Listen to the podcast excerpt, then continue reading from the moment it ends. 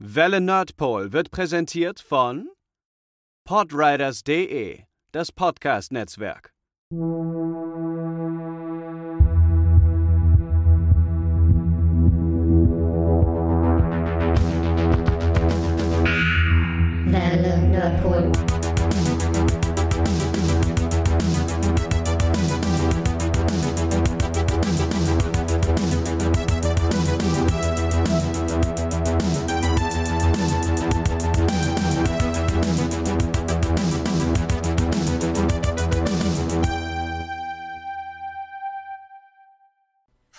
Einen wunderschönen guten Tag, liebe Zuhörer der Welle Nerdpool. Wir haben uns heute wieder versammelt, um über einen Regisseur zu reden. Und ich glaube, das letzte Mal in dieser Konstellation saßen wir bei Michael Bay zusammen. Ob das qualitativ ähnlich wird, werden wir in den nächsten Stunden natürlich erfahren. Denn Also- neben mir Matze sind noch dabei. Also qualitativ. Pascal. Genau, jetzt, äh, der, jetzt nicht mehr, aber eigentlich wollte ich sagen, der Podcast wird auf jeden Fall qualitativ mindestens genauso gut. Äh, über die Filme lässt sich dann streiten. Äh, Sascha ist auch da. Sorry. Ja, die äh, Milena findet äh, Gruselfilme doof. Kind und Gaben haben abgesagt. Gaben dachte sich wahrscheinlich nach High School Musical und Elias Mbarek kann es einfach nicht mehr besser werden. Und äh, dementsprechend reden wir drei heute über Guillermo del Toro. Ähm, schon mal vorweg. Ich glaube, keiner von uns kann so richtig Spanisch. Mhm. Und das äh, ist bei manchen Rollennamen zum Beispiel auch so eine Sache. Ich hatte Spanisch, ich glaube, drei Jahre in der Schule. Ich kann auch nach einem Bier fragen, glaube ich. Una cerveza, por favor. Das kann ich auch ohne drei Jahre Spanisch. Das war bestimmt falsch. Nee, das ist, war schon richtig. Und ein Nice. großes Bier? Äh, cerveza grande, por favor. Ja! Sehr gut, Sascha. Sascha kann Spanisch. Yay! Vamos, vamos a la playa. Mhm. Oh, Tengo oh, oh. una pene grande. Ein großer Penis? Mhm. Hm. Ich habe. Ich glaube, Ah. Tango ist ich habe. Das stimmt. Ich dachte, Das sind so die- sind diese japanischen Dämonen, aber ne. Ich hatte auch zwei Jahre Spanisch und das waren meine Spanischkenntnisse in a nutshell. Du, das Wichtigste ist ja da. Nicht, nicht in der Nutshell, sondern in El Noche. In der Okay. Nacht. Äh, ja, aber vorher natürlich das Essensspiel. Ich habe das versucht, so ein bisschen auf das Thema anzupassen und mir ist eine Sache dabei aufgefallen. Ähm, ich habe in letzter Zeit sehr viele so Food-Dokus auf Netflix geguckt, gerne auch mal abends irgendwie zum Wegdösen. Und äh, es gibt sehr viel in der mexikanischen Küche, so Streetfood-mäßig. Und als ich mir dann überlegt habe, welche drei Sachen ich davon nehme, es fällt einem halt auf, im Grunde genommen ist es fast alles das Gleiche. Aber umso interessanter ist es natürlich, äh, wie wir uns heute entscheiden zwischen Enchiladas, Tacos und Quesadillas. Und damit auch keiner rummotzen kann, hatte ich sogar extra einen Link rausgesucht, wo erklärt wird, was der Unterschied jetzt zum Beispiel ist. Ähm, zum Beispiel, was ist ein Unterschied zwischen Enchilada und Burrito und sowas. Äh, Sascha, möchtest du beginnen? Ja, äh, sehr gerne. Ich ähm, kann direkt vorweg sagen, dass ich in meinem Leben noch nie bewusst Enchiladas gegessen habe, deswegen kann ich die nicht bewerten. Ähm, bin aber enorm großer Quesadilla-Fan. Äh, das ist eine Sache, die wir, die hat Sandra irgendwann mal angeschleppt hier. Und ähm, seitdem essen wir das regelmäßig in so einem veganen Rezept. Mega lecker, also mit so vegetarischem Hack. Vegan ist zu viel gesagt, mit einem vegetarischen Rezept. Ähm, und es ist mega, mega lecker. Und Tacos sind von der Grundidee super, aber äh, aufgrund der Art und Weise, wie sich meine Ernährung gestaltet, äh, doch relativ langweilig, weil ich esse ja bekanntermaßen nicht so richtig viel Obst und Gemüse. Und so ein Taco ist dann bei mir halt wirklich nur eine Taco-Shell, Käse und irgendwie Pulled Beef oder so. Äh, und ein paar Soßen und das ist auf Dauer einfach nicht so richtig spannend. Ähm, das und auch schlägt halt auch gern dann mal auf den Magen und da, das heißt also so, so eine Bohnenpaste oder so, also da, da kann man bestimmt noch mehr mitmachen. Äh, da das aber für mich nicht stattfindet und ich auch den Taco vom Essen her einfach nicht so geil finde wie eine Quesadilla, ähm, ist Platz eins definitiv der strahlende Sieger der mexikanischen Küche für mich, äh, die Quesadilla. Der, der, das, der, vor allen Dingen der Streetfood-Küche, ne? Also ich glaube generell äh, normale Hauptgerichte ist nochmal ein bisschen was anderes. Das ist ja alles Enchiladas ist nochmal so eine Sache, aber eher äh, Fingerfood. Ähm, wo ich mich frage, immer wenn ich äh, nach Quesadilla geguckt habe, im Grunde genommen ist es ja eigentlich nur Teig, Fladen und Käse. Und macht ihr dann einen Hack dazwischen oder wie läuft das? Genau, also äh, unser Rezept ist das sind quasi zwei, äh, zwei, äh, zwei Teigfladen. Ja. Ähm, und dazwischen kommt eine durchgequirlte Mischung aus ähm, äh, Hack, Tomatensoße und Käse Hm. und Kräuter.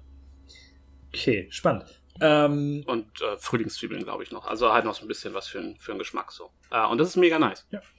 Klingt auch so. Also, um da auch mal so ein bisschen aufzuklären, im Grunde genommen äh, unterscheidet man in der mexikanischen Küche bei diesen Sachen vor allen Dingen zwischen zwei Sachen, nämlich zwischen harten Fladen und weichen Fladen. Mhm. Die werden dann in 99% der Fälle aus Mais gemacht. Und Tacos sind zum Beispiel die harten und Enchiladas, Burritos, Quesadillas und so, die werden alle aus den weichen gemacht. Weil man muss die dann ja teilweise rollen. Ähm, so, der, die klassische Quesadilla ist halt Teigfladen, Käse in die Pfanne, Käse drüber, zweiten Fladen drehen und dann hast du das Essen. So. Ja, und anders machen wir es halt, also bei uns ist halt einfach ein bisschen mehr drin. Ja, genau. Halt auch alles. Äh, da, und ich finde das, es ist ganz nett, mal so für zwischendurch, aber ich finde es halt ein bisschen zu langweilig. So wie ihr das macht, hat es natürlich noch ein bisschen was anderes. Tacos habe ich das ganz große Problem. Ähm, ich finde die Art, wie man das isst, halt mega unpraktisch. Denn obwohl diese Taco-Shells halt hart sind, dir vorne und hinten fällt dir die gesamte Zeit die Scheiße raus. Dann du musst dann klei vielleicht kleinere Taco-Shells nehmen. Nee. Oder nicht so voll packen. Also meistens ist der Trick halt einfach, den Scheiß nicht so voll zu packen und Ja. dann ein bisschen kontrolliert Aber selbst, Aber es ist, wenn ich mir das am Haupt selbst wenn ich es mir am Hauptbahnhof hole oder so, ich habe das einmal gemacht, ist es halt rausgekommen. Deswegen, äh, für diejenigen, die nicht wissen, was Enchiladas sind, ist es im Grunde genommen Burrito, sprich ein gefüllter äh, weicher Teigfladen mit allem, worauf man Bock hat, den man zusammengerollt hat und dann überbackt man das Ganze. Wie ein überbackener Dürüm eigentlich, ne? Ja, halt. Ne? Also na, überhaupt nicht, aber so ein bisschen. Geht, geht in die Richtung. Äh, und äh, deswegen, auch weil man es überbackt, äh, ist Enchilada ganz klar auf der Eins. Pascal. Fair. Ja, bei mir sind es auch die Enchiladas. Ich finde die auch überbacken sehr geil. Beim Taco habe ich genau die gleichen Probleme, die du beschrieben hast. Ich mag ähm, einerseits eh diese harte, chipsartige Konsistenz da nicht so. Ich finde irgendwie, das kombiniert sich nicht gut mit dem, was man dann da reintut. Ähm, und Quesadilla habe ich jetzt tatsächlich selber halt noch nicht die großen Erfahrungen mitgemacht. Ähm, deswegen Enchiladas oder halt auch Burritos jetzt dann ähm, sind schon ganz geil. Und da kannst du halt natürlich auch die absurdesten Varianten machen. Man kann das auch so almanisieren. Ich habe auch mal so quasi Teigfladen, überbackene Teigfladen mit Sauerkraut. auch, äh, klingt ein bisschen heavy, aber ist mega geil tatsächlich. Ähm, wenn man Sauerkraut mag. Genau, äh, das finde ich geil, das finde ich cool. Deswegen ähm, vergleichsweise simpel. Bin jetzt aber auch gar nicht so der größte. Also ich finde das schon gut, aber es kommt mir selten in den Sinn, wenn ich jetzt irgendwie daran denke, ah, lass mal ähm, was hole ich mir jetzt hier Streetfoodiges weg, wenn ich irgendwo bin, dann zu der mexikanischen Variante zu greifen. Wahrscheinlich auch, weil ich ja nicht so der äh, Schärfe-King bin. Ich bin Wer- ja dann, ja. Wäre aber tatsächlich ähm, im, im äh, Laden quasi, also wenn, wenn die Frage wäre, gehen wir essen, gehen wir mexikanisch essen, würde ich auch, bin ich auch immer der Erste, der sagt, eher nicht, weil ich genau weiß, dass es mir in der Regel zu scharf ist und meine Verdauung das nicht verträgt. Ähm, und so wie wir die machen, ist es halt ja sehr viel, sehr viel entspannter, weil meine Freundin halt auch nicht gern scharf ist. Also es ist Ja, es ist es halt. Weil, solange man das selbst macht, ist es eigentlich immer recht entspannt, weil man sich halt nicht fünf Kilo Jalapenos irgendwo reinknallt. Genau. Ich muss auf jeden Fall, ich werde auf jeden Fall Enchiladas jetzt mal auf die, auf die äh, Ausprobieren-Liste setzen, weil eigentlich ist das eine mega gute Sache und ich weiß nicht, warum ich das nicht Es ist mehr halt- gegessen habe in meinem Leben. Ich habe halt auch ganz, ganz lange keine ähm, Burritos selbst gemacht und es ist ja nicht schwer. Nimm Hack, nimm irgendwie Käse und pack das in so einen Fladen, den man beim Rewe bekommt oder beim Supermarkt. Hashtag not sponsored. Ähm, Und dann ist der nächste Schritt, um Enchilada zu machen, pack mehr Käse drüber und pack's in den Ofen. Das ist halt, Ja. es ist halt relativ easy und äh, es, es schmeckt fantastisch. Kommen wir zum Hauptthema des heutigen Äh, Tages. Die Community hat. Oh ja, was? pardon, die Community, die 26 Stimmen bei Twitter. Äh, lass mich das mal nachschauen. Echt, es sind so 26 äh, Stimmen. die, ähm, ja, die Tacos sind ein bisschen abgeschlagen mit 26,9 Prozent. Aber es war relativ eng zwischen Quesadilla und Enchilada. Am Ende haben die Quesadillas gewonnen mit 38,5 zu Enchilada 34,6. Also so Meine Leute. es ist halt, glaube ich, weil bei den Quesadillas da noch mal ein ganzes Stück mehr Käse irgendwie dazwischen ist. Wir hatten neulich, äh, haben wir Burger bestellt und beim Burgerland hatten sie Käse Quesadillas irgendwie mit im Angebot und dann haben wir die auch mitbestellt und es war so, ja, Teigfladen mit Käse. Danke, hatten wir. Next.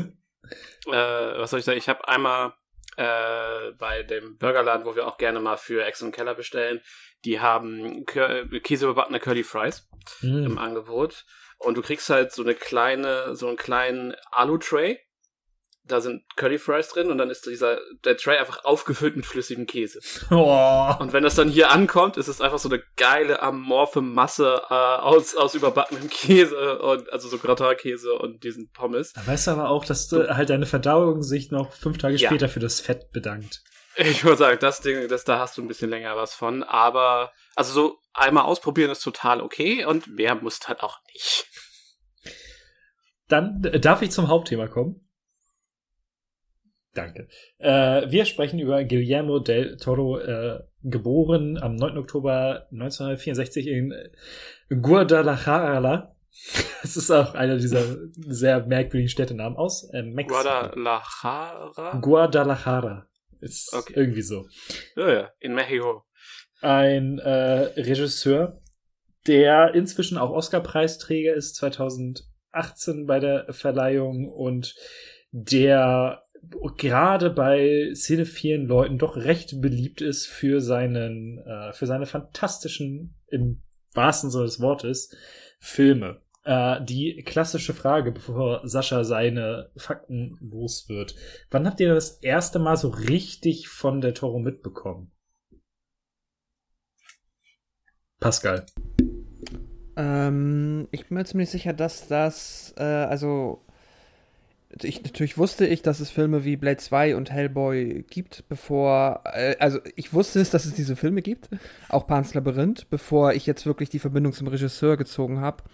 Und ich bilde mir ein, das müsste dann, sag ich mal so, im Fahrwasser von Pacific Rim gewesen sein, wo ich dann auch schon, sag ich mal, so ausgeprägtes Interesse am Drumherum hatte, dass ich dann verstanden habe, ah, da gibt es diesen Guillermo del Toro und dann ist er ja auch immer noch äh, im, ja, hat er dann ja auch ein paar Jahre später angefangen, sag ich mal, äh, im Videospielkosmos zumindest auch mal hier und da aufzutauchen. Man hat mehr mitbekommen, was das für ein Typ ist, dass er auch äh, sehr, ja, sagen wir mal, sehr nerdig unterwegs ist oder zumindest auch sehr seinen Leidenschaften sehr ausgelebt frönt. Hm. Ich meine, auf das Haus von ihm, dieses speziell ein cooles Horrorhaus, kommen wir sicher auch nochmal zu sprechen. Das ist schon vergleichsweise legendär. Ähm, kann ich empfehlen, da gibt's äh, von Conan O'Brien war mal zu Gast und dann, was war Conan, ne? Ich glaube, ja, auf jeden Fall haben sie da auch mal so eine kleine Tour durch das Haus gemacht und das ist schon, schon sehr beeindruckend, was er da alles drin hat. Er hat einen Raum, in dem es regnet. ähm, Wow. äh, ja, es ist absurd. Äh, es ist echt, äh, ja. Ist schon cool. Naja, auf, ich glaube auf jeden Fall so um Pacific Rim habe ich es dann verstanden und dann äh, schließt sich einem das halt nach und nach und sich auch mehr für Filme interessiert dann, ähm, dass er halt auch Blade 2 gemacht hat und Hellboy und Hellboy 2. Genau, so war das bei mir. Hm. Ähm, ich habe ihn, glaube ich, das erste Mal so richtig mitgeschnitten, ähm, als er das erste Mal gehandelt wurde als Hobbit-Regisseur. Hm. Ähm, also relativ kurz nach dem Ende der Herr der Ringe-Trilogie, äh, nach dem äh, Ende der Herr der Ringe-Trilogie. Ähm, ich habe natürlich Hellboy irgendwie schon mitbekommen. Aber das ist ja doch, war ja doch sehr da, auch im Nerdspace so, äh, 2004, 5, 6 so, also das war ja durchaus ein Ding da. Ähm, und ich weil kann mich dann erinnern, dass der erste Film, den ich von ihm geguckt habe, aber dann Pans Labyrinth war, den irgendwer mal auf so einen Filmabend mitgebracht hat. Ähm, äh, aus unserer Gothic Metal Nerd Freundes Clique hat das angeschleppt. Ich wollte gerade sagen, ist jetzt nicht so Oh. der ideale Film für einen Filmabend mit Freunden irgendwie. Ja, ich glaube, wir waren auch nur zu dritt oder so. Ja. Es war es und es ist ja, es ist halt, äh, es ist was es ist. Das Ding ist, ist mega krass und mega cool und äh, hauptsächlich krass und dann, aber halt zu zu zu den Hobbit-Diskussionen war es dann, oh, das ist der, der hat Blade 2 gemacht und Hellboy und dann war es so, ah, okay. und ab da hattest du den halt, hatte ich dann ihn dann irgendwie auf dem Schirm und spätestens nachdem ich dann Pan's Labyrinth auch geguckt hatte, war das dann so, ja, okay, er ist auch, ich habe ihn auch als guten Regisseur äh, zumindest als sehr ähm, kein Podcast ohne Sirenen.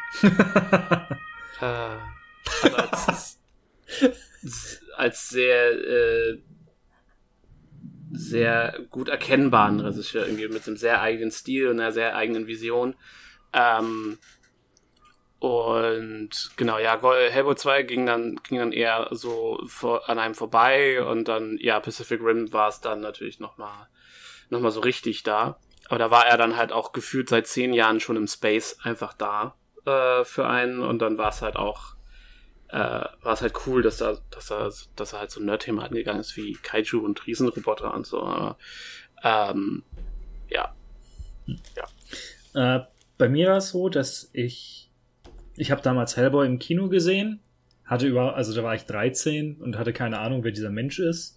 Dann kam Pan's Labyrinth, was so im, ungefähr in der Zeit auch aufkam, wo ich mich angefangen habe, für Film zu interessieren und der lief aber dann, ich war, warte mal, da war ich 15, ich durfte den also noch nicht im Kino sehen und das war so äh, peripher und ja, der soll cool sein, keine Ahnung. Dann kam Hellboy 2, den ich dann im Kino gesehen habe, aber ich hatte immer noch keine Ahnung, wer der ist. Und dann bei Pacific Rim kam der Name so ein bisschen einfach auf. Und dann hat man geguckt, was der vorher so gemacht hat und so, ach ja, hier, die beiden Filme und Pan's Labyrinth. Und davor waren auch irgendwelche anderen Dinger. Und Blade 2 hast du irgendwann mal zufällig im Abendprogramm im Free TV reingesappt. Ähm, also ist das irgendwie schon spannend, dass der eher mit Pacific Rim vor allen Dingen so für diejenigen in unser Alter mehr in das allgemeine ge- irgendwie in das allgemeine Bewusstsein gekommen ist. Äh, statt halt mit Pan's Labyrinth, wo das wahrscheinlich für die meisten dann irgendwie der Fall war. Und Ich kann mir vorstellen, dass das halt echt einfach ein Altersding ist. Eben, So. absolut.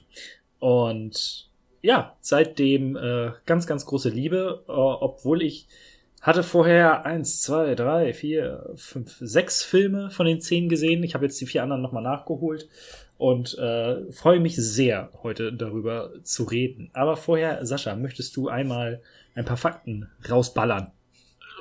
Ja, also so, du hast ja das, das mal, du hast einfach schon unheimlich viel gesagt, deswegen habe ich gar nicht so viel ähm, Ich habe gesagt, wann und wo er geboren wurde. Ja, siehst du, er ist Mexikaner, das ist ja schon mal wichtig. Ähm, er ist Regisseur, Filmproduzent, Schriftsteller und Drehbuchautor. Er hat Oscar für das Achtung Spoiler, Shape of Water, das Flüstern des Wassers be bekommen. In 2018 als bester Regisseur und der Film wurde auch als Best Picture ausgezeichnet.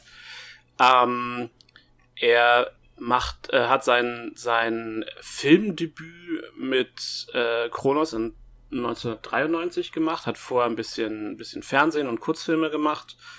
Ähm, und ähm, hat damals auch als Proof of Concept, was ich super spannend fand, um zu zeigen, dass er quasi den Film stemmen kann, als er für Kronos erst kein Budget gekriegt hat, äh, eine Spezialeffektfirma gegründet, die dann halt auch den größten Teil äh, der, der äh, Effekte für den Film gemacht hat, um halt quasi zu zeigen, dass er das im Budget die Effekte so umsetzen kann, wie er, wie er sie äh, geplant hatte. Und da hat er dann äh, äh, zum Beispiel auch als äh, Maskenbild dann gearbeitet.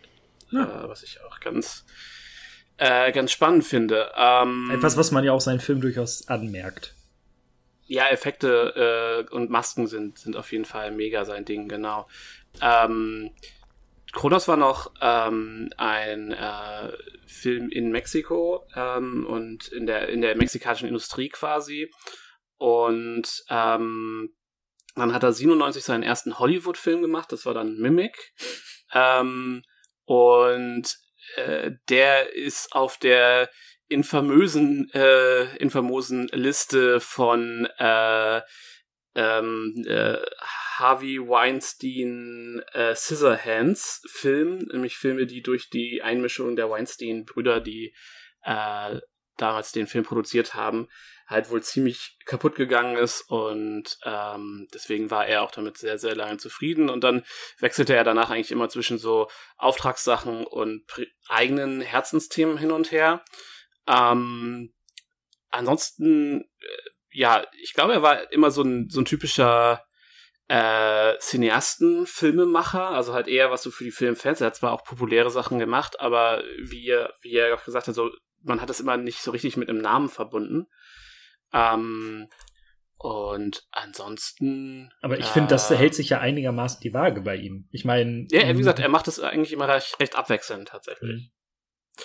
Ähm, ich glaube, wichtig ist, was man noch auf jeden Fall sagen sollte, ist, äh, er ist auch Autor. Er hat nämlich ähm, die Buchvorlage für The Strain geschrieben. Äh, ist eine Horror-Trilogie. Ähm, er schauspielert immer mal. Ähm, er macht, versucht auch hier und da immer mal äh, im, im Videospielbereich was zu machen, so äh, zuletzt ja relativ groß. Ähm, bei, Silent bei, Hills, ne? Äh, nee, äh, hier Postboten, der Postboten-Simulator. Ja. Death Stranding meinst ja. du? Ja, ja, genau. Aber das, also da hat ja, er mitgemacht. Aber, PT meinte Matze. Ja, ja genau, ursprünglich sollte er ja mit bei Silent Hills mitarbeiten. Ja, ja, genau. Und das ist ja quasi dann aus dem, aus dem Ding entstanden. Ähm, ja, nee, und er macht halt auch Serien und äh, also er macht halt echt unheimlich viel. Ähm, ich glaube, wirklich spannend ist es halt erst, wenn wir so uns so nach und nach durcharbeiten, weil es halt nicht so äh, noch den krassen äh, das krasse Thema gibt, wo, worüber man reden muss. Er hat so seine paar Schauspieler, mit denen er gerne zusammenarbeitet. Er, oh, aber er, die sind dann aber auch sehr häufig dann in seinen Filmen. Ja, aber da reden wir dann ja in den, ja. bei den Filmen halt drüber. So, ähm, deswegen, ich glaube, wir haben so die wichtigsten Sachen sind wie gesagt da. Er hat 93 sein Debüt gehabt und seitdem eigentlich ziemlich konstant äh, Filme rausgebracht. Ähm, eine der Sachen, die für ihn, glaube ich, noch sehr typisch sind, neben so optischen Sachen, ist, dass er sehr, sehr lange an Projekten arbeitet und es teilweise sehr, sehr lange dauert, bis, bis die Projekte dann rauskommen oder auch einfach ähm, sterben. Ähm, wie seine Variante von Hobbit und Berge des Wahnsinns etc. So, da sind ja immer mal wieder Sachen, die, die dann an den St meistens scheitert er an den Studios. Also das ist so ein äh, so ein klassisches klassisches Ding bei ihm. Das hat er auch oft in Interviews gesagt, dass es mir auch halt wirklich, also auch teilweise schon im Leben, ja, also wirklich schwere Episoden beschert hat, dass er halt wie hat das mal, glaube ich, gesagt, halt, also äh, mindestens die Hälfte seiner Projekte werden halt nicht umgesetzt. So, mhm. das ist ähm, Berge des Wahnsinns, der, ne? so wie er sagt, ja, zum Beispiel, genau, Berge des Wahnsinns sollte es ja schon ewig mal eine Verfilmung geben. Ähm, und ja, weil ich glaube, er hat dann, weil er hat ja auch wohl so mit dem Herzen dann immer gerade an diesen eigenen Projekten hängt, mhm. ähm, die jetzt halt weniger Auftragsarbeiten sind, als halt wirklich so seine äh, komplett eigenen Ideen. Denn ähm, ja, dass ihm das halt wirklich mal schon teilweise im Leben schwere Zeiten beschert hat, einfach weil es halt, ja, sehr frustrierend und sehr traurig ist, halt so viele Projekte quasi immer, ja, sterben sehen zu müssen und auch, ja, viele der Filme, die wir jetzt heute besprechen, ja auch ähm, nur mit Ach und Krach und viel Glück überhaupt entstanden sind. Mhm. Vielleicht noch einigermaßen erwähnenswert, er produziert auch sehr viel und äh, ist bei, auch bei manchen Sachen ausführender Produzent, die werden wir jetzt nicht großartig äh, benennen, aber das ist eine Sache, über die man dann häufig stolpert, so äh, präsentiert von Guillermo del Toro. Äh, was zum Beispiel einer der Gründe ist, warum ich eigentlich immer mal die Trolljäger-Serie auf Netflix angucken wollte, die aber auch generell sehr, sehr, sehr gut ankommt. Ja, es ist ja einfach äh, quasi von dem Drachenzähmen leicht gemacht Team, ne? Bei DreamWorks. Ir irgendwie so, glaube ich. Genau.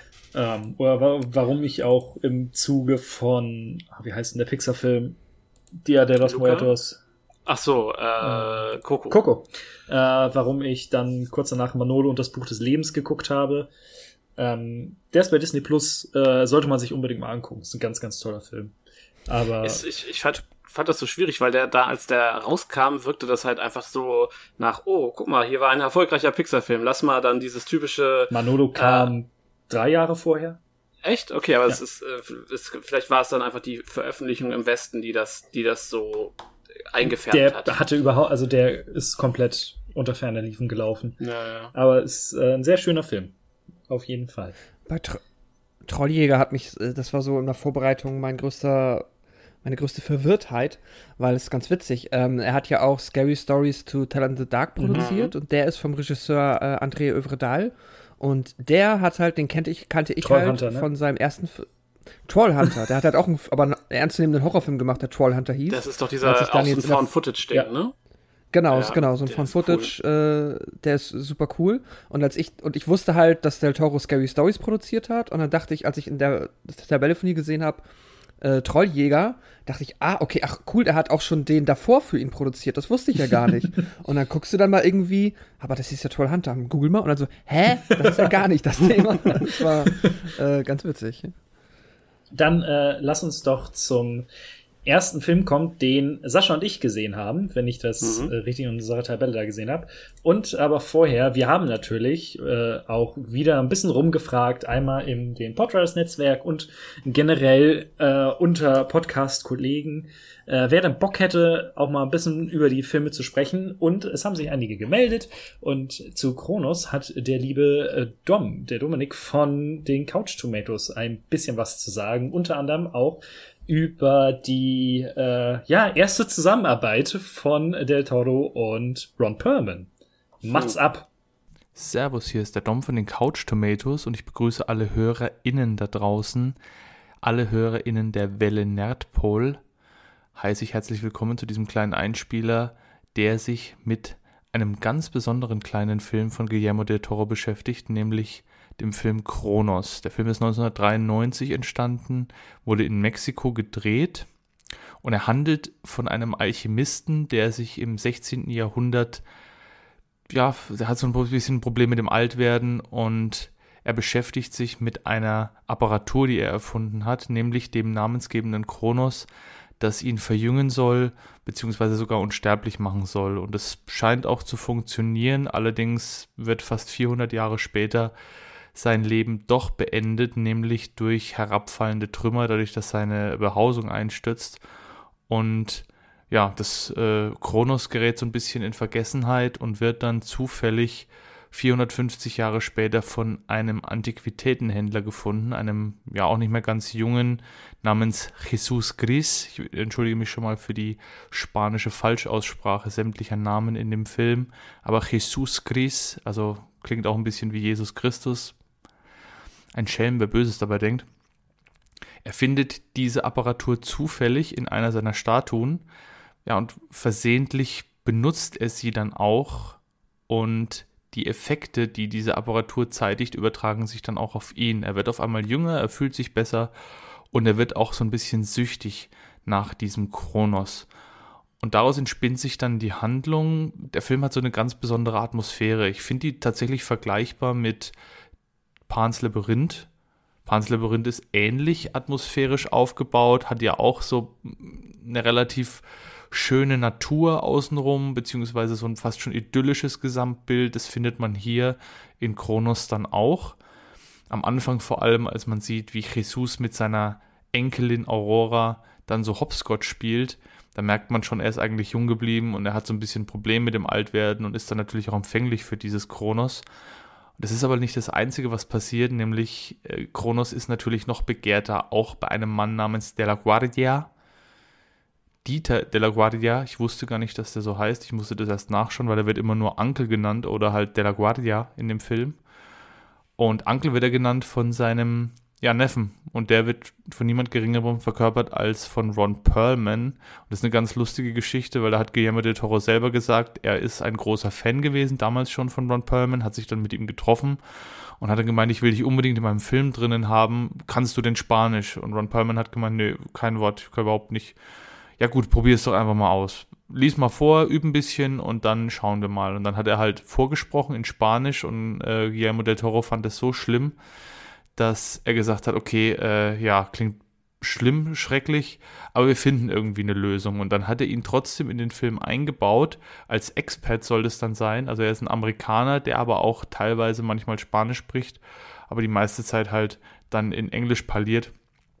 Und es passt komischerweise extrem gut in diesen Film. Gleich in der ersten Szene, in der man ihn sieht, oder in einer der ersten Szenen, als er diese Statue versucht zu erwerben von Jesus, da ist er schon so richtig ekelhaft schmierig und so typisch Ron Perlman, so wie man ihn auch aus Blade 2 zum Beispiel kennt. So richtig, so ein richtig ekelhafter, schmierig, schleimiger Typ. Man kann nicht richtig sagen, woher es kommt, dass man sich so unwohl fühlt in seiner Gegenwart, aber man tut es definitiv. Und auch wie er mit Aurora dann interagiert, ist es einfach absolut widerlich. Und bis dahin ist der Film noch so ein bisschen, ja, ruhig, gemächlich. Generell ist es ein sehr, sehr ruhiger Film, also kein, kein Actionreißer oder irgendwas. Und äh, wie gesagt, die Handlung entspinnt sich dann halt, als Jesus so ein bisschen süchtig nach diesem Kronos wird und nach dem Effekt. Und dann gleichzeitig vom Onkel von Angel de la Guardia äh, gejagt wird. Also in dem Fall dem Onkel von Ron Perlman, der auch ja, versucht, seine zahlreichen Erkrankungen scheinbar mit diesem Kronos dann zu heilen. Und daraus entspinnt sich dann eine Geschichte rund um ja, Macht, Sucht, Abgründe. Auch der Tod spielt natürlich eine große Rolle und das, der Umgang mit dem Tod. Und das hat mir besonders gut gefallen, einfach an dem Film. Also zum einen, wie gesagt, die Atmosphäre, die ich super toll finde, und zum anderen halt Ron Perlman brilliert halt wieder mal in diesem Film als Angel. Es ist wirklich ja, es ist eine Freude, ihm zuzuschauen, wirklich. Also er ist ein ganz klares Highlight in diesem Film. Und ja, man sollte sich diesen Film wirklich anschauen, vor allem wenn man auf etwas andere Vampirfilme steht. Das ist definitiv ein Vampirfilm. Aber wie gesagt, keiner im Stil von Twilight oder Dracula oder sonst irgendwas, sondern wirklich was ganz Neues, was ganz anderes mit der Thematik gemacht.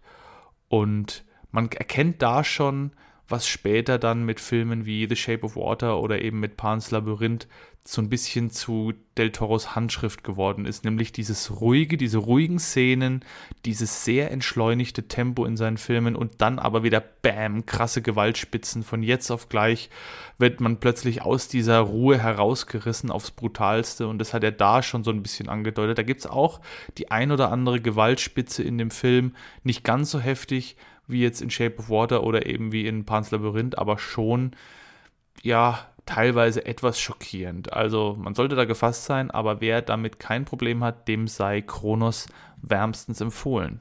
Das war's. Ich war der Dom von den Couch Tomatoes und wünsche euch noch viel Spaß mit der aktuellen Folge von Welle Nerdpol. Bis dann. Da sind wir wieder. Vielen Dank, lieber Dom. Äh, ja, also die grundlegende Geschichte hat er ja schon ein bisschen zusammengefasst. Es äh, geht um Jesus, einen alternden Antiquitätenhändler, der per Jesus Gris, bitte, ja? ja der per Zufall an eine äh, Gerätschaft gerät, die sein ähm, ja sein Leben verlängert gegen einen kleinen Preis. Ähm, Sascha, du hast ja. den gestern gesehen? Ich habe ihn gestern gesehen. Und bist eingeschlafen. Äh, ja, also ich, ich, ich habe ihn vorher ausgemacht, bevor ich eingeschlafen bin. Also ich habe nicht wirklich was verpasst. Ich möchte aber dazu anmerken, dass ich ihn im Original geguckt habe. Das heißt auf Spanisch. Mit englischen ähm, Untertiteln hoffentlich. Nein. Was? Äh, das Problem war nämlich einfach, der Film ist nicht so leicht zu bekommen. Ähm, ich habe ihn auf YouTube geguckt. Hm. Ähm, und äh, die Automat äh, automatischen Untertitel funktionieren nicht. Oh. Ich, äh, ich, man, man kann nämlich, ne, man kann ja einstellen Sprache Spanisch und dann bitte auf Englisch übersetzen. Wofür habe ich Untertitel gekriegt? Für die englischen Parts. Ähm, zum Glück ist halt das Intro komplett in Englisch.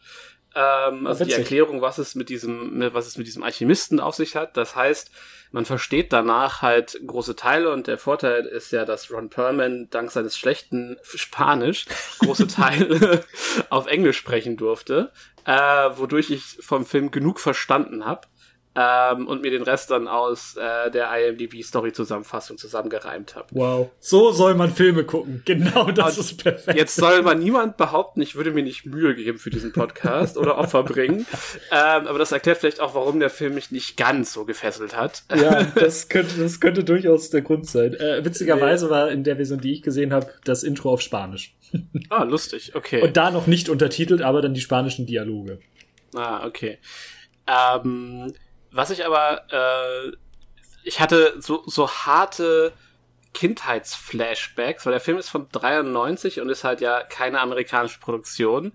Und er sieht entsprechend auch nicht aus wie eine amerikanische Produktion. Er hat mich halt wirklich an diese ganzen Late 80s, Early 90s, äh, Horror, Indie-Filme erinnert, wie sie dann halt zu Hunderten irgendwie nach, im Nachtprogramm auf äh, Kabel 1 liefen und so. Ähm, die ganze wie Kamera und Set und Effekte und so waren. Und das fand ich, das fand ich irgendwie enorm interessant und äh, auch so ein bisschen, bisschen ähm, nostalgisch, einfach so diese Art von äh, ja, Optik zu sehen. Spannend, weil ich hatte damit, damit irgendwie so überhaupt keinen Bezug. Was ich hingegen sehr, sehr interessant fand, war einfach, dass man bereits bei Kronos im Grunde genommen so die Grundzutaten eines von Del Toro geschriebenen Films eins zu eins schon drin hat. So, wir haben von der Gesellschaft eher ausgestoßene Figuren, wie halt die Aurora, die ähm, man weiß nicht, ob sie stumm ist. Nee, sie, ich glaube, er hat später mal gesagt, dass sie auf dem Spektrum ist, also eher autistisch. als äh, eine Art, ja, ist doch sehr wichtige Figur für Jesus. Man hat halt diesen. Es ist ja kein Horrorfilm per se. Nein, nein, es ist ein, eine, äh, ich, ich las online eine Vampir-Allegorie auf Drogenkonsum. Ja, das mit dem Drogenkonsum kann man. Also ja, auf Abhängigkeit generell. ja, das ist durchaus, ist durchaus eine gute, gute Interpretation. Aber es ist halt, du hast halt diese Horrorelemente, wie halt Vampirismus, aber das wird halt dann doch irgendwie immer in einen anderen Kontext gesetzt. Und man hat Mechanik, weil da ist der Toro anscheinend auch Riesenfan von. Du hast in diesem Kronos-Gerät Zahnräder und alles drum und dran. Und Mhm. Insekten. Insekten sind in seiner Vita auch ein Ja, sehr, sehr Kak- großes Ding. Kakerlaken besonders halt, ne? Oh, ey, das war, also, das würde mich dann interessieren. Wie haben dich dann auf dich diese, äh, ja, Dom hat, find, findet ihr ja auch schon ziemlich, also nicht hart, aber schon, also einige Szenen fand er ja äh, durchaus blutig und halt auch horrormäßig. So, der Film ist einfach so alt, dadurch, dass ich ihn nicht als Kind gesehen habe, konnte ich ihn nur so unter zurückgetretenen handwerklichen Aspekten irgendwie als Horrorfilm wahrnehmen. Also die, die, der Gore da drin ist, ist ein Witz halt für heutzutage, finde ich. Aber ich fand ihn immer noch Ähm, ganz schön gut. Ja, er ist nicht schlecht gemacht, aber er ist halt so alt, dass ich bei mir das im Kopf habe ich da schon einfach schon diese diese diese Trennung, dass ich ihn halt wie so ein Tanz der Teufel, den gucke ich auch an und grusel mich nicht mehr, sondern denke mir so, ah, so wahrscheinlich haben sie die Effekte so und so gemacht. Das finde ich super spannend und äh, so historisch, so diese historische Perspektive. Ähm, aber wie gesagt, ich glaube, dadurch, dass ich halt aber auch nicht nur die Hälfte verstanden habe von dem, was gesagt wurde, wird man natürlich auch nicht in den Film reingezogen. Das heißt, man Mhm. hat sowieso immer, glaube ich, noch so eine Trennwand zusätzlich dazu. Ähm, und äh, ja, also deswegen, ich, ich fand das halt ja, also ich fand ihn halt nicht hart. Ich fand ihn also wirklich Nee, nicht hart. Ich meine, man, man sieht halt auch auch wirklich, äh, ich fand, da, da waren so ein paar en- enorm coole Visuals drin, so diese das Krankenzimmer von dem Dieter äh, fand ich zum Beispiel super mit den ganzen auf äh, mit den ganzen aufgehangenen äh, Engelsstatuen und so. ähm, Wo man sich ich auch also ja, es hat einen Grund, warum die da sind, aber warum schmeißt man die nicht weg? So. aber es sieht Ja. cool aus. Ja, genau. Und dann auch die, was ich zum Beispiel logischerweise nicht, äh, auch nur durch, durch eine Review irgendwie gerafft habe, ist, dass die Organe in den Gläsern, die er da rumstehen hat, die sind, die er bei sich ausgetauscht hat. Mhm. Äh, und halt nicht äh, einfach nur, weil er weird ist.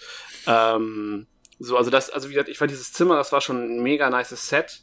und ähm, ich fand, äh, also der der äh, Schauspieler von dem Jesus war halt auch mega. Also den, dem hat dem hat man so diesen Wandel von Weihnachtsmann zu Blutsauger irgendwie ganz gut abgekauft. Oh, diese Szene im, bei dieser Feier, ich weiß nicht, das Wo auf dem- was Neujahr war, Neujahr ist das ja Silvester, oh, genau. wo er da auf dem Boden rumkreucht und dann, oh, da hat jemand geblutet. Das ist halt schon Ja. heavy, ey. Ja, wieder, nee, ich fand's halt an. Ich, ich, mich hat das Ding auf jeden Fall nicht erwischt. Also ich hatte echt weder Beklemmung noch Horrorgefühl. So, es sah halt dafür die ganze Zeit. Also ich glaube, es hat einfach mein, mein Suspension of Disbelief zu sehr gekillt, wie der Film aussah. Vielleicht, ist- vielleicht liegt es einfach daran, dass ich mich, und dann plus Sprachbarriere konnte ich mich einfach da nicht so rein, rein sinken lassen, wie jetzt in, in andere Filme vielleicht. Also ich, ich würde da die Schuld eher bei mir als beim Film suchen. ähm, aber entsprechend fand ich es dann auch nur nett. Also deswegen halt auch die Bewertung von bei Letterboxd von mir. Also der, ich fand den Film nur nett. Ich fand ihn halt schon deutlich, deutlich besser. Ich fand ihn gerade für so ein Frühwerk super atmosphärisch, super schön auch. Und zu den- Effekten, ich hatte da so ein bisschen das gleiche Gefühl wie beim ersten Hellraiser, den ich ja dann irgendwann mal im äh, Savoy nachgeholt habe. Da siehst du auch, okay, da wo jetzt die Haken reingehen und rausziehen, das ist Latex und alles. Das siehst du halt. Eklig finde ich es trotzdem. Und Mhm. bei Kronos ist es halt, wenn dieses Gerät so sich so ganz, ganz langsam in die Haut bohrt. Du meinst in, in den äh, Schaum, Latex-Schaumstoff. Ja, genau, genau da rein. den geschminkten. äh, ich weiß halt, dass das nicht echt ist, aber trotzdem war das so ein bisschen so uh, uh, unangenehm. Und äh, insgesamt fand ich den sehr schön. Auch die Figuren fand ich toll. Einmal halt der Jesus Gris, wie er mit Aurora umgeht. Und äh, es hat ja, der heißt nicht ohne Grund Jesus. So äh, wieder auferstanden von den Toten und so weiter und so fort. Äh, die Szene bei dem, der den der den äh, Sarg verbrennen soll, fand ich sehr witzig. Ich muss sagen, dass, dass die, diese kurze Episode mit dem, mit dem Bestatter und dem, und dem äh, Medizin, also dem, dem Restaurator, wie auch immer, Ja. die fand ich, fand ich, ich habe natürlich auch kein Wort verstanden, aber die beiden fand ich halt einfach witzig, weil sich da auch die, die, die Situation halt einfach schon durch das erklärt hat, was da auf dem Bild passiert ist. Und das fand ich sowieso die Dialoge sind auch sehr witzig. Also, du solltest ihn dir vielleicht noch mal auf Englisch Na, schauen wir mal. mit der Ähm, Zeit. aber nee, aber ich, was ich, was ich da dem Film halt auch, glaube ich, hoch anrechnen würde, ist, dass es halt, dass ich ihn zu 90 Prozent verstanden habe, ohne Spanisch zu sprechen. Und das wird, ich glaube, es hilft halt enorm, dass Ron Perlman zwischendurch einfach zwangsweise ein bisschen Englisch spricht. Ähm, aber davon abgesehen, äh, ist, äh, ist das Thema halt nicht, nicht so komplex und dann aber auch gut visuell transportiert. Und ich glaube, das ist halt die Sache. Die den Metaphern und so versteht man halt auch durch das Visuelle eigentlich ganz Genau, und das, und das fand ich halt schon, schon ziemlich, ziemlich cool. Also. Und wo wir ihn haben, äh, findest du, oder das hattest du in dem WhatsApp-Chat geschrieben, findest du wirklich, dass Ron Perlman anders aussah damals? Äh, naja, ja und nein. Also er ist halt, ich, ich finde es seltsam, einfach Ron Perlman mir vorzustellen, dass er nicht graue Haare hat und ja. äh, mindestens 50 ist. So, also ich habe das Gefühl, er ist mit 50 geboren worden und ist seitdem auch 50. äh, und hat sich halt, er sieht halt in Hellboy gefühlt genauso aus wie in, okay, Hellboy ist ein schlechtes Beispiel, du wisst, ihr wisst, was ich meine. ja. Ähm, Genauso aus wie in Pacific Rim. Ähm, aber dann war, habe ich danach halt Blade 2 geguckt und da ist er ja auch noch ein gutes Stück jünger als dann halt in den äh, späteren Rollen, die Aber da hat er auch schon graue Haare, oder? Nee, er hat diesen, diesen, diesen braunen, er hat ja nur diesen braunen Streifen drumherum. Er ist halt an sich kahl und hat diesen Bart, diesen. Ja. Es ist halt diese geile Post-Matrix-Optik. Ich freue mich so drauf, über Blade 2 zu reden gleich. Oh. nee, aber also halt einfach so dieses, so einen wirklich jungen Ron Perlman mit, mit der schwarzen Lockenpracht oder braune Lockenpracht, das war schon, Einfach geile Haare, der Typ. ja, und er, er ist halt, er spielt halt schon wie Ron Perlman spielt und das war halt schon cool. Er hat halt, Ja. er hat so ein paar lustige Momente. Das Ding mit der Nase ist halt so völlig random, aber halt trotzdem irgendwie witzig und er ist so nett, geht halt so lieb mit dem Mädel um am Anfang und Ist aber schon ein bisschen creepy. ja, also zumindest im, im Original fand ich, wirkt es tatsächlich ganz okay. Also er wirkt am Anfang weird, aber sympathisch. Und später wird er dann, kippt es natürlich dann doch ein bisschen krasser. Aber dann würde ich sagen, können wir Kronos abhaken. Äh, ich finde ihn sehr empfehlenswert, auch einfach um zu sehen, wie das Ganze angefangen hat bei der Toro. Und ja, es ist halt von 93. So. Ja, also historisch, kann, also er ist, er tut halt nicht weh, er ist nicht so lang. Äh, also bitte guckt ihn euch an, wenn ihr den in der Sprache findet, die ihr versteht. Ähm, Ist halt Auf in Deutschland Fall. sehr schwierig zu bekommen. So. ist halt, Der ist in den USA ist in der Criterion Collection erschienen, Mhm. genauso wie David's Backbone und Pan's Labyrinth. Aber die kann man hier in Deutschland halt ohne Region Free Player halt nicht vernünftig abspielen. Und äh, ich glaube, es gibt gar keine deutsche Blu-ray oder DVD. Ich hatte da am Anfang der Vorbereitung, hatte ich eigentlich Bock, vielleicht sogar ein bisschen was zu holen, zu kaufen, aber du findest die Scheiße einfach nicht. Hm. Also wie gesagt, für jeden, der des Spanischen mächtig ist, gibt es eine Fassung auf YouTube, die auch wirklich von okayer Qualität ist. Äh, Also es gibt auch noch Versionen, die sind von ganz fürchterlicher Qualität. Also ich habe so drei, vier durchprobiert, ähm, in der Hoffnung, dass vielleicht einst eine davon ganz englisch ist oder funktionierende Untertitel hat, aber nein. Äh, aber die erste Version, die man findet, ist, ist äh, gute obere Fernseh-DVD-Qualität so und auch der mit gutem Ton. Also.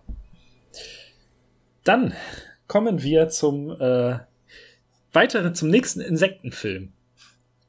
Und Mimic. Mimic, Angriff der Killerinsekten aus 1997. Ähm, einmal kurz die Story zusammengefasst. Es gibt eine Krankheit, die in New York grasiert Mhm. unter Kindern vor allen Dingen und die auch die Kinder umbringt. Und eine ähm, ja, Insektenkundlerin und ein äh, was ist er genau? Er ist CDC-Mitarbeiter einfach nur. das, was äh, Sascha sagt. Ähm, die schaffen es zusammen, eine neue Art Kakerlake zu züchten, die Judas-Variante. Das ist ja ein Insekt. Ich glaube, es ist keine Kakerlake per se. Nicht? Ich Nicht. war der also Meinung, jetzt die ganze nur die Judas-Züchtung, aber Ja. äh, hm. Und äh, die sorgt dafür, dass die Kakerlaken, die diese Krankheit übertragen, ausge, äh, ja, ausgeschaltet werden und sollen nach einer bestimmten Zeit selbst töten, äh, selbst äh, einfach sterben, weil sie keine Möglichkeit haben, sich zu reproduzieren. genau. Drei Jahre später finden sie dann allerdings heraus auf sehr unangenehme Weise, dass das nicht der Fall war, sondern diese Viecher sich weiterentwickelt haben und äh, Menschen ziemlich doof finden. Ja. Also es ist ein Creature-Feature. Es ist ein Horrorfilm mit fiesen Killerinsekten. Ähm, Das Ding ist, das Ding ist auch so, so aus seiner Zeit. Das war, war krass. Also, wow. Und es bricht hinten raus so kaputt. Es oh ist, ja. Oh, wird das schlimm. Also ich, ich habe die, ich habe die schon den Director's Cut geguckt. Ich weiß nicht, ob du den auch geguckt Ich habe hast. keine Ahnung, welchen Cut ich geguckt habe. Sind englische Sprach, also Szenen in englischer Sprache mittendrin aus dem Nichts. Ich habe ihn komplett auf Englisch gesehen. Ah, gibt es die Unterhaltung mit dem äh, Zeug aus Nonnen am Anfang, dieses Befruchtungs äh, Fruchtbarkeitstropfenzeug? Nein. Dann hast du die hast du die Originalfassung geguckt. Oh. Ist ja, der war trotzdem langweilig. Aber vielleicht deswegen, man weiß es nicht. Äh, ja, also die die äh, ich weiß nicht, das Ding ist halt wirklich, es ist von 97 und es fühlt sich halt auch wirklich so an. Es hat so es hat so so Vibes von äh, diesen ganzen Slasher-Filmen aus der Zeit ähm, und so ein bisschen, bisschen, ähm, ah, wie heißt nochmal der mit Josh Hartnett und Elijah Wood? Äh, Faculty, so ein Oh ja, bisschen. Faculty. Ja, so ein bisschen in die Richtung. Äh, also zumindest hat er mich daran erinnert, auch wenn Faculty zehnmal besser ist. Ja, das stimmt. Ähm, und ähm, die, ja, also diese, diese ganze hat's äh, herauszufinden, okay, was ist da passiert? Und dann hast du das, dieses Action-Finale, wo sie versuchen, vor diesen riesigen Insekten zu fliehen, ähm, in der New Yorker U-Bahn. Und ich hatte, hab, hatte so ein bisschen das Gefühl, dass das eine Set, wo sie am Ende sind, diese eine Bahnstation, Hm. exakt das Set ist, wo äh, die Turtles wohnen, in den Turtles-Filmen. So ein bisschen Turtles 3. naja, New York ähm, Untergrund. Ne? Ja, halt diese eine Bahnstation, wo halt auch dieser eine Waggon steht und so. Und das war halt so ein bisschen so, okay. Ist sie nicht in Japan im dritten? Äh, ja, aber sie starten ja in, sie werden ja in der Zeit ah, ja, zurückgeschickt. stimmt. Und sie starten in, einem, in, in Amiland, im ganz normalen New York. Ähm, Also für mich nimmt der Ja. Film halt zu viel irgendwo. Wir haben die äh, Insektenexpertin, wir haben ihren Mann, weil Hm. natürlich verlieben die sich. Wir haben den Polizisten, der mitten im Film irgendwie auftaucht und dann auf einmal so halbwegs wichtig ist. Man hat Josh Brolin. der, Da? das, der ist auch so jung und das ist, also ich, ich kenne ihn ja also als, als ganz junger Mann in Aus Goonies. Goonies, genau, und dann halt als alter Mann, jetzt wo er halt aktuell wieder mega erfolgreich ist. Aber dazwischen vergisst man immer, dass er halt auch irgendwie ja Dinge gemacht hat. Und dann taucht er da auf einmal auf und denkst du so, ha, Josh Brolin. Also beziehungsweise er, sein Name taucht in den Credits am Anfang auf, denkst du, ah, okay, cool. Aber man muss sagen, Josh Brolin hat den besten Tod. Ja, er hat einen Der ist, fantastischen der, ist, ja. der ist ziemlich heavy. Ähm, dann Äh, hat man. Was ist es eigentlich mit diesem Heavy? Hast du in letzter Zeit zurück in die Zukunft so oft geguckt? Oder Keine Ahnung. das ist, Muss ich mal das drauf achten. äh, dann hat man den Schuhputzer und seinen Sohn Chewie.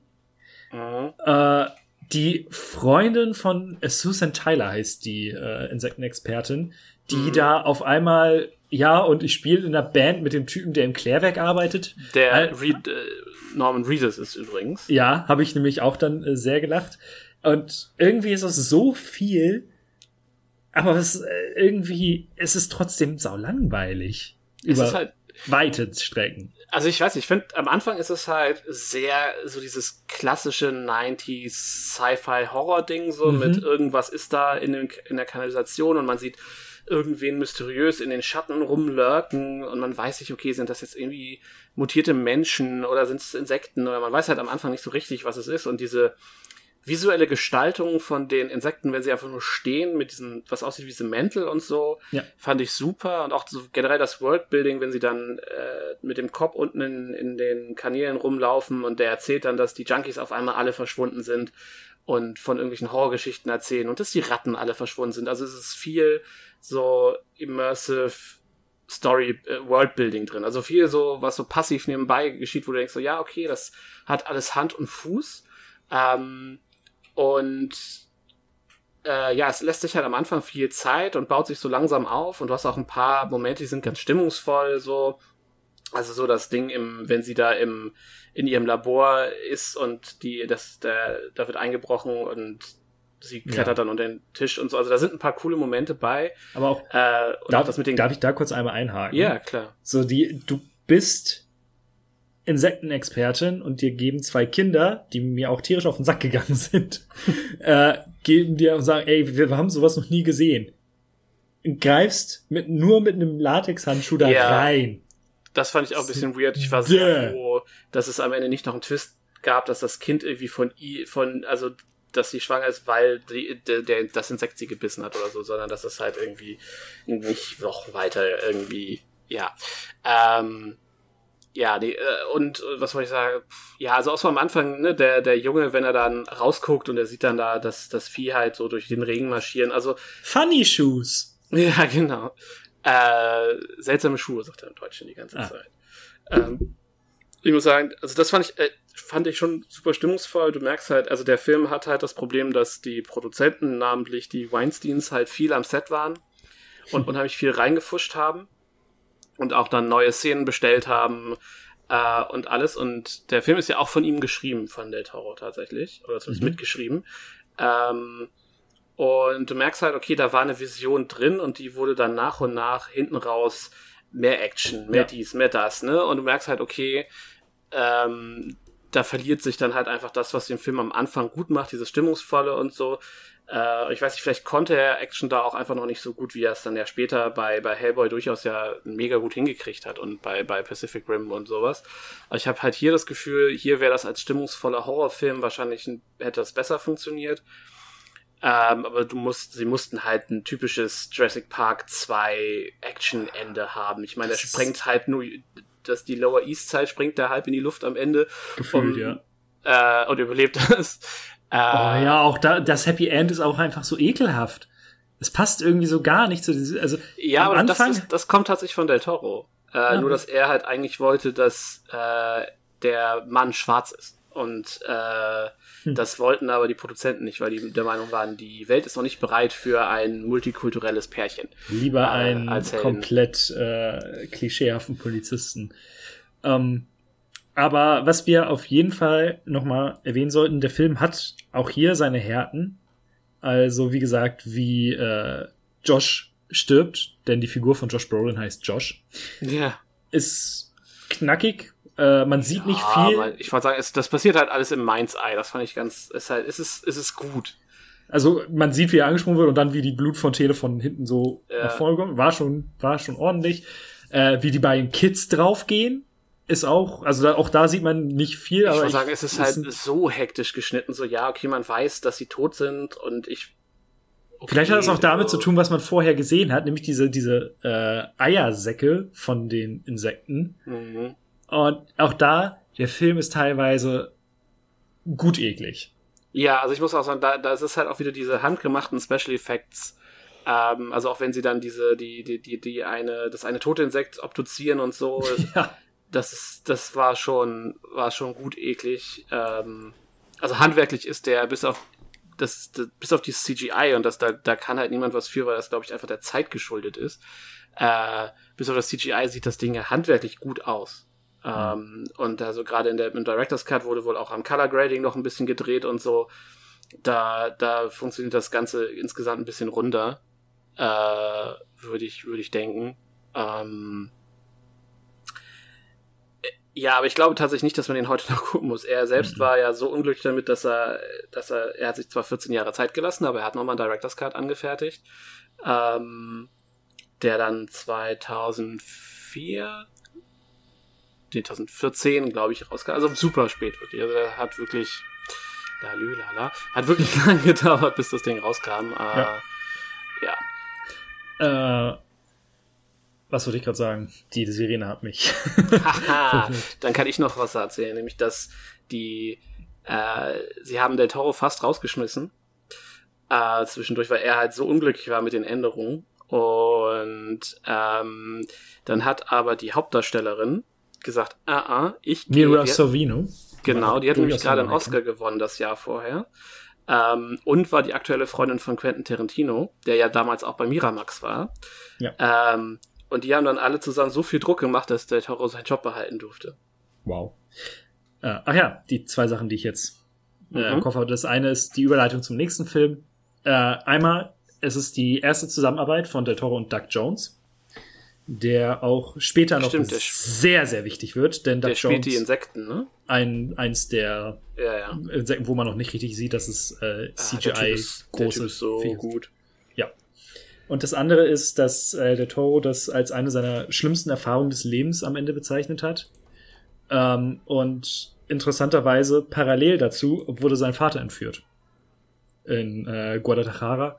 Und ähm, er meinte, es war schlimmer, diesen Film zu machen. Krass. Hm. Also dann Ähm, ist man wahrscheinlich in, äh, in den äh, Bereichen der Welt ist es ja tatsächlich relativ normal, in Anführungsstrichen, dass sowas passiert. Ähm, aber ja, es, das spricht trotzdem ganz schön, ganz schön für sich. Und es hat ihn halt so dermaßen ähm, kaputt gemacht, diese Erfahrung, dass er sich äh, zurückgezogen hat aus Hollywood.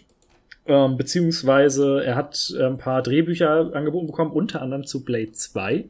Aber er wollte äh, in seiner Heimat erstmal einen anderen Film machen. Eine, eine, eine Sache möchte ich noch, Oh ja. noch sagen zu äh, Mimic. Und zwar konnten sich die Hauptdarsteller nicht ab. Also die Dame, deren Namen du eben gesagt hast, und Jeremy Mensch- Northam. genau, und der Mensch, der ihren äh, Ehemann spielt, die konnten sich Das merkt man. Ja, die haben gar keine Chemie und äh, ich fand deswegen, wenn die sich am Ende dann äh, tränenreich wiedersehen, geben sie sich auch nur eine Umarmung. Und das war's. Es gibt keinen leidenschaftlichen letzten Kuss oder so fürs fin Happy End Finale. Nein, sie nehmen sich in den Arm. Und ich fand, das war okay. so sieht Professionalität aus. Am besten noch so Pat, Pat. Ja, nee, ganz so schlimm ist es nicht. Also, es sind halt auch schon beide. Also, gerade sie ist eine super Schauspielerin. Ich mochte sie wirklich gerne in dem Film. Ähm, und ja, wie gesagt, ich glaube, man muss halt so eine Schwäche für diese, dieses Subgenre der 90s Horrorfilme irgendwie haben und dann kann man sich den auch nochmal geben. Ähm, er braucht halt am Anfang, das ist so typisches Del Toro-Ding, er braucht am Anfang immer ein bisschen zu lang, um seine Welt zu etablieren. Ähm, dann ist das, das Ding an sich aber cool und das, ja, das Ende zerbricht dann einfach am Schnitt komplett. So, aber davon abgesehen, ja, also tut nicht weh. Ich glaube, weiß nicht, ob ich nochmal gucken wollen würde, aber ja. Dann gehen wir zurück nach Mexiko, zumindest zum Filmdreh, denn der nächste Film spielt aber in Spanien. Aus Gründen. El Wurde aber auch in Spanien gedreht. ja, aber äh, der Film Ach so. spielt dann in Spanien. Äh, El Espinazo del Diablo. The Devil's Backbone. Pascal, du hattest den vorher schon gesehen, ne? Genau, genau. Ich hatte den äh, gesehen, auch im Zuge einer anderen Podcast-Vorbereitung, weil wir bei meinem anderen Podcast-Projekt ähm, auch zwei der Horrorfilme besprochen haben in einer Folge bei Devils and Demons. Da hatten wir Devil's Backbone und Pan's Labyrinth in einer Episode, weil die ja auch wohl und zusammen mit Kronos, den ich ja, wo ich mich jetzt mittlerweile wirklich ärgere, dass ich es nicht mehr geschafft habe, für diesen Podcast hier den noch zu gucken, ja, die so als jetzt also wirklich jetzt Trilogie kann man nicht sagen, aber so im der Toro-Kosmos schon irgendwo zusammenhängen. So, oder zumindest Ähnlich, alle ähnliches- ähnliche Motive aufweisen. Ja, haben so ein ähnliches äh, Gefühl. Und ich würde da inzwischen auch schon Shape of Water so ein bisschen mit reinpacken, aber da kommen wir dann ja später zu. Ja, es ist mal so diese Mischung aus dem politischen und den fantastischen oder auch dem gesellschaftlichen und den fantastischen Elementen, die er da Ja. in diesen Film reinbringt. Kriegst du denn noch die Story zusammengefasst? Ja, ich kann's, ich habe mich jetzt noch mal ein bisschen geupdatet, weil es ist jetzt auch schon ein bisschen her, aber ähm, du hast ihn jetzt ja auch gerade noch Ja. gesehen, ne? Genau, also dann fühl dich frei, mich zu korrigieren an Stellen, wo ich nicht ganz richtig liege, aber prinzipiell ist, äh, der Film spielt äh, zur Zeit des faschistischen Regimes Francos in Spanien. Und die Location ist, ist ein Waisenhaus, das geleitet wird von einem Pärchen, das sind Republikaner, also in der in dem Kontext äh, ja die Gegner des faschistischen Mhm. Regimes. Ja, also es sind Ähm, halt erstmal ist es kein Pärchen. Es ist also Ach so, er stimmt. will was von Aber- ihr. Äh, und das wird auch relativ deutlich. Der Doktor Casado. Aber sie hat ja was mit dem anderen. ja, Ne? genau. Und sie, ja, ist da eher reservierter. Und sie sind halt keine offene Unterstützer der Leftist, hieß es immer in den Untertiteln. Aber sie, Mhm. ähm, ja, helfen da schon einigermaßen mit. Genau. Genau, und nochmal so jetzt um die groben Eckpunkte. In diesem Waisenhaus ist wohl auch ein, ja, ein Goldschatz, den sie halt vor äh, dem Regime versteckt halten. Und eines Tages kommt dann ein Junge mit dem Namen Carlos äh, in dieses Waisenhaus, weil der wird dann quasi dort, ja, es wird quasi darum gebeten, ihn aufzunehmen, weil seine Eltern im Kampf gegen Franco gestorben sind, oder zumindest sein Vater, ich weiß es nicht mehr genau. Ähm, und genau, dann verfolgen wir so ein bisschen den Carlos, wie er in diesem Waisenhaus sich, ähm, ja, wie er sich da einfindet, wie er sich einlebt. Und was auch noch wichtig ist, in der Mitte des Krank äh, in der Mitte des Krankenhauses, Quatsch, in der Mitte des Waisenhauses ist auch eine Fliegerbombe, die nicht detoniert ist, ähm, zu finden. Und was sich dann auch schnell herausstellt, ist, dass die anderen Kinder zusammen mit, Ka also auch Carlos darüber informieren, dass es hier unter Umständen auch spukt. Weil sich nämlich der Geist, ich glaube, die Santi, ähm, eines Jungen, der hier ehemals gelebt hat, äh, ja, wohl durch die Gemäuer schleicht und ähm, nicht so ganz von diesem Ort lassen kann. Es, die Und- Kids wissen nicht, dass genau. es sein Geist ist. Die nennen ihn immer nur The One Who Sighs. Also der, Okay. der, ähm, ja, Seufzt. genau, der, der seufzt, weil sie, also Santi ist irgendwann einfach verschwunden. Und sie glauben halt, dass Mhm. er versucht hat zu fliehen. Ah, okay. Ja, genau. Und später, ja, aber wird dann klar, wie es eigentlich gewesen ist. Und äh, genau, und oh, ich jetzt, wie die Geschichte ausgeht, da kannst du mir vielleicht noch mal Okay. ähm, weiterhelfen. Ähm, es gibt noch den Juancito, heißt er, glaube ich, der auch in diesem Waisenhaus aufgewachsen ist und da inzwischen Mhm. so ein bisschen der Aufpasser ist, aber wo man auch schon schnell merkt, der möchte da weg, der hat keinen Bock mehr drauf und hatte nur schlechte Erinnerungen dran. Und der ist schon von Anfang an nicht so sonderlich sympathisch, aber es, es wird dann, je länger der Film dauert, klarer, dass er es auf das Gold abgesehen hat und auch immer von der Lehrerin Schlüssel klaut, mit der er dann halt schläft, äh, um den Safe aufzumachen, den Tresor, in dem der, der Goldschatz liegt. Und als er vertrieben wird, als sie es bemerken, ähm, sprengt er einen guten Teil vom Krankenhaus, äh, vom Waisenhaus, jetzt sage ich das auch schon. Entschuldigung. Vom Waisenhaus, äh, wo eine ganze Menge von den Jungs sterben und auch die beiden Aufpasser. Und äh, Carlos, als er reingekommen ist in das Waisenhaus, wurde von Jaime drangsaliert. Und die haben sie aber dann angefreundet und alles. Und Jaime erzählt äh, Carlos dann, dass er dabei war, als Santi umgebracht wurde. Von Juancito. Ähm, das war mehr oder minder ein Unfall, aber ähm, er hat ihn halt dabei beobachtet, wie er versucht hat, den Tresor aufzumachen. Mhm. Und Und dann haben sie ihn im, im Brunnen ertränkt. ja, er hat ihn, er hat ihn weggestoßen und äh, er hat sich dann ja den Kopf aufgeschlagen an so einer, an so einer Steinkante, äh, woher auch diese riesige Wunde kommt. Und das kann ich schon mal sagen, das war eine der unangenehmsten Szenen in diesem Film, wie dieses Mhm. Kind da liegt und einfach röchelt, weil es gerade am Sterben ist. Das war richtig unangenehm. Und dann hat er damit niemand das Kind findet, es in einem ja, Abwasser irgendwie sowas äh, ertränkt. Und ja, äh, der Geist spukt dann daraufhin da herum und das, die Ende, das Ende der Geschichte ist, dass die Kinder es tatsächlich schaffen, Juancito über, zu überlisten. Auch richtig fiese Szene mit diesen angespitzten Holzstäben, wie sie ihn in, unter die Achsel und so stechen und da richtig schön Ah. die Blutfontänen rauskommen. Ähm, und ihn in dieses gleiche Abwasserbecken stoßen und äh, der Geist von Santi ertränkt ihn dann.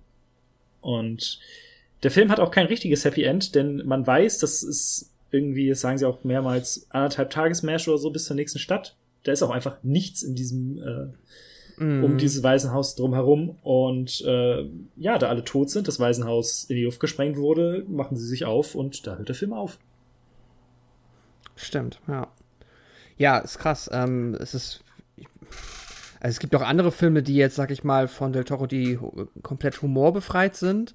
Aber ich finde jetzt aus allen Filmen, die ich gesehen habe, ist das der Film, der noch am, also nicht mal in Momenten Leichtigkeit versprüht. Also ich finde, der ist wirklich schon sehr, der, wenn man sich darauf einlassen kann und wenn man sich in den Film hineingezogen wird, dann kann er einen schon ganz gut runterziehen, stellenweise. Aber ich finde der auch, ich finde ihn auch trotzdem, also eigentlich das quasi eine seiner Qualitäten, weil ich, ich mag das Setting sehr, ich mag dieses wirklich trockene spanische Wüstenklima, in dem sie da leben. Du kannst es richtig fühlen, es ist auch super inszeniert, also Das super, unangenehm. alles audiovisuell inszeniert. Ja, genau. Du hast, also ich habe das Gefühl, ich fange an zu schwitzen, wenn ich diesen Film sehe. Die haben auch alle so Äh, Shirts von denen und die Unterhemden sind alle so schmutzig und dreckig und boah. Ja, genau. Es ist so ein richtig so ein, ah, so ein trockenes, sandiges, äh, ja, Wüste kann man ja eigentlich nicht sagen, aber halt, es ist so diese, ähm, ja, äh, ich glaube, man versteht, was Mhm. ich meine und das ist äh, unfassbar effektiv und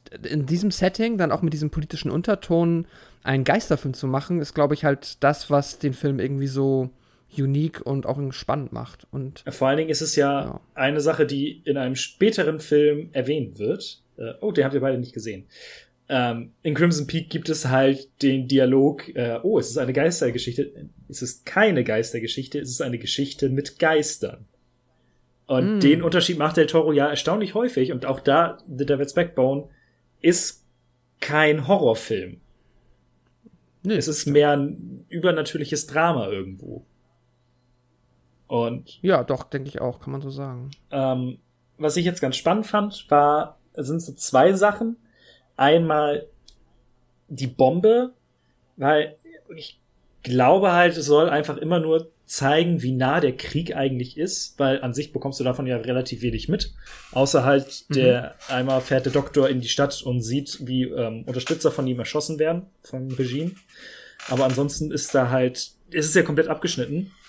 Und das ist halt so ein bisschen meine Vermutung, okay, das ist jetzt einfach nur, um zu zeigen, die Kinder haben eigentlich keine ruhige Sekunde, weil es kann sein, dass die jeden Moment sterben werden. Es ist halt auch so ein bisschen so eine Ja, sehr genau. große Chekhovs Gun, ne? Naja, die Bombe macht Ja, nie kann man- was. Ja, Oder Die geht ist sie einfach nicht nur hoch? da. Geht sie Nee. nicht hoch? Okay, im Nee. Trailer wird sehr suggeriert, dass sie explodiert an irgendeinem Punkt des Films, deswegen. Nee, nee, das ist tatsächlich, also das Waisenhaus wird in die Luft gesprengt, aber nicht durch die Bombe. Hm, okay, alles klar.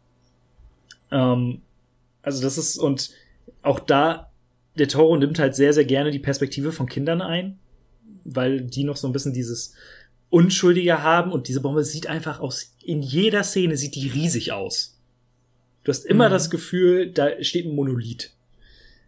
Und das andere, was ich so ein bisschen weird und auch irgendwie so ein bisschen unpassend fand, war halt die Geschichte mit dem äh, Rückenmark des Fötus. Oh Gott, muss mir mal auf die Sprünge helfen. Also gibt es eine, ähm, eine Unterhaltung zwischen dem Doktor und Carlos, wo er beim Doktor ist und der Doktor sagt, ich bin Mann der Wissenschaft, weil es gibt ja keine Geister und so weiter und so fort. Und hier habe ich eingelegte Föten, die gestorben sind und die Leute im Ort glauben, dass aus, also die sind in Rum eingelegt und dass aus diesen Rum, dass der besonders irgendwie besondere Heilkräfte hat und besonders äh, Hm. potent auch macht. Äh, weil was daran liegt, dass das Kind irgendwie ein sehr, sehr besonderes Rücken, äh, Rückenmark hatte, halt dieses Devil's Backbone. Hm. Und daher kommt der Name vom Film. Und das wird auch einmal wieder eingeblendet, als Carlos versucht, den Doktor noch zu retten, der äh, auf sehr tragische Weise auch stirbt. Hm. Aber mehr war da auch irgendwie nicht. Also ich habe ehrlich gesagt nicht verstanden, was das sollte. Und woher auch, warum genau das der Titel des Films ist. Er klingt ziemlich cool. Ja, das stimmt. Und zwar Ja. in jeder Sprache.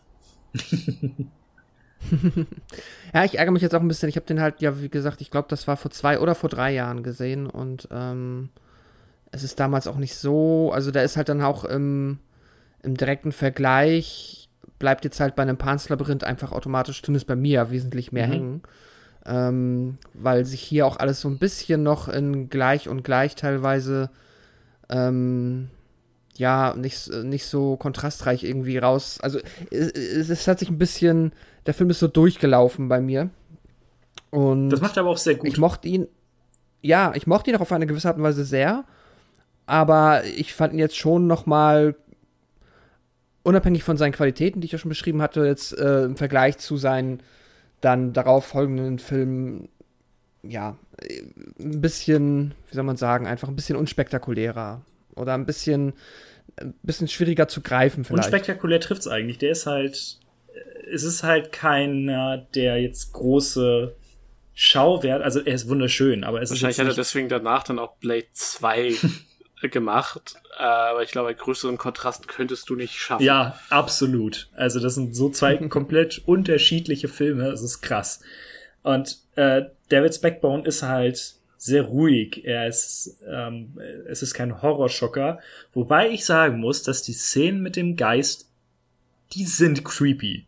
So, wenn Carlos Mhm. vor ihm wegrennt und alles und auch das Design ist halt so Ich wollte fantastisch. sagen, ich finde halt auch, dass das, das Make-up vom Geist ist, ist wieder mega. Also, Ja.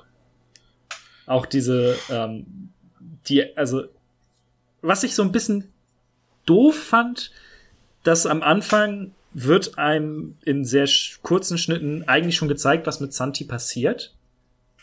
Und wenn du das nicht, wenn du nicht das Gehirn eines Eichhörnchens hast, dann erkennst du das halt sofort in dem Geist wieder. Ah, okay. So, und das ist hast du das, Pascal gerade ein Eichhörnchen genannt? Nein, äh, der hat den Film ja jetzt länger nicht gesehen. So. Ähm, und deswegen, ich frage frag mich, warum die Szenen am Anfang da sind, weil es am Ende ja so dieser große Reveal sein soll, eigentlich. Aber jeder Zuschauer weiß halt, was passiert ist. Oder zumindest das, was passiert ist. Aber äh, wie gesagt, alleine, wie das immer aussieht, wenn äh, Santi als Geist durch die Hallen des Waisenhauses geht und aus der Wunde so dieses Blut nach oben fließt, ist halt mega. Das sieht einfach geil aus. Ja, das stimmt. Wollen wir dann den großen Ko- Ja. Kontrastpunkt gleich mal raushauen? Oder Pascal, wolltest du noch was sagen? Nee, nee, nee, nee, nee, sehr gerne. Nö, genau, das wäre auch nur eine Überleitung gewesen. Let's go. Denn äh, hier haben wir auch einen äh, Gastbeitrag. Und es ist ähm, einigermaßen passend, denn äh, Pascal, ich habe bei Devils und Demons ja äh, Blade noch in diesem Jahr besprochen. Und André hat sich sehr, sehr schnell gemeldet, als er über Blade 2 einen kurzen Gastbeitrag einsprechen wollte. Deswegen würde ich sagen, äh, André, bitte. Moin moin, hier ist der André von Podriders und ich darf euch heute ein paar Worte zu Blade 2 erzählen. Im Jahr 2002 durfte niemand Geringeres als Guillermo del Toro die Fortsetzung zu Stephen Norringtons ultra cooler Vampir-Action drehen. Und die funktioniert nach dem Prinzip höher, schneller, weiter. Äh, zum einen agiert Blade, zumindest anfänglich, nicht mehr alleine, sondern arbeitet mit dem Blood Pack zusammen.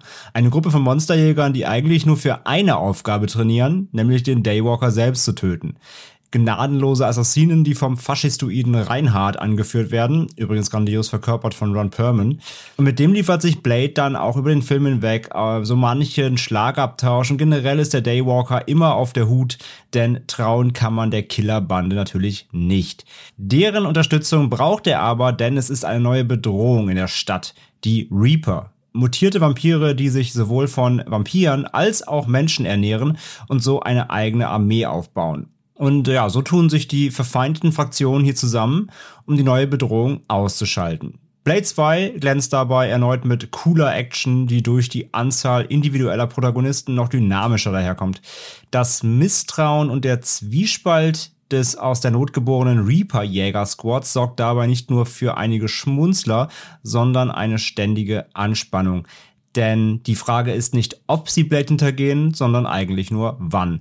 Das Creature Design ist ebenfalls gelungen. Da merkt man vielleicht auch ein bisschen dann Del Toro auf dem Regiestuhl. Die Reaper mit ihren Predator-artigen Kiefern und generell furchterregendem Auftreten äh, gefällt. Und wie auch im ersten Film leidet Blade 2 etwas an den CG-Effekten. Vor allem, wenn Blade am Ende gegen den Reaper-Anführer Nomad kämpft. Da werden Erinnerungen an den Kampf zwischen Yoda und Count Dooku in Episode 2 wach. Selbst ein Flummi hüpft nicht so freudig durch die Gegend wie Blade, wenn er auf den Boden einschlägt. Letzten Endes sind das aber Momente, die nur den Comic Relief des Films unterstreichen, denn Blade 2 ist genau wie der Vorgänger kein ernster Horrorfilm, sondern eine spaßige, blutige und durch die Bank unterhaltsame Monsterschau. Mit der Style over Substance Attitüde und dem Coolness Faktor auf Over 9000 muss man aber umgehen können. Ich weiß nicht, was da am Ende bei André passiert ist. Auf einmal war er abgeschnitten, aber er hat ja auch äh, eigentlich seine, seinen Standpunkt zu diesem Film äh, gut dargelegt. Cooler ist cool. Motherfucker. Yeah. Blade 2. ich habe meine, es, es ist meine Beschreibung dieses Films. Möchte noch jemand was anderes sagen?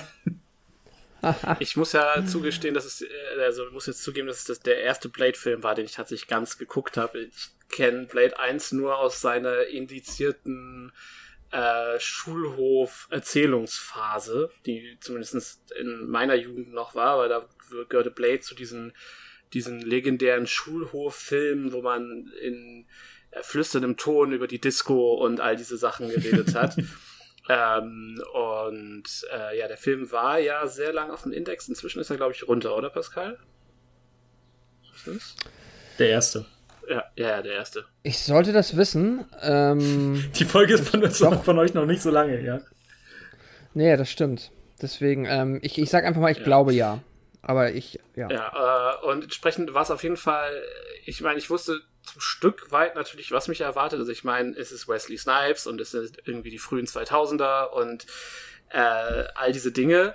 Aber ähm, es war dann doch schon ein ganz schönes Erlebnis, äh, wie Matrix der Film dann eigentlich ist. Also auch so von ein paar der Effekten her ist es, äh, also es ist jetzt nicht alles äh, Bullet Time, aber so ein paar der CG-Sachen waren echt weird. Ähm, mhm. Also in den Kämpfen gerade. Äh, aber oh, das, das ist.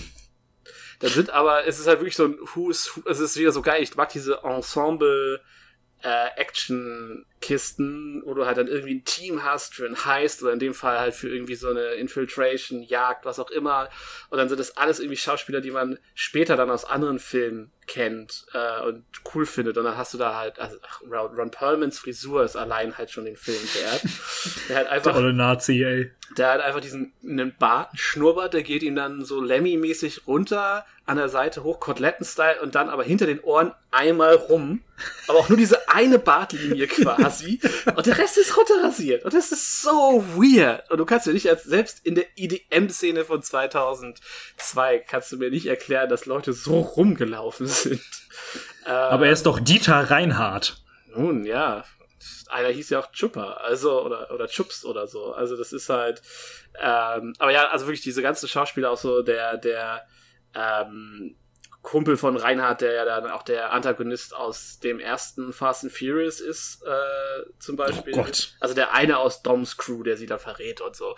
Weißt du, das ist halt so, also du hast halt diese ganzen Versatzstücke von Action Hollywood Kino aus der Zeit, die da irgendwie alle drin auftauchen. Auch der, der Typ mit den langen Haaren, äh, mit den roten langen Haaren, der, der glaube ich als erster von dem Team draufgeht, ist halt, den kennt man auch aus tausend anderen Rollen. Ich kann, ich kenne den Namen des Schauspielers jetzt gerade nicht, deswegen müsst ihr das einfach mal glauben oder selber nachgucken. Ähm, Donnie Yen ist doch, ich wollte dabei. sagen, fucking Donnie Yen.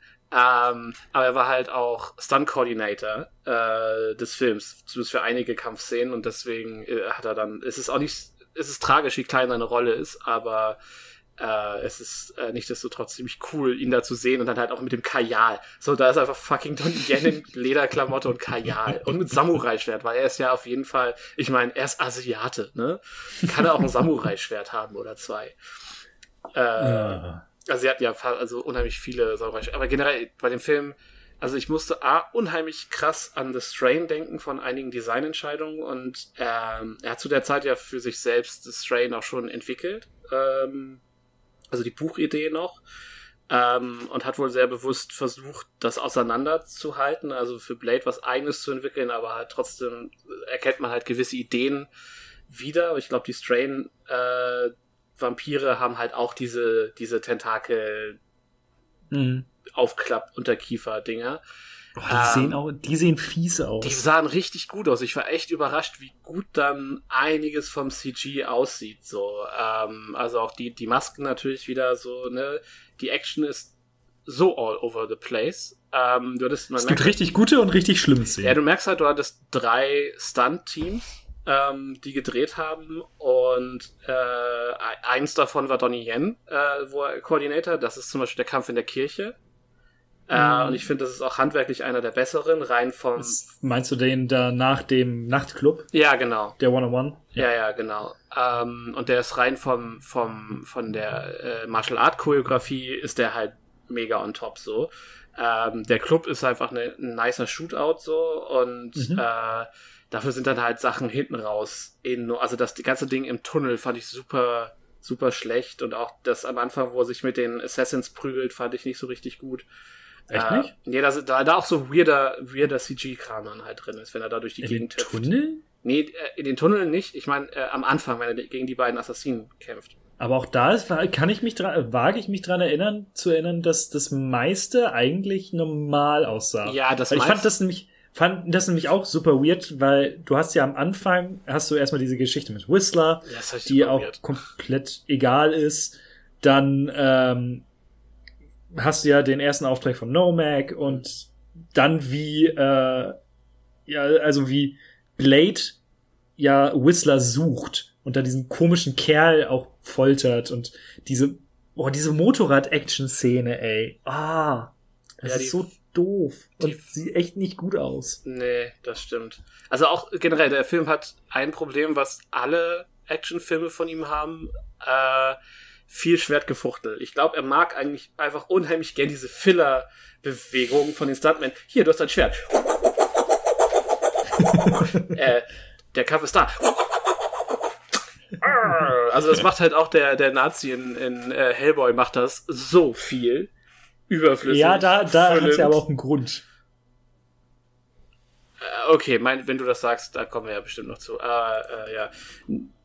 Nee, also wie gesagt, äh, Action cool, äh, äh, äh, 90s, äh, Quatsch, Matrix, dies, das. Äh, ich habe meinen Faden verloren, irgendwer anders sag mal was.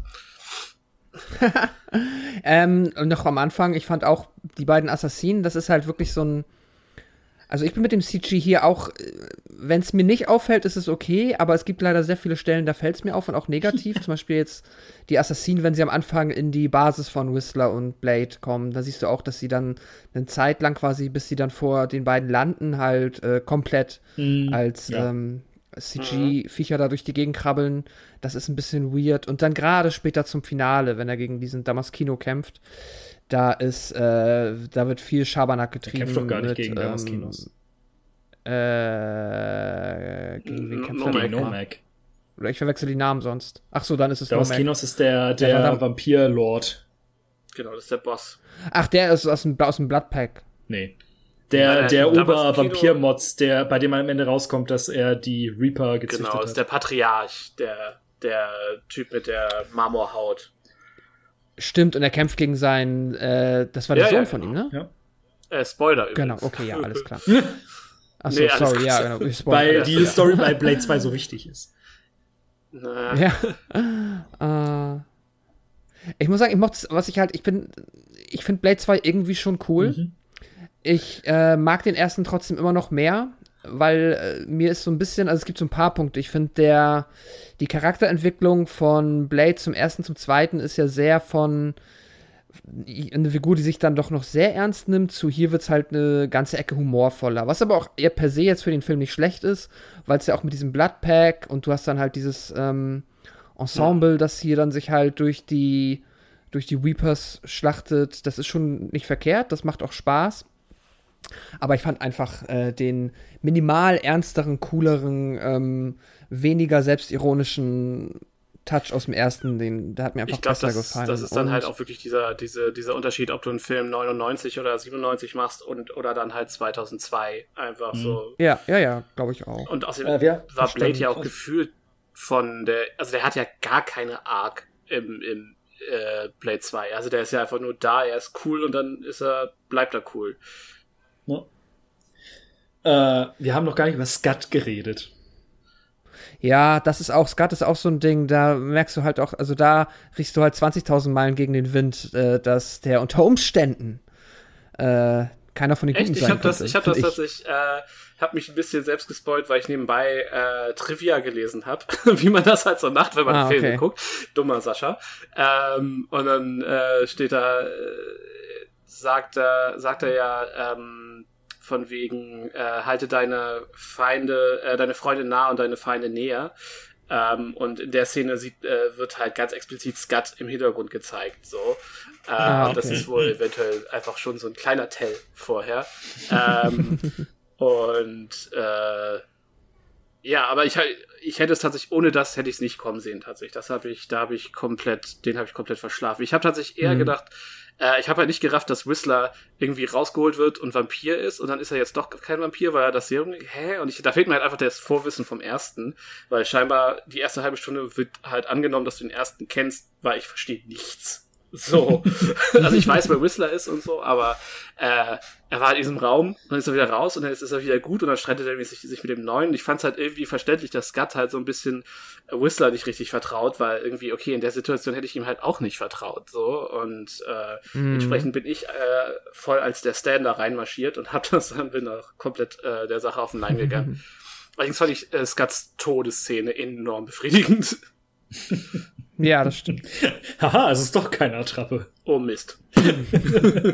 Das ist, war auch so. Warum lässt du sie da nicht sofort explodieren? Ne, und keiner weiß es. Ja, Naja. um den, um den Reveal rauszu, rauszukitzeln, weißt du? mhm. Ich fand es auch Ja. schön, dass der Demiscu, äh, wie heißt, äh, mal, Damaskinos. damals Kinos halt so, hä? Ich dachte, es ist klar, dass ich der Böse bin. An dem, am Endpunkt, wo, er, wo der Ja. große Reveal konnte. Hä? Und seine Tochter ratet es halt, ich so? Ja, ich? Was, was verstehst du denn nicht, Kind? So, das, das fand ich irgendwie da dachte. Ja, seine Tochter ist mir auch ein bisschen auf den Sack gegangen und dann so diese halb angedeutete Romanze mit Blade war auch weird. Ja, ich war froh, dass es halt nur diese halb Angedeutet. angedeutete äh, Romanze war. Ja, immer wenn er, dass sie auch immer reinkam, wenn er sich gerade sein, sein Age spritzt, war halt auch immer so eine ganz weirde Nummer. So, okay. War, Du bist gar nicht so anders wie wir.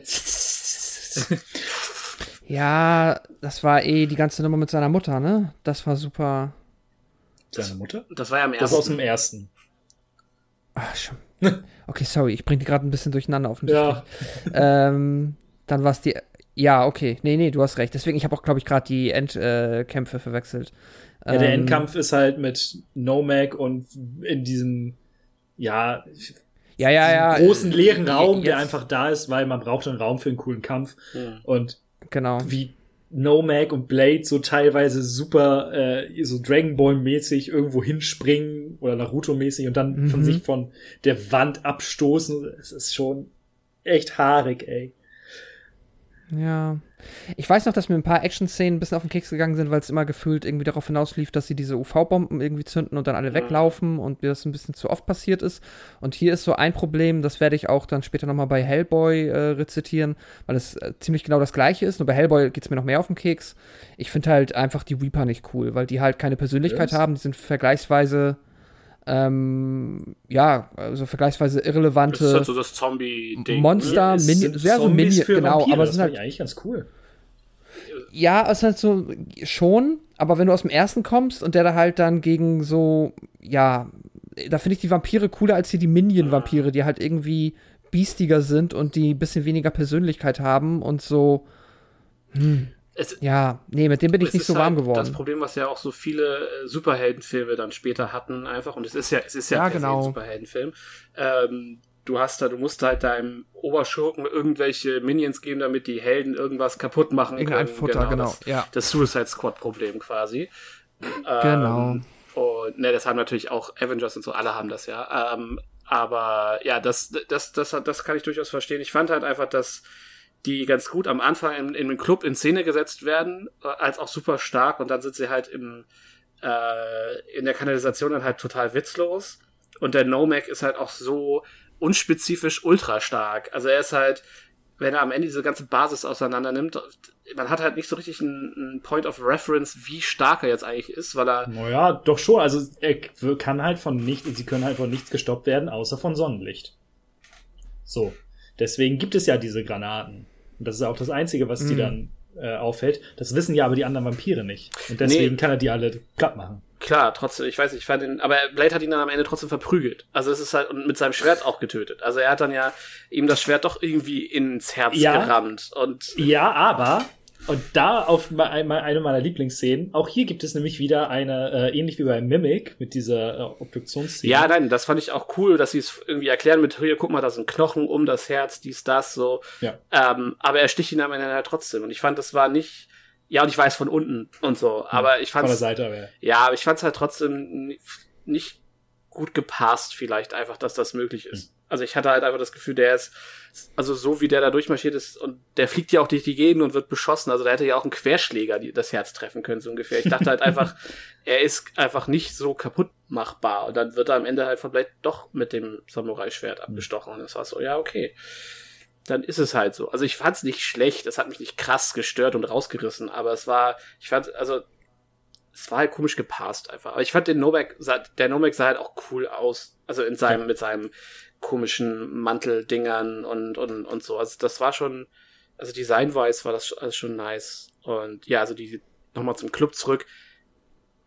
Es ist dieses, vielleicht ist es eher Matrix 2 als Matrix, was ich sagen will, aber es ist dieses Gefühl, dass nach Matrix du so eine ganze Generation von auch so Triple X und so, all diese Filme mit viel zu viel Kunstleder, Latex, Klamotten und, und komischer EDM in irgendwelchen russischen Villen und abgefuckten Gebäuden und überall tanzen viel zu schöne, viel zu dünne EDM-Jünger zu komischer Musik und so. Ich weiß, ich fand das alles.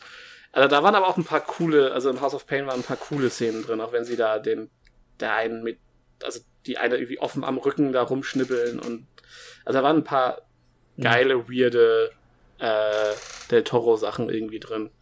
Ja, und wie gesagt, ich fand halt die Obduktion halt, die war richtig, richtig schön schmatzig und widerlich. Ja, es war auch wieder tolles, tolles Set, tolle Effekte. In den, ähm, was ich ganz spannend fand, in den, äh, in der Trivia stand, dass sich 30 Crewmitglieder bei der Obduktion äh, leichte Augenverletzungen zugefügt haben, weil es irgendwie, weil sie irgendwie eine äh, mit UV-Licht irgendwas falsch eingestellt hatten und das hat wohl 30 Crewmitglieder am Ende verletzt. Ich darf weitersprechen. Wir kommen aus 2002 noch ein äh, ganzes, ich wollte sagen eine Ecke später, aber nee, das stimmt ja nicht. Ich hatte auf den falschen Wikipedia-Artikel geguckt. Äh, 2004. Hellboy. Ähm, ich hatte zum ersten Mal von diesem Film gehört, weil ich habe das ja schon häufiger erwähnt, dass ich durchaus äh, gerne in die Fernsehzeitung geguckt habe und die hat eine Zeit lang so eine Art ähm, Hitmeter für kommende Kinofilme, was sie glauben, ob der ein Erfolg wird oder nicht.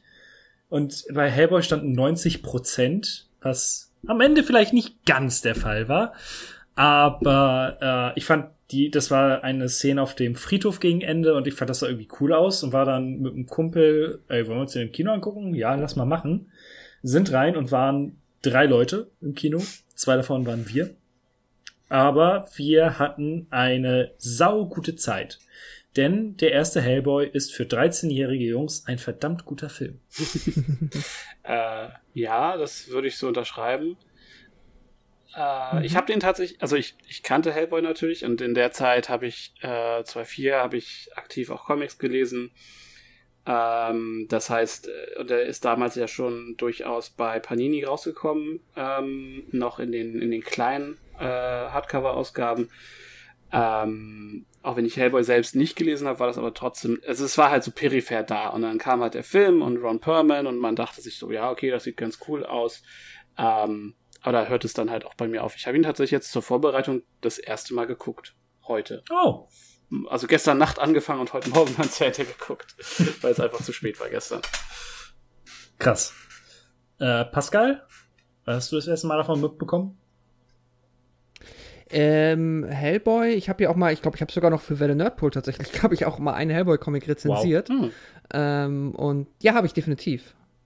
Oh Gott, in welchem Kontext? Das war, glaube ich, aber auch so ein Spin-off. Egal. Ähm, aber da wollte ich auch unbedingt mal eigentlich weiterlesen, weil ich das äh, grundsätzlich super cool fand. Ähm, hab den Film jetzt aber auch eigentlich zum ersten Mal gesehen. Zumindest erinnere ich mich nicht, dass ich ihn schon mal vorher gesehen hätte. Hm. Und ähm, ja, ich kann deine Aussage, glaube ich, auch so unterschreiben.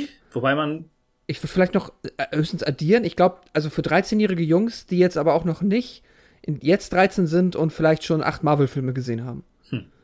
Wobei Mhm. man eine Sache dazu auch noch sagen muss, äh, es ist ähnlich wie mit, oh, wie hieß denn der Horrorfilm? Der Exorzismus der Emily Rose. Der war im Kino nämlich auch ab 12 freigegeben, Hellboy auch. Die Version, die es dann im Grunde genommen auf DVD und äh, Blu-ray geschafft hat, die ist ab 16.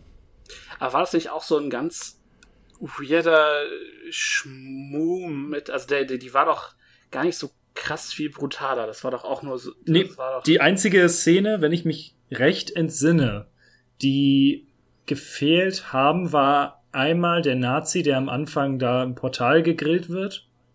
Das war und das ist auch nur CGI. Glaube ich, ich weiß es nicht, äh, aber was auf jeden Fall äh, nicht, also was auf jeden Fall in der Kinoversion nicht war, war die Wiedererweckung von Rasputin. Äh, da wie er da aus diesem Blutloch rauskommt. was? Genau. Ah, okay. Ja, das ist Und- wahrscheinlich ein bisschen krass vom, vom Visuellen für ab 12, das ist so richtig. Mhm. Genau. Und äh, die fand ich aber auch jetzt in der, äh, ich finde, die sieht super cool aus. Ja.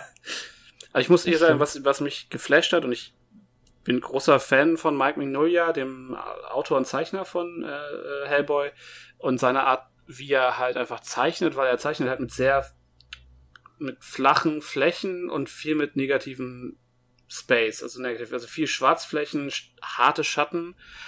Äh, und es gibt halt wirklich Szenen ähm, im ersten Film, wo du denkst, okay, das ist eins zu eins, das könnte ein Comic-Panel sein, ähm, wie sie mit den Schatten dann auch im Gesicht von Hellboy arbeiten und dadurch dann ähm, dieses krasse, diese krasse Schminke von Ron Perlman halt dadurch auch nochmal zusätzlich unterstreichen und hervorheben. Und das ist halt wirklich ähm, dafür, dass es ein co quasi comic-accurates Kostüm ist, mal von den Beinen abgesehen, und das ist dann ja auch eigentlich den meisten Leuten egal, ähm, ist es halt tatsächlich ein, ein gutes, eine, eine cringe-freie 1 zu 1 Umsetzung von Comic zu, äh, zu Film, was das Visu Visuelle angeht einfach. Was ja Man merkt halt einfach, dass das, das ist eine Sache, sobald Del Toro da wirklich ein Herz für entwickelt hat, habe ich das Gefühl, fließt da so viel rein in diese Dinger. Das hast du halt bei Mimic dann eher so halb gehabt und auch bei Blade 2, das wirkt halt, es wirkte nie so richtig wie ein Del Toro-Film, zumindest jetzt für mich, auch in der, äh, einmal in der Werkschau. Und bei Hellboy merkst du das halt einfach, wie viel Bock der da hatte. Ja, ich finde aber auch, du merkst halt auch einfach, wie er so über die Jahre immer mehr seinen Ton findet. Also, Mhm. ähm, und auch mit allem besser wird. Also du merkst halt schon, dass, dass zwischen Hellboy und Kronos halt elf Jahre Filme machen steckt. So. Und Ja. halt dann auch er mit dem großen Budget so viel besser klarkommt und all das. Also das ist halt, äh, ja, also und hier, dadurch, dass er, dass Mike Mignola halt ja auch äh, sehr eng hier mit ihm zusammengearbeitet, er hat für Blade 2, glaube ich, schon als, äh, hat er schon äh, Designs mitentworfen. Ich glaube, da haben die sich kennengelernt.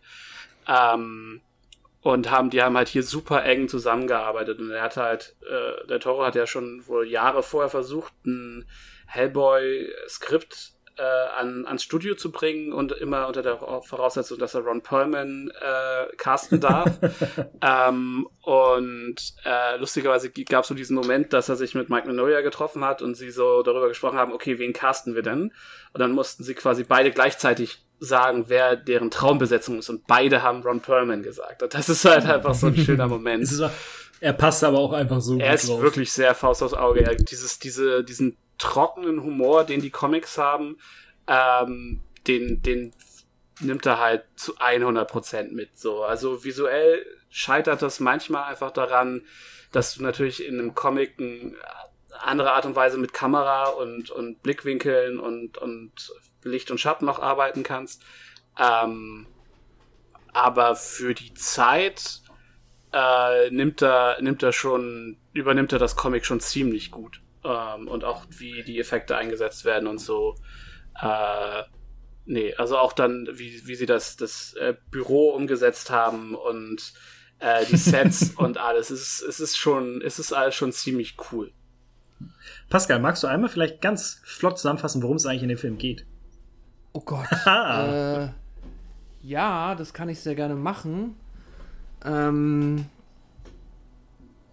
okay, also, der Film beginnt damit äh, quasi einmal so ein bisschen mit der Origin-Geschichte, wie die, wie Hellboy quasi auf die Welt gekommen ist. Ah, ihr müsst mich, also bitte korrigiert mich, wenn ich Quatsch erzähle, aber es geht ja erstmal mit den Nazis Auf die los. Erde die, vor allen Dingen.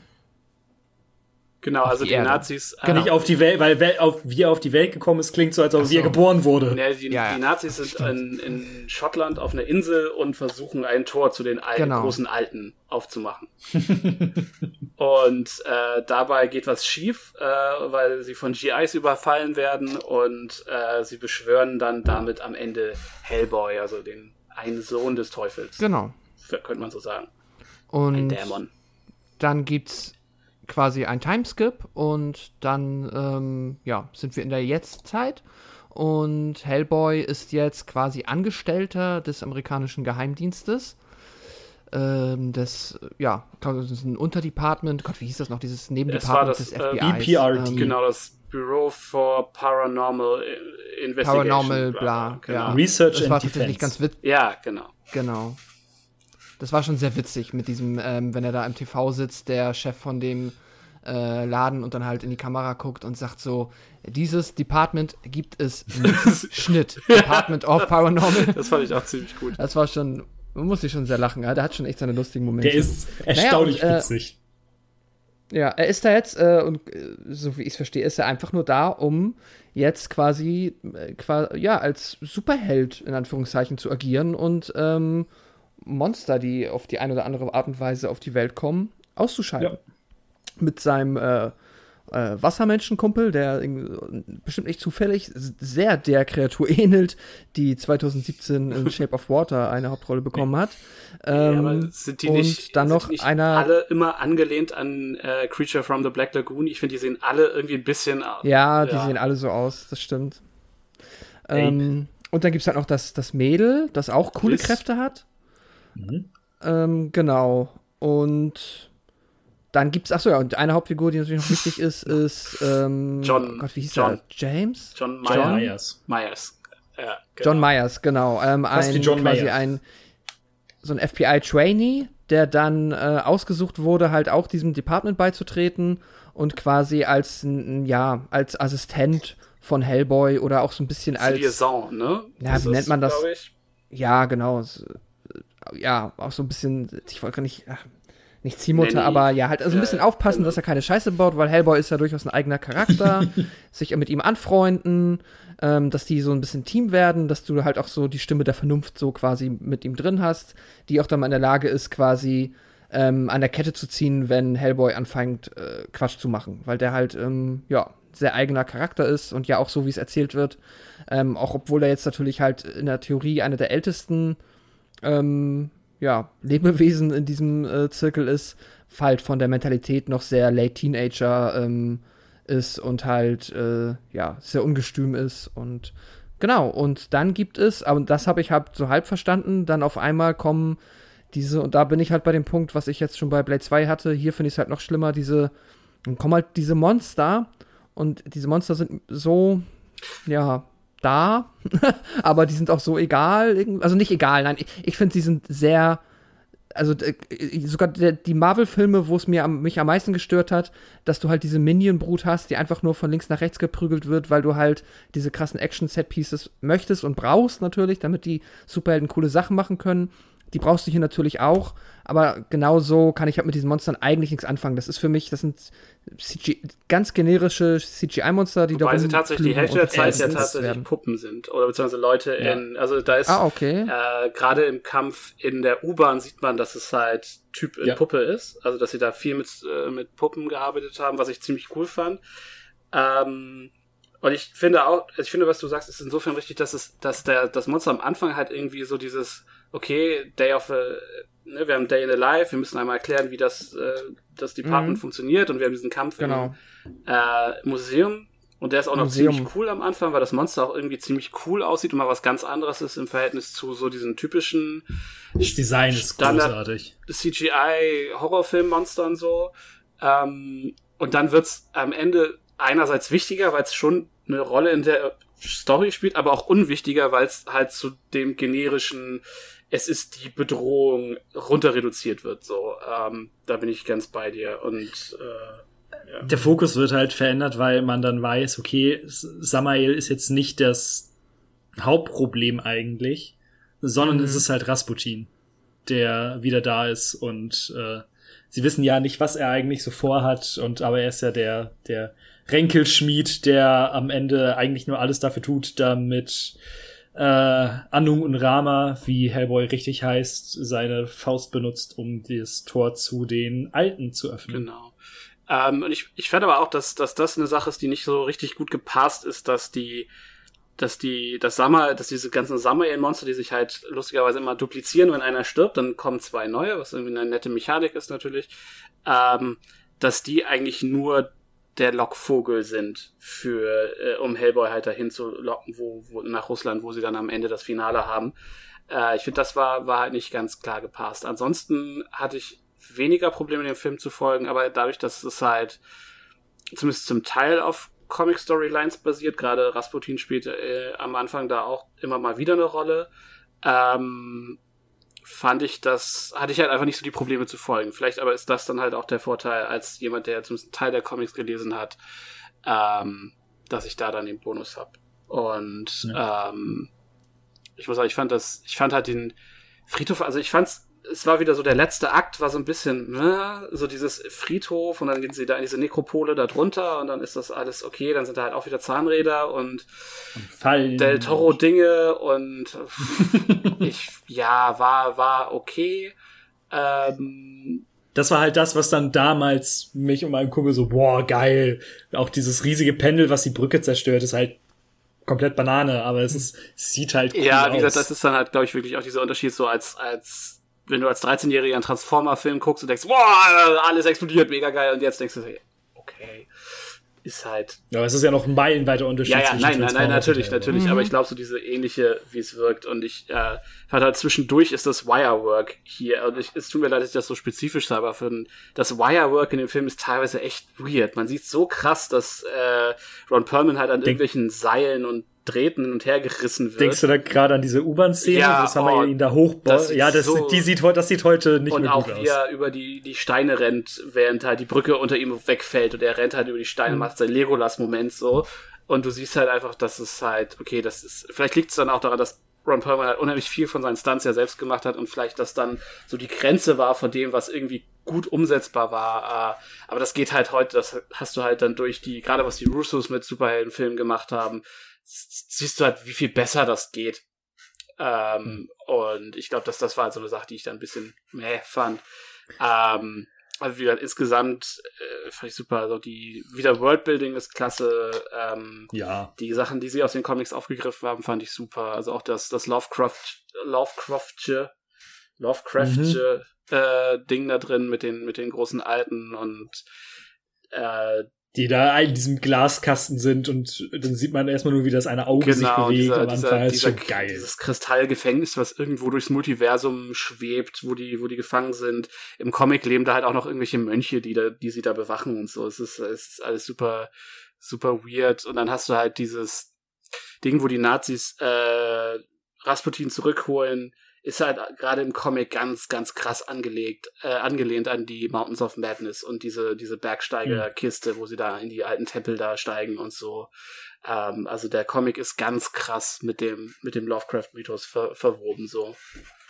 Ich fand halt damals und auch immer noch äh, die beiden Fraktionen halt super cool. Einmal das Büro und auch wie halt äh, Liz und Myers und Abe und äh, Hellboy so miteinander interagieren. Das so, so ein bisschen das leichte Rumgebitsche, das fand ich ganz cool und auch so die, was angedeutet wird, was vorher war und Mhm. alles. Aber eben auch die Antagonisten. Rasputin ist halt, hat halt in Deutsch auch so einen geilen russischen Akzent. Das ist, äh, ich habe den bisher, glaube ich, fast immer auf Deutsch geguckt, wenn.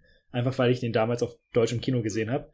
Ähm, und halt, äh, ja, Karl-Heinz Kronen? Krönen? Krönen. Äh, Der sieht- Karl Ruprecht Krönen. Der sieht halt auch Der so sieht- geil aus. Also. Ja, der sieht so mega cool aus. Und das, was ich meine mit diesem Schwert herumgefuchtel, das ist halt einfach ein arroganter Penner, der weiß, dass er nicht verletzt werden kann. Deswegen kann er das ja machen, was ihm ja aber auch dann irgendwann zum Verhängnis wird und weswegen er ja aufgespießt wird. Aber er wird ja nicht aufgespießt, weil er rumfuchtelt. Also er ist. Ja, er fuchtelt rum und anstatt Hellboy halt direkt umzulegen, wird er abgelenkt und Hellboy schafft es dann, ihn zu, ja, ja, ihn zu besiegen. naja, okay. Ähm, Aber der, äh, ich. das war nämlich auch, glaube ich, eine Sache, die, wo ich mir nicht sicher bin, ob man das in der FSK 12 Version so deutlich gesehen hat. Man hat dann ja, habe ich mich auch gewundert, ich, hatte ganz vergessen, dass John Hurt mitspielt ja. Ich, als Professor ich, ich wusste, dass Äh, irgendwer man hat, Großes ihn sp- spielt und er war dann auch so, ach, okay, es war John Hurt. okay. man hat halt auch wieder diese Obduktionsszene, wo auch, und ich glaube, in der FSK 12 Version hat man es nur gehört und dann unter die, hinter diesem Vorhang gesehen, wie er Ah, aufsteht. Okay. und alles, aber in der normalen Version ist, siehst du dann halt, wie dieser Kerl sich einfach die Lippen und die Augenlider weggeschnitten hat und alles und der sieht so fies aus. Es ist wirklich gutes, gute Maske, ja. Also. Ja. Das, aber das ist halt apropos Maske, ne? Also Hellboy, ne, das, das Kostüm von Ron Perlman, der sechs Stunden rein und raus äh, quasi drin ist, dann äh, Doug äh, Jones war's? Nee. Doug Jones. Aber ihr meintet, in Devil's Backbone taucht das erstmal auf. Was spielt er denn bitte in Devil's Nee, Backbone? in Mimic. Ach so, okay. Ich dachte, das, das klang so, als wäre in Devil's Backbone auch drin gewesen. Nee. Naja, okay. Da war er nicht. Okay. Ähm, ja, nee, also ne, als Ape Sapien, das, das, das Kostüm ist und wie er Schauspieler, das ist so nice, so cool, Hm. so unangenehm. Ich- Ich mag den immer noch. Den mochte ich Ich auch. mag den immer noch super gerne. Ich finde halt den zweiten noch mal besser, aber da kommen wir ja noch hin. Äh, wollen wir dann zum, äh, ja, ich glaube für viele dem Höhepunkt seiner Vita kommen? ja, können wir machen. Also, Ja. Ich habe zumindest nicht mehr so viel zu sagen. Ich, das Einzige, was mir halt bei Hellboy heute aufgefallen ist, was man vielleicht noch oder was ich noch loswerden könnte, ist, dass ich das Gefühl habe, dass der halt so in seiner Form, er ist schon was Eigenes. Ich würde ihn jetzt nicht irgendwie ähm, jetzt äh, sagen, dass es halt auch quasi einfach nur ein Marvel-Film ist, bevor es Marvel-Filme gab.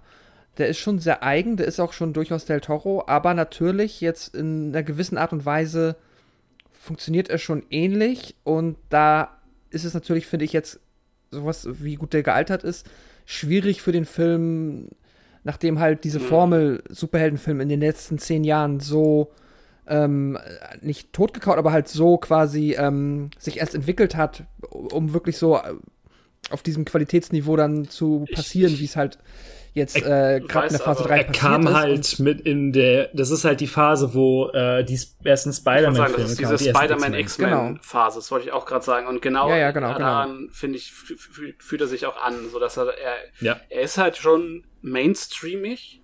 Ähm, er hat halt Mhm. Del Toro drin so und es ist halt durch das Thema an sich ist es halt äh, nicht ganz so mainstreamig logischerweise, weil es halt diese ganzen Fantasy-Versatzstücke hat und so.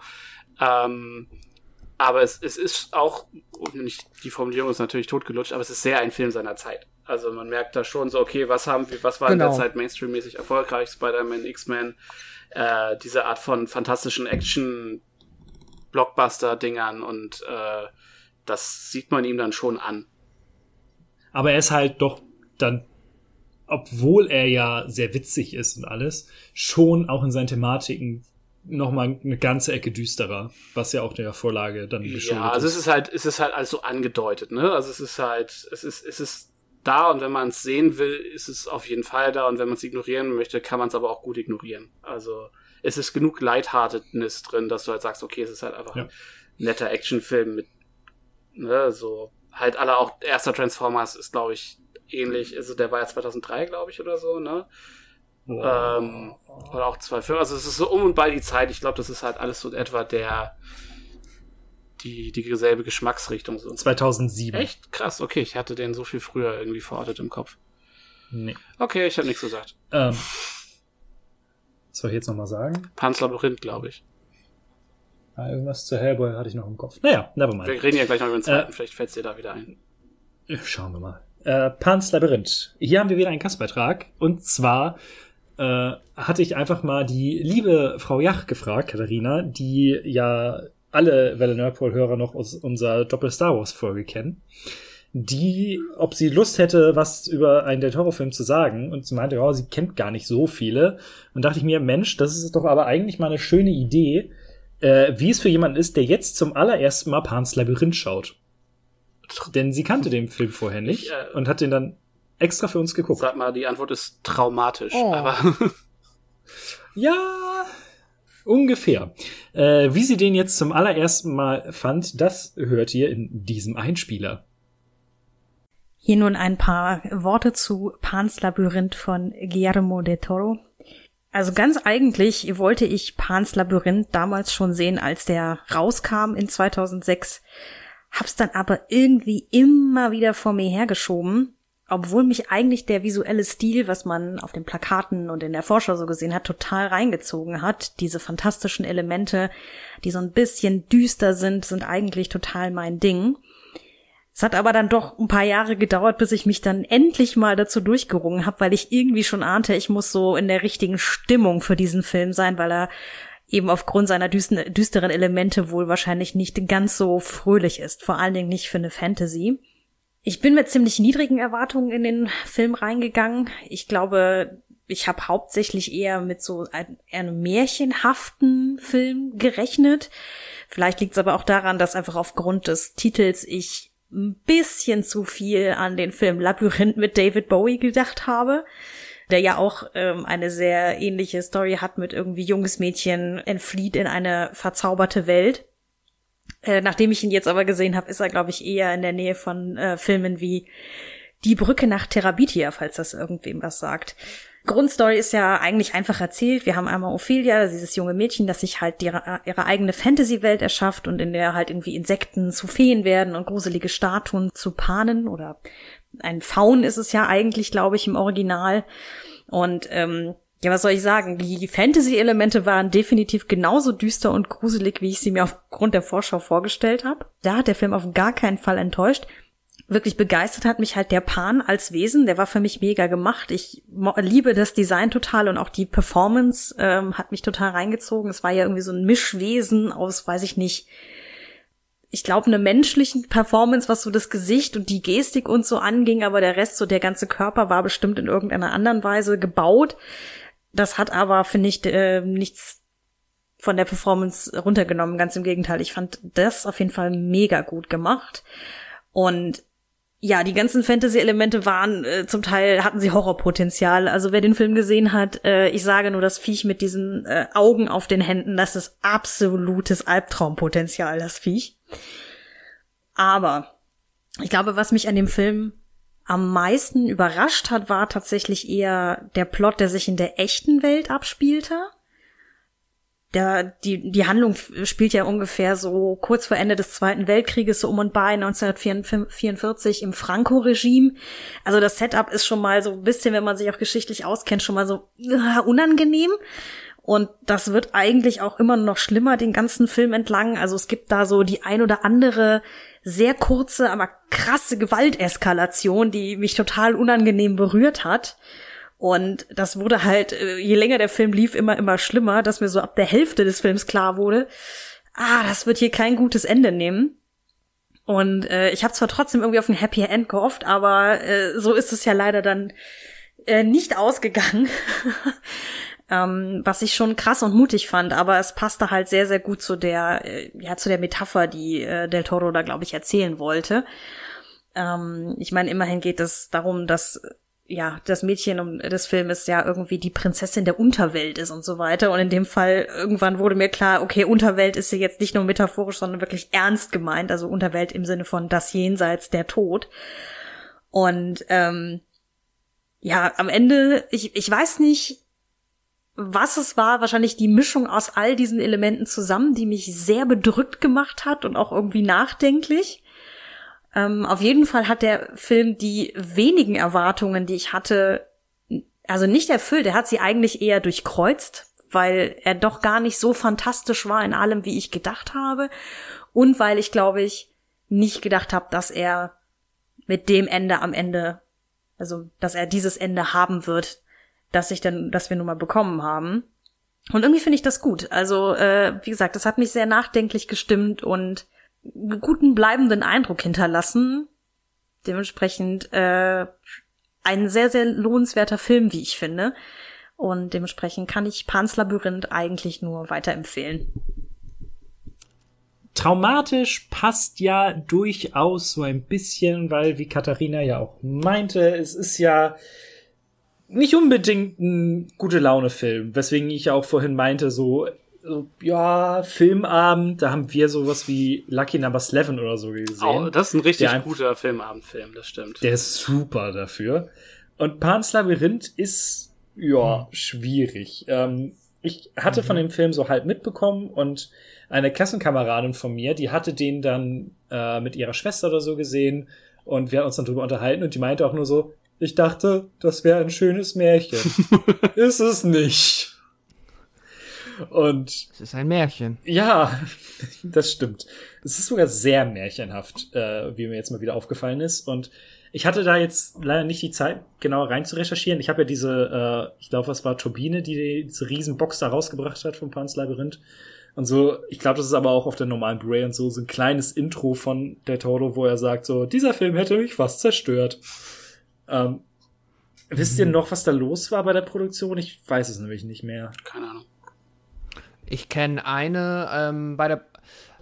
Zwei Dinge fallen mir ein. Also einmal weiß ich, dass er ähm, den Film halt lange geplant hat und ihn lange machen wollte. Er hatte halt äh, so sein Notizbuch immer dabei und das hat er wohl mal irgendwann in einem Taxi ah, doch, verloren. die Geschichte habe ich auch schon mal gehört. Und ähm, genau, und dann hat aber der Taxifahrer ihn angerufen, er hat es wiederbekommen und das war für ihn so ein, er hat es, glaube ich, so angefühlt wie so eine von, also irgendjemand möchte ihm sagen, hier, wenn du jetzt dich nicht weiter dafür einsetzt, äh, dann deine Vision auch mal umzusetzen, also du dich quasi weiter dafür einsetzt, dass irgendein Studio dir das finanziert, dann, ähm, ja, ist das nicht gut. So, dann und äh, genau, das war einmal das Thema. Und äh, er hasst wohl spätestens seit dieser Produktion Pferde. Weil ähm, die Pferde hätten, also es gibt ja diese Reitszenen, wenn sie dann zu den, ähm, ich glaube, die Rebellen reiten ja auch, aber auch dann die, ähm, ja, die Faschisten, wenn sie dann da halt ausreiten, da wäre wär wohl tatsächlich ein Schauspieler fast ums Leben gekommen, weil das Pferd ähm, ihn runtergeschubst hat und dann in der Nähe halt rumgetrampelt ist und ihn nur knapp verfehlt hat, äh, an, ja, also nur knapp nicht irgendwie seinen Hals erwischt hat. Und die Pferde waren wohl richtig, richtig schwierig unter Kontrolle zu kriegen. Und da hat er gesagt, das ist halt so diese, diese Filmregel, ne? Wenn du sagst, willst du einen entspannten Dreh haben, dann drehst du nicht mit ja. Kindern und nicht mit Tieren. Mhm. Und das mit Kindern hat hier wohl jetzt nicht das Problem verursacht, aber die Tiere waren wohl wirklich ein, ähm, ein enormes Problem. Okay. Das fällt mir jetzt ein. Ähm, wenn ihr nichts ergeben habt, ich würde mal versuchen, die äh, Story zusammenzufassen. Mhm. Ja, flott. Mhm. Es äh, dreht sich um Ophelia eine junge Dame, ein äh, Mädchen im Spanien 1944. Der Bürgerkrieg ist vorbei, die, der Zweite Weltkrieg äh, tobt aber noch und die Faschisten unter Franco haben das Land unter Kontrolle. Es gibt allerdings immer noch Rebellen und die Mutter von Ophelia ist mit einem faschistoiden Hauptmann zusammen, nämlich den Hauptmann Vidal. Ähm, und Carmen, also Ophelias Mutter, ist schwanger und damit sie das Kind in Ruhe austragen oder gebären kann, äh, soll sie ja auf ein Landsitz des Hauptmannes. Und Ophelia soll dann mitkommen. Dazu muss man noch sagen, dass der Hauptmann nicht Ophelias Vater ist. Und ja, dann, äh, Ophelia ist ein sehr, äh, liebt Märchen zum Beispiel, liebt Geschichten, ist ein sehr fantasievolles Kind. Und eines äh, Abends trifft sie einen Faun. Denn es ist äh, kein äh, Pan, wie es im deutschen Titel ist. Auf äh, Spanisch heißt er auch El Laberinto del Fauno. Mm, der ihr sagt, du bist die Wiedergeburt eines äh, einer Märchenprinzessin im Grunde genommen, eines Fantasiereiches. Und um da wieder hinzukommen, musst du drei Aufgaben erledigen. Und Währenddessen spitzt sich halt die Situation an diesem Landhaus zu. Die Rebellen ähm, rücken immer näher heran, denn die Mercedes, die äh, ein Hausmädchen vor Ort ist, ähm, unterstützt die. Genauso mit einem äh, Doktor, der für ebenfalls äh, im Grunde genommen für dieses Haus angestellt ist, aber auch eher auf der Seite der Rebellen steht. Habe ich irgendwas Mhm. äh, sehr wichtig? Man kann natürlich noch. Äh, nö, also sehr wichtig. Also es ist halt, sie lernt äh, halt im titelgebenden Labyrinth, trifft sie zum Ja. ersten Mal auf diesen Faun. Das ist halt so ein Labyrinth, das in der Nähe von diesem Landsitz sich befindet, wo sie halt einfach beim Spazierengehen mal ähm, ja, reinstolpert. Dann wird sie noch von der Mercedes dann äh, wird ihr erst gesagt, geh da nicht rein, das ist gefährlich. Und genau, nachts kommt dann so eine kleine Fee und die äh, lockt sie dann, dieses Insekt, dieser äh, Stabheuschrecke ja, da. Gottesanbeter, ja, diese Heuschrecke verwandelt sich dann ja in eine Fee und lockt sie nochmal ins Labyrinth, wo sie dann auf den Faun trifft. Und sonst, ähm, nö, genau. Der Bruder von der Mercedes ist halt einer der Ja. Rebellen. Das ist nochmal später, glaube ich, zwischenzeitlich vergleichsweise relevant. Und Genau, dann läuft das halt ja so parallel. Ne? Sie Ja. macht ihre Aufgaben äh, und parallel läuft dann halt dieser, dieser eher erwachsene äh, Plot äh, mit den äh, Guerillos und, ähm, und den Mhm. Faschisten und der ganzen Kiste. Ähm, Genau. Und das kombiniert sich so darüber, dass äh, zum Beispiel die Mutter ist dann ja, ähm, hat halt sehr starke Komplikationen und es ist nicht so sicher, ob Boah, das ist auch so eine kind, unangenehme Szene. ähm, ob das Kind das wohl überleben wird oder ob die Mutter die Geburt überleben wird. Aber dem Hauptmann ist es halt so wichtig, weil es offensichtlich, äh, ja, also halt einen Sohn haben möchte von ihr. Und ihm ist auch das Leben des Kindes wesentlich wichtiger als das der, ähm, der Mutter von Ophelia. Und dann, der Faun gibt ihr dann zum Beispiel ja diese ähm, Wurzel, die sie unters Bett legen muss. Ähm, die Alraune, damit äh, es der Mutter besser geht, was auch erstmal funktioniert. Und ich meine, so viele Aufgaben sind es ja eigentlich nicht. Es gibt ja einmal, ist es halt der Frosch, wo sie halt, ähm, nee, die Schildkröte, Entschuldigung. Es ist, ähm, ein, es ist eine Kröte. die Eine Kröte? Ah, ja, okay, dann war es Unter diesem Baum. Äh, wo sie, Boah, das ist, das Genau, ist so sie ekelhaft den mit den Blutegeln Ja. und so. Ach. das stimmt, wo sie den Schlüssel zieht. Und dann halt das zweite große Setpiece, was glaube ich auch mal so jeder Das- direkt im Kopf der hat, wenn er an Dinner, Pans äh, denkt, das- ist halt der, der, der Pale Man an dem Dinner Table, Boah. wo sie halt die Aufgabe bekommt, auch so dieses ganz klassische Märchentrope. Du gehst da rein, du holst das, äh, den Dagger, also du holst äh, Den das, Dolch. dieses Kurzschwert da raus, den Dolch, danke. ähm, und du fässt nichts von dem Tisch an. Du fässt nichts von dem Tisch an. Was macht sie? Ist eine Weintraube.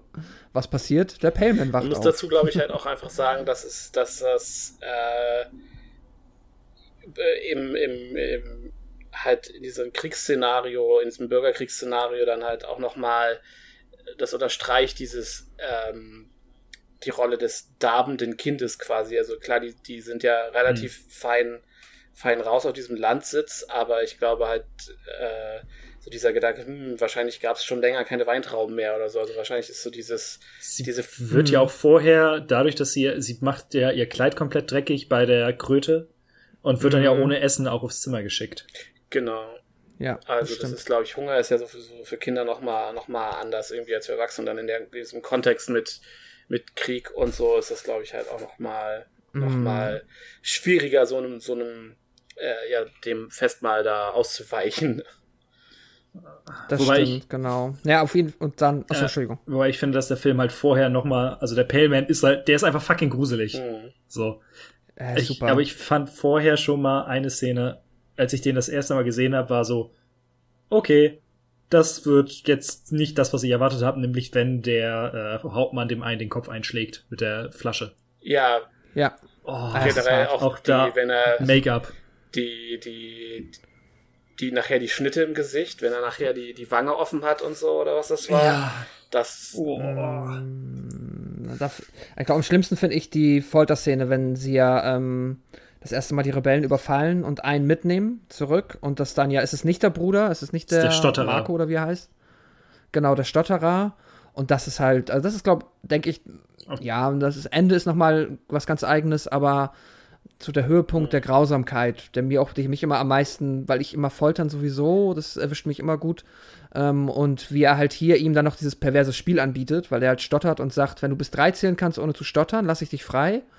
Und er schafft's halt nicht. Und dann siehst du quasi, du siehst die Folterung nicht explizit, aber du siehst das Ergebnis. Also der, und der, wie er dann da ist und er fleht darum, einfach nur noch zu sterben.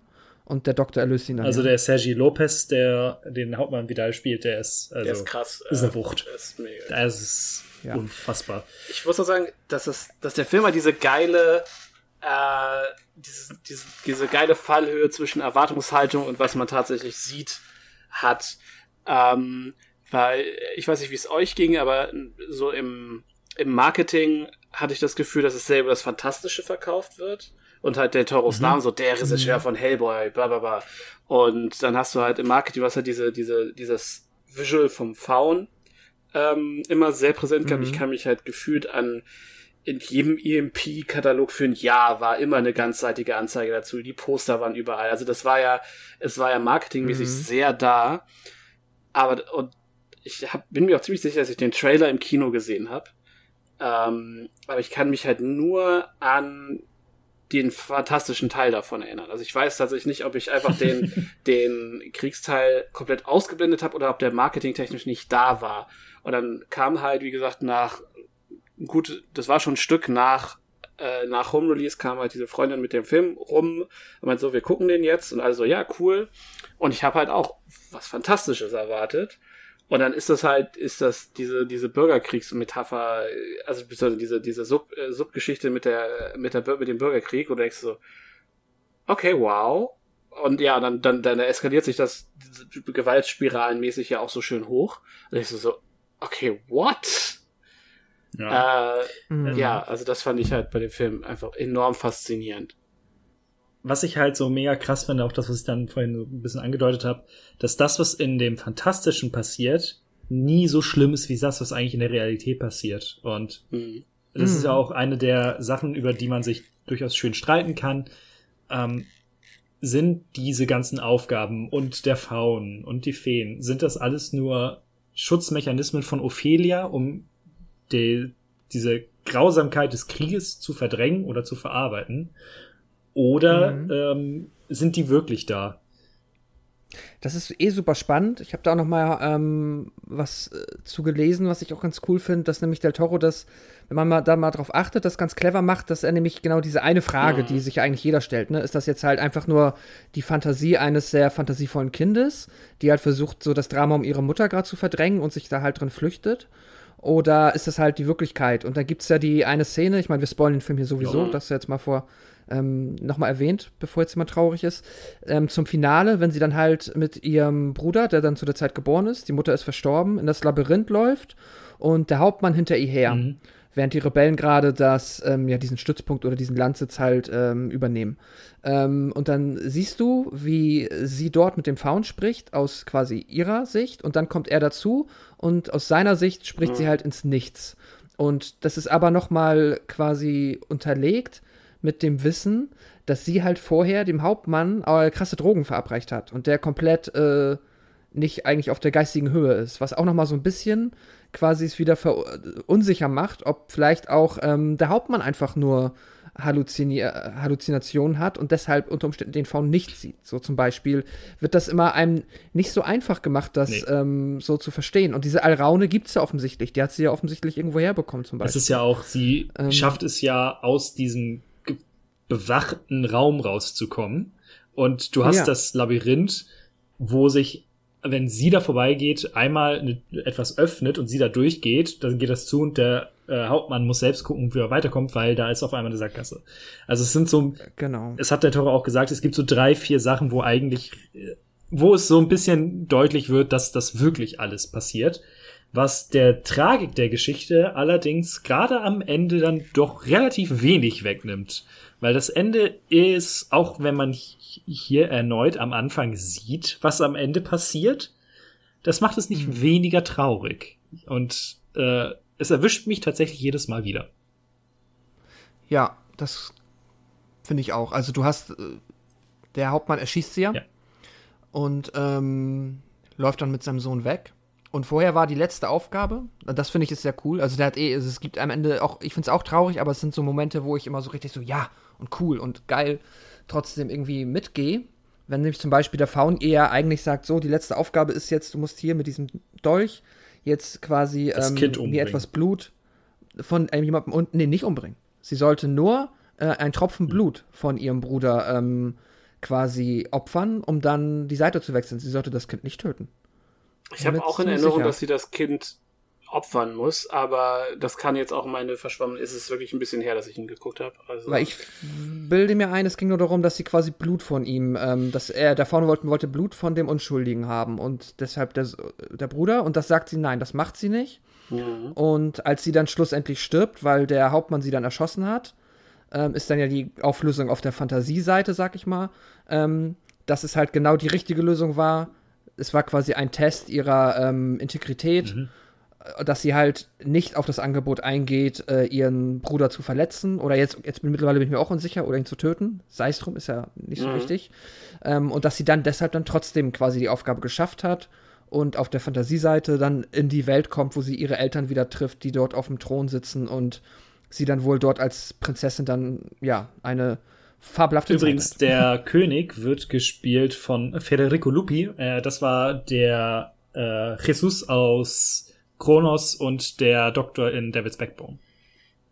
Ich wollte sagen, Ah. weil er, er hat ja, er, der Toro hat ja gesagt, dass eine der größten Verluste für ihn in Englisch zu drehen, die Tatsache ist, dass er diesen äh, Federico nicht casten kann, weil dessen Englisch einfach nicht gut genug ist, dass es für Hollywood reicht. Ähm, weil er wollte ihn, glaube ich, in äh, genau, die in Mimic ist ja der, der italienische äh, Schuhputzer. Und das sollte halt eigentlich auch der Federico die Rolle spielen. Und da haben sie dann aber gemerkt, dass das, dass das nicht geht.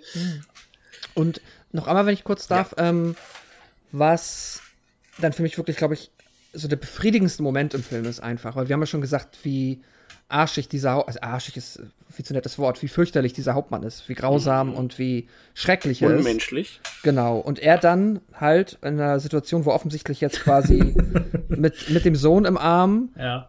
vor den Rebellen steht und die, er den ausgeliefert ist und er dann seine Uhr rauszieht und er weiß halt, dass er jetzt stirbt und er sagt dann, sagt meinem Sohn später, um welche Uhrzeit ich gestorben bin und die Mercedes sagt, antwortet einfach und sagt, wir werden deinem Sohn nicht mal sagen, wie du heißt oder wir werden deinem Sohn nicht mal von, dein Sohn wird niemals von dir erfahren und dann stirbt er und das ist halt natürlich auch, es ist halt, das ist halt so, es ist ein ganz klarer Revenge-Rache-Moment, ähm, aber der fühlt sich einfach nach dem, was man alles gesehen hat, was er alles gemacht hat, ist es halt dann auch für mich unfassbar befriedigend. Es ist ja auch eine Ja.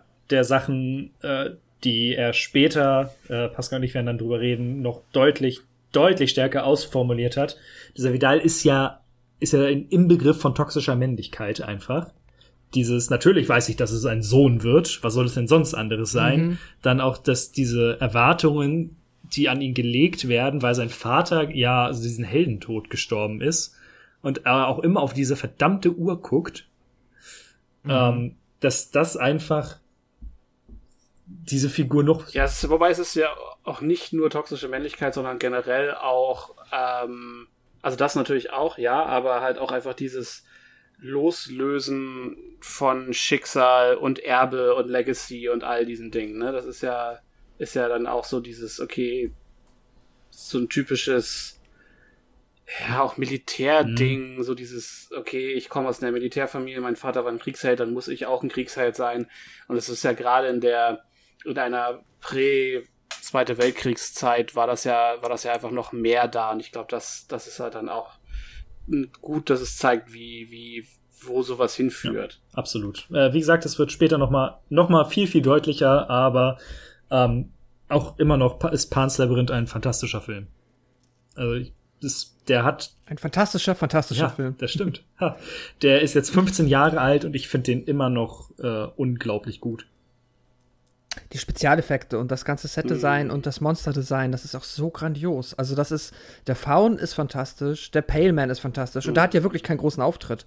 Und trotzdem ist er jetzt so in den Köpfen vieler ja. geblieben. Der ist halt, halt, die haben sich beide so popkulturell festgefressen, zumindest ja. bei den äh, Sinophilen. Weniger als die Kröte. Ich weiß nicht, ob ihr, das stimmt. Die Kröte ist ein bisschen, die geht ein bisschen ferner liefen. Aber habt ihr mal das Interview gesehen? Ähm, da werden quasi Kojima und Del Toro beide von, ach, wie heißt denn der, die Game Awards moderiert? Äh, ja.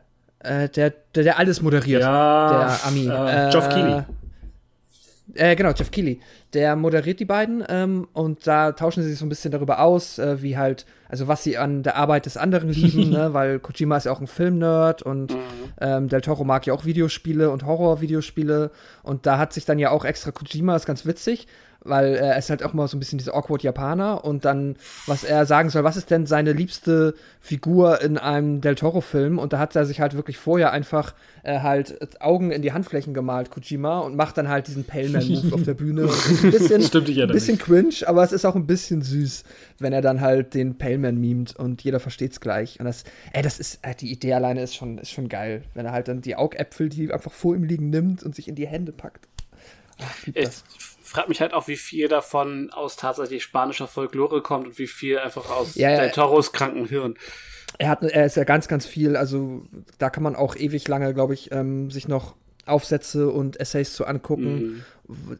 All diese fantastischen Elemente in seinen Filmen sind natürlich sehr Folklore inspiriert und äh, Kronos heißt ja, glaube ich, auch, Kronos ist ja auch ein, oh Gott, war das was Griechisches? Ich glaube ja, der mhm. griechische mhm. Gott. Ja, der, griechische Gott der Zeit, einer der Titanen vom Anfang. Genau. Vor den Göttern. Ja, ja. da gibt's ja viel. Ähm, er hat dann auch äh, drei Oscars gewonnen. Beste Kamera, beste Szene und bestes Make-up. Ja, alles Absolut. gerechtfertigt, wenn du mich fragst. Also. Ja, ist ein, ja, immer noch ein fantastischer Film. Äh, jemand, der den Film, ich glaube, noch mal ein ganzes Stück besser findet als wir, äh, ist die gute Anne. Äh, bekannt als Kostümfrau von äh, Twitter. Podcasterin mhm. bei Klassiker Fable und das war die Gästin bei der Devils and Demons Folge zu diesem und halt auf mhm. Devil's Backbone. Und ähm, die habe ich dann äh, allerdings drum gebeten, mal über Hellboy 2 zu reden. Weil ich hatte sie gefragt, so, mhm. worauf hättest du einen Bock? Und sie, ja, alle diese Filme, aber Panzerlabyrinth habe ich ja schon eine gesamte Folge drüber gemacht. Also, ja, gut, dann nehmen wir jetzt einfach mal Hellboy 2. Und ähm, wie sie den Film findet, was sie daran ganz besonders toll findet, das verrät sie euch jetzt. Hallo ihr Lieben, hier ist Anne von Klassiker Fable und Kostüm Fable Podcast. Ich freue mich so sehr, dass ihr über die Filme von Guillermo del Toro spricht und ich auch etwas dazu beitragen darf. Hm, Pascal weiß es ja auch schon aus eigener Erfahrung durch unsere Aufnahme zu Pans Labyrinth, dass ich ein ziemlich großer Fan von Del Toro bin und ich mich auch immer darüber freue, wenn ich über ihn und seine Filme reden darf. Wie gesagt, ich mag seine Filme sehr gerne und dazu zählt auch Hellboy 2. Ich kann mich leider nicht mehr daran erinnern, wann ich ihn das erste Mal gesehen habe. Ich vermute mal, das war irgendwann zwischen der Ausbildung und dem Kostümstudium in Hannover. Aber ich weiß, dass ich ihn auch schon beim ersten Mal sehr mochte. Denn es ist einfach alles dabei, was man von der Toros Filmen kennt und liebt. Wir haben wunderbare Außenseitercharaktere, wir haben die Liebe für ausgefeilte Monster-Designs, den Einsatz von aufwendigen Practical Effects und wunderschönen Sets und auch einfach das Spiel mit Farben und so kleinen Details und so, die man auch manchmal erst beim zweiten oder dritten Mal dann sieht. Ich sag nur Zahnräder. Also es ist einfach so schön. Da freue ich mich jedes Mal aufs Neue. Und auch auf emotionaler Ebene holt einen der Film total ab. Es geht darum, den eigenen Platz in der Welt zu finden, Verantwortung zu übernehmen oder auch eben, wie man das aus anderen Filmen kennt, eine Wahl zu haben. Wer bin ich, auf welcher Seite stehe ich, wofür kämpfe ich und das alles dann, das ist einfach wunderschön. Und mir ist dann auch so aufgefallen, als ich über den Film nachgedacht habe, dass es sich so ein bisschen bei diesem Film zum ersten Teil verhält wie Batman Returns zu Batman von Tim Burton. Weil man merkt einfach so, dass der Toro sich hier viel mehr austoben durfte, was so gewisse künstlerische Entscheidungen auch betrifft und auch so vom Storytelling her. Und was auch sehr, sehr schön ist, ist einfach die Tatsache, dass äh, ja, Doug Jones, also seinem Lieblingsmonsterdarsteller, den wir hier eben unter anderem als Ape Sapien sehen, mehr Raum gegeben hat, sich da zu entfalten und auch seinen eigenen Story-Arc bekommen hat. So ein bisschen Vorstellung zu dem, was wir später zu Shape of Water dann sehen. Aber dazu werdet ihr später, denke ich, noch was sagen. Und ja, man merkt einfach sozusagen, dass er einfach da den, ähm, die Möglichkeit gekriegt hat, so auch selber dann auch als Charakterdarsteller auch zu fungieren. Das ist einfach wunderschön.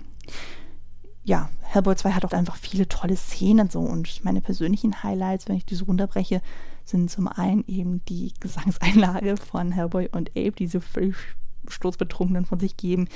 Die komplette Trollmarkt-Sequenz ist einfach fantastisch und auch einfach wunderschön ist das Gespräch zwischen Liz und dem Engel des Todes gegen Ende des Films. Das ist einfach wunderbar.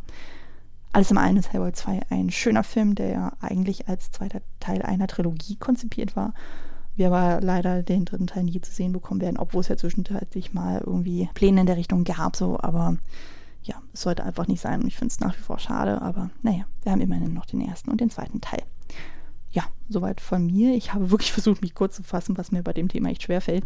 Und ich bin aber auch schon sehr gespannt, was ihr zu dem Film sagt und so, wie die generelle Meinung dann ist so und auch, was die anderen in ihren Gastbeiträgen so erzählen werden. Ja, ich wünsche euch noch viel Spaß beim weiteren Aufnehmen und wir hören uns in irgendeiner Form.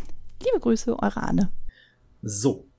Äh, jeder, der die Fälle Nerdpool schon ein bisschen länger verfolgt, weiß, dass Hellboy 2 einer meiner absoluten Lieblingsfilme ist äh, die legendäre Kinowoche 100 äh, hat dafür gesorgt, dass das alle wissen. Äh, Sascha, du hast ihn jetzt vorhin dann zum ersten Mal ja, gesehen. Genau. Ich habe quasi äh, beim Film die, äh, die Credits ausgemacht und bin ans Mikro geschritten, um diesen Podcast mit euch aufzunehmen. Äh, kannst du dann einmal kurz die Story zusammenfassen? Aber natürlich. Äh, und zwar ähm, geht es um die äh, Vorgeschichte, es sind die äh, Menschen und die Elfen, also beziehungsweise die Menschen und die fantastischen Mitbewohner auf der Erde lagen im Krieg. Weil die Menschen alles erobert haben und sich überall breit gemacht haben. Es ist ja eine klassische äh, traditionelle Geschichte. Der Mensch vertreibt das Mythologische. Und äh, um dessen Herr zu werden, haben sich die Oger, die Goblins und die Elfen verbündet und ein Goblin-Schmied hat für den Elfenkönig äh, die goldene, die namensgebende goldene Armee erschaffen. Eine Armee aus ja, Steampunk-Todesmaschinen, ähm, die aber mit einer so dermaßen großen äh, Vernichtungsgewalt losmarschiert sind, dass daraufhin ähm, die Menschen und die Elfen, beziehungsweise die, die Menschen und die übernatürlichen Lebewesen eine Art äh, Waffenstillstand geschlossen haben ähm, und die Krone, die diese Armee ähm, befehligt, äh, aufgesplittert haben ähm, und an die verschiedenen Fraktionen ausgegeben haben. Ähm, und dann gibt's den Zeitsprung zum Jetzt. Ähm, es ist halt, es ist halt eine Geschichte, die Broom Hellboy erzählt, während er sich die Zähne putzt als, als Kind. Super Genau, cute. als Kind auf der Militärbasis, das ist, das ist ein netter, netter, netter Kaviat, irgendwie, nettes Framing-Device auf jeden Fall für, für Worldbuilding. Ähm, genau, und dann geht das Ganze los damit, dass der äh, Prinz der Elfen unzufrieden äh, in seiner Rolle als äh, nieder, inzwischen niedere, versteckt lebende Rasse äh, äh, loszieht und anfängt, Teile dieser Krone zurückzuerobern. Es sind drei Teile insgesamt ähm, und er holt sich das Teil, was bei den Menschen liegt, quasi zurück. Das geschieht auf einer Auktion. Ähm, da kommen die Zahn äh, Fairies ja. dann zum Tragen, die du letztes Mal so gut fandst. Was ist letztes Mal? Ich finde die immer noch gut. Oh, ähm, naja, auf jeden Fall zieht er dann, äh, äh, tritt das dann äh, eine Untersuchung der, der, des Büros äh, los und äh, man versucht die Teile der Krone zu finden, ähm, bis das letzte Teil, was bei der Schwester dieses Elfenprinzen ist, die sich dann zwischenzeitlich auch bei äh, im Büro versteckt. Es gibt eine B-Plotline, zwischen Hellboy und seiner Freundin, die sich irgendwie die ganze Zeit streiten und dann ist sie auf einmal schwanger. Ähm, und dann streiten sie sich trotzdem weiter. Und, ja, Hellboy weiß das ja sehr lange nicht. Ja, ja, äh, ja, klar. Ähm, und äh, Abe verliebt sich äh, in, in diese Elfenprinzessin und sie besuchen den Troll-Nachtmarkt und Trollmarkt, äh, auf der Suche ey. nach Informationen. Ähm, besuchen am Ende den Giants Causeway, treffen den, den Goblin, der die, die Armee geschmiedet hat und äh, besiegen den Prinz dann in einem fairen Duell, Mann gegen Mann und äh, ja, retten die Welt und äh, verlassen am Ende die, die, das Büro. Aber Mit das ist mehr so- schönen Teaser für Teil 3, der dann nie kam. Das ist richtig. Äh, ja, und ich glaube, das ist, äh, sich- das, das ist, glaube ich. Grob. Also natürlich passieren ganz viele tolle Actionsequenzen äh, dazwischen und äh, ja, ich muss sagen, ich war von den, äh, um das einmal direkt vorweg zu sagen, die, die Zahnfeen, nachdem du die so gehypt hattest. Habe ich die, so gehypt damals? Du, ha- du warst sehr betrunken, du hast die sehr gehypt. Hm. Ähm, und ich muss sagen, ich war in so, also ja, es war ein cooler Effekt, aber der Kampf war super dumm, weil da sie sind in einem Raum und überall rumfliegen fliegen kleine Viecher zu Hunderten, die sie alle hätten sofort umbringen können, aber sie schießen mit ihren Einzelschusswaffen äh, einzelne Viecher tot und überleben, halten sie damit irgendwie im Schach. So, also das ist also die die Feuerexplosion hätte viel viel früher kommen müssen irgendwie. Äh, aber das war das das ist jetzt Jammern auf hohem Niveau. Ich hatte natürlich trotzdem meinen Spaß mit Mhm. dem Film. Ähm, ja, lebt finde ich wieder vom vom Design enorm. Die Story Noch ist mehr halt als der erste. ja, die, die Story ist halt noch null, mehr 0815 irgendwie als der erste. Schon? Aber Äh, ich finde zum Beispiel Prinz Noada, es ist halt, natürlich ist er der Bösewicht, aber dieses, äh, er kommt aus dem Exil und so weiter und so fort, um seine, um wieder dahin zu kommen, wo sie sind, äh, wo sie vorher waren. Ich finde, das ist einfach eine schöne Motivation und halt deutlich nachvollziehbarer als ich möchte die großen Götter, die die Welt zerstören, äh, wiederholen. Ja, es ist halt, es ist halt eher so dieses ähm, sympathische Antagonist gegen einfach nur böser Antagonist. So, also so ein Antagonist, wo du verstehst, wo er herkommt. Ähm, aber das hat, äh, finde ich, an sich die Story nicht bereichert. Der Schauspieler ist fantastisch. So, und, Luke Goss, äh, das war übrigens der Nomec aus Play 2. Ach, ist das Ja. derselbe? Okay, krass. Ähm, ist auch, auch so ein wandelbarer Typ offensichtlich Mhm. in Maske. Ähm, nee, also ich, ich fand das schon alles cool und es lebt halt auch so, so enorm von den Figuren. Also Ron Perlman, der sich dann mit Abe, äh, mit dem Lightbier betrinkt oder sich mit, äh, mit dem gasförmigen neuen Chef da streitet und von dem fürchterlich verprügelt wird und so. Der, ich weiß, von Seth Meyers Nein, nicht gesprochen Seth wird. Meyers. Hm? Das äh, Seth MacFarlane, McFarlane, ja. der äh, meinte ähm, ich. Family ja, ja. Guy gemacht hat, unter anderem, und Ja, der Deutsch kann. Ja, der hat Deutsch studiert. Deswegen passt es ja so gut in die Rolle.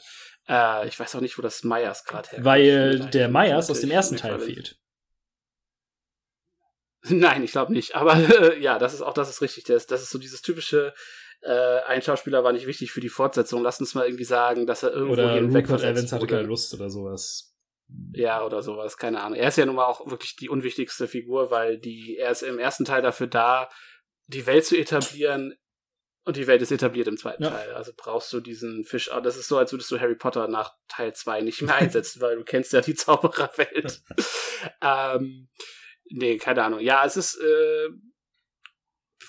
ich, ich weiß, ich hatte so ein bisschen das Gefühl, einige Sachen haben mich ein bisschen gestört, so dass der, diese ganze Storyline mit irgendwie muss Hellboy, muss das Büro ein Geheimnis bleiben und dann ist es am Ende kein Geheimnis. Das ist so, wow, okay. Ich weiß, das Spiel zahlt mehr ein auf, auf Hellboys äh, Character Arc, aber Und das ist ja aber auch nicht lange halt- interessant, sondern es wird relativ schnell so, ihr seid jetzt draußen, wie reagiert die Welt da drauf? Und das ist ja, und Ja. das ist ja dann ja sozusagen genau die Parallele zu dem Prinzen, der immer im Versteck äh, gelebt hat und gesagt hat, so, jetzt nicht mehr. Und Hellboy dann auf der anderen Seite, der auch lange im Versteck gelebt hat und aber dann zu spüren bekommt, wie das ist, äh, wenn dann etwas, was fantastisch ist und was die Menschen nicht wirklich verstehen können, dann auf einmal ans Licht kommt.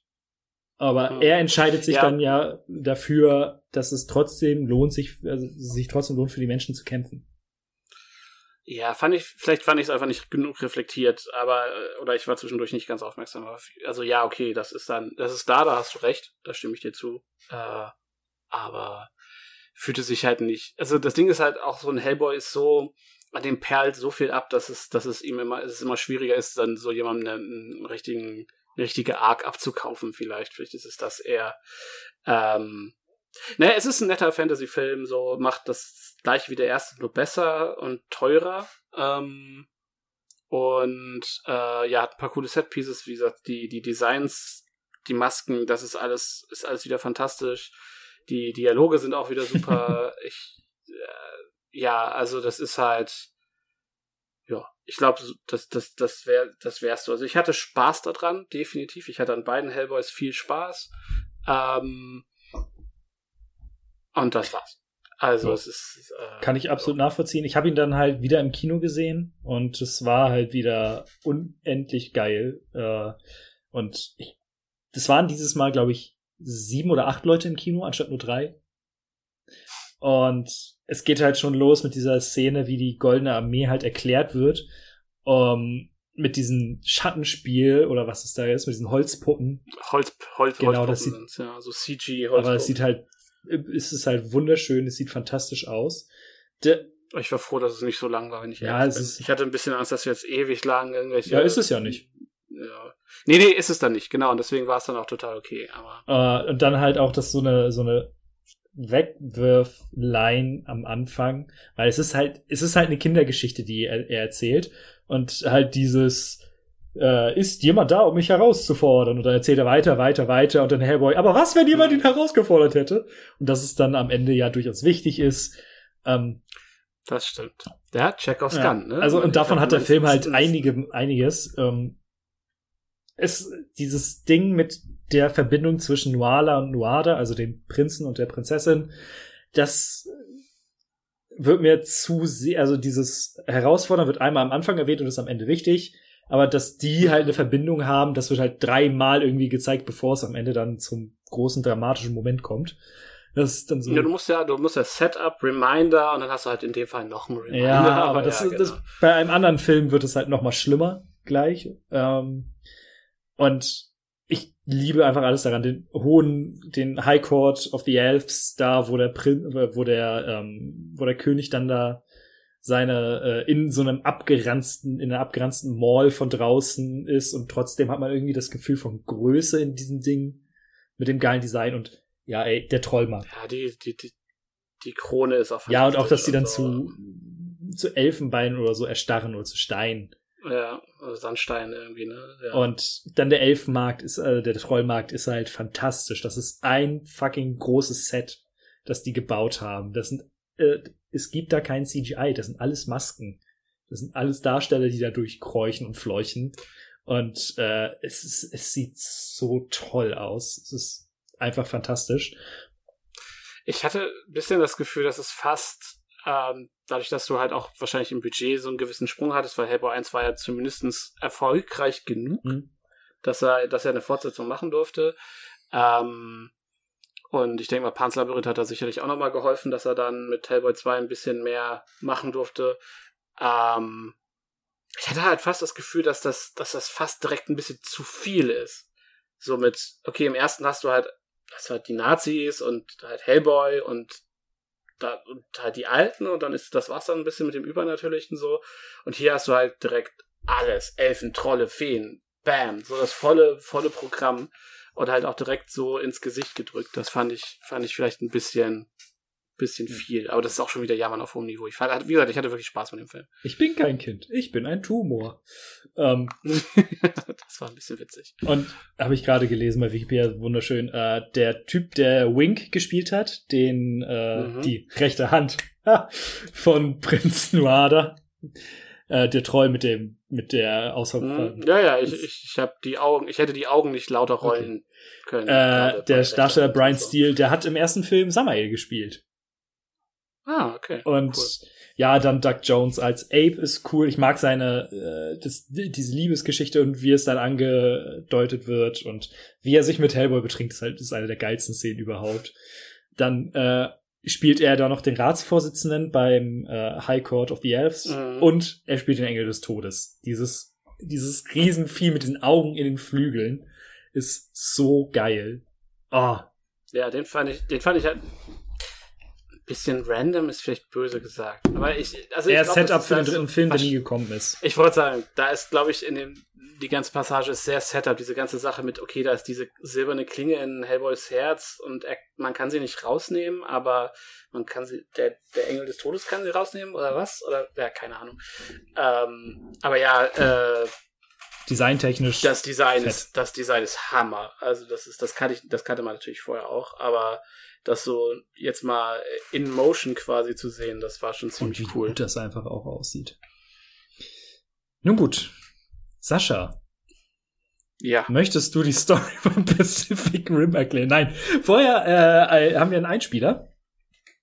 Und zwar von der sieben, äh, von der sieben Lara. Nein, von der lieben Sarah. Äh, die kennt man unter anderem von Twitter unter dem Handle at Speckolga. Und als ich Pacific Rim mir angeguckt habe, Vorbereitung, meinte sie, ich liebe diesen Film. Und dann dachte ich mir, Mensch, soll sie doch mal uns ein bisschen was drüber erzählen, was sie daran so toll findet. Also, hier ist Sarah. Hallo, ihr Lieben. Ich bin Sarah oder auch Olga genannt. Ihr kennt mich vielleicht von Twitter oder von Instagram unter Speckolga. Und mittlerweile habe ich auch meinen eigenen Podcast, nämlich Nerdflimmern, zusammen mit meiner besten Freundin Jenny. Und da quatschen wir über alles Mögliche, hauptsächlich aber auch Filme, Serien, Anime, Manga, so alles, was uns so interessiert.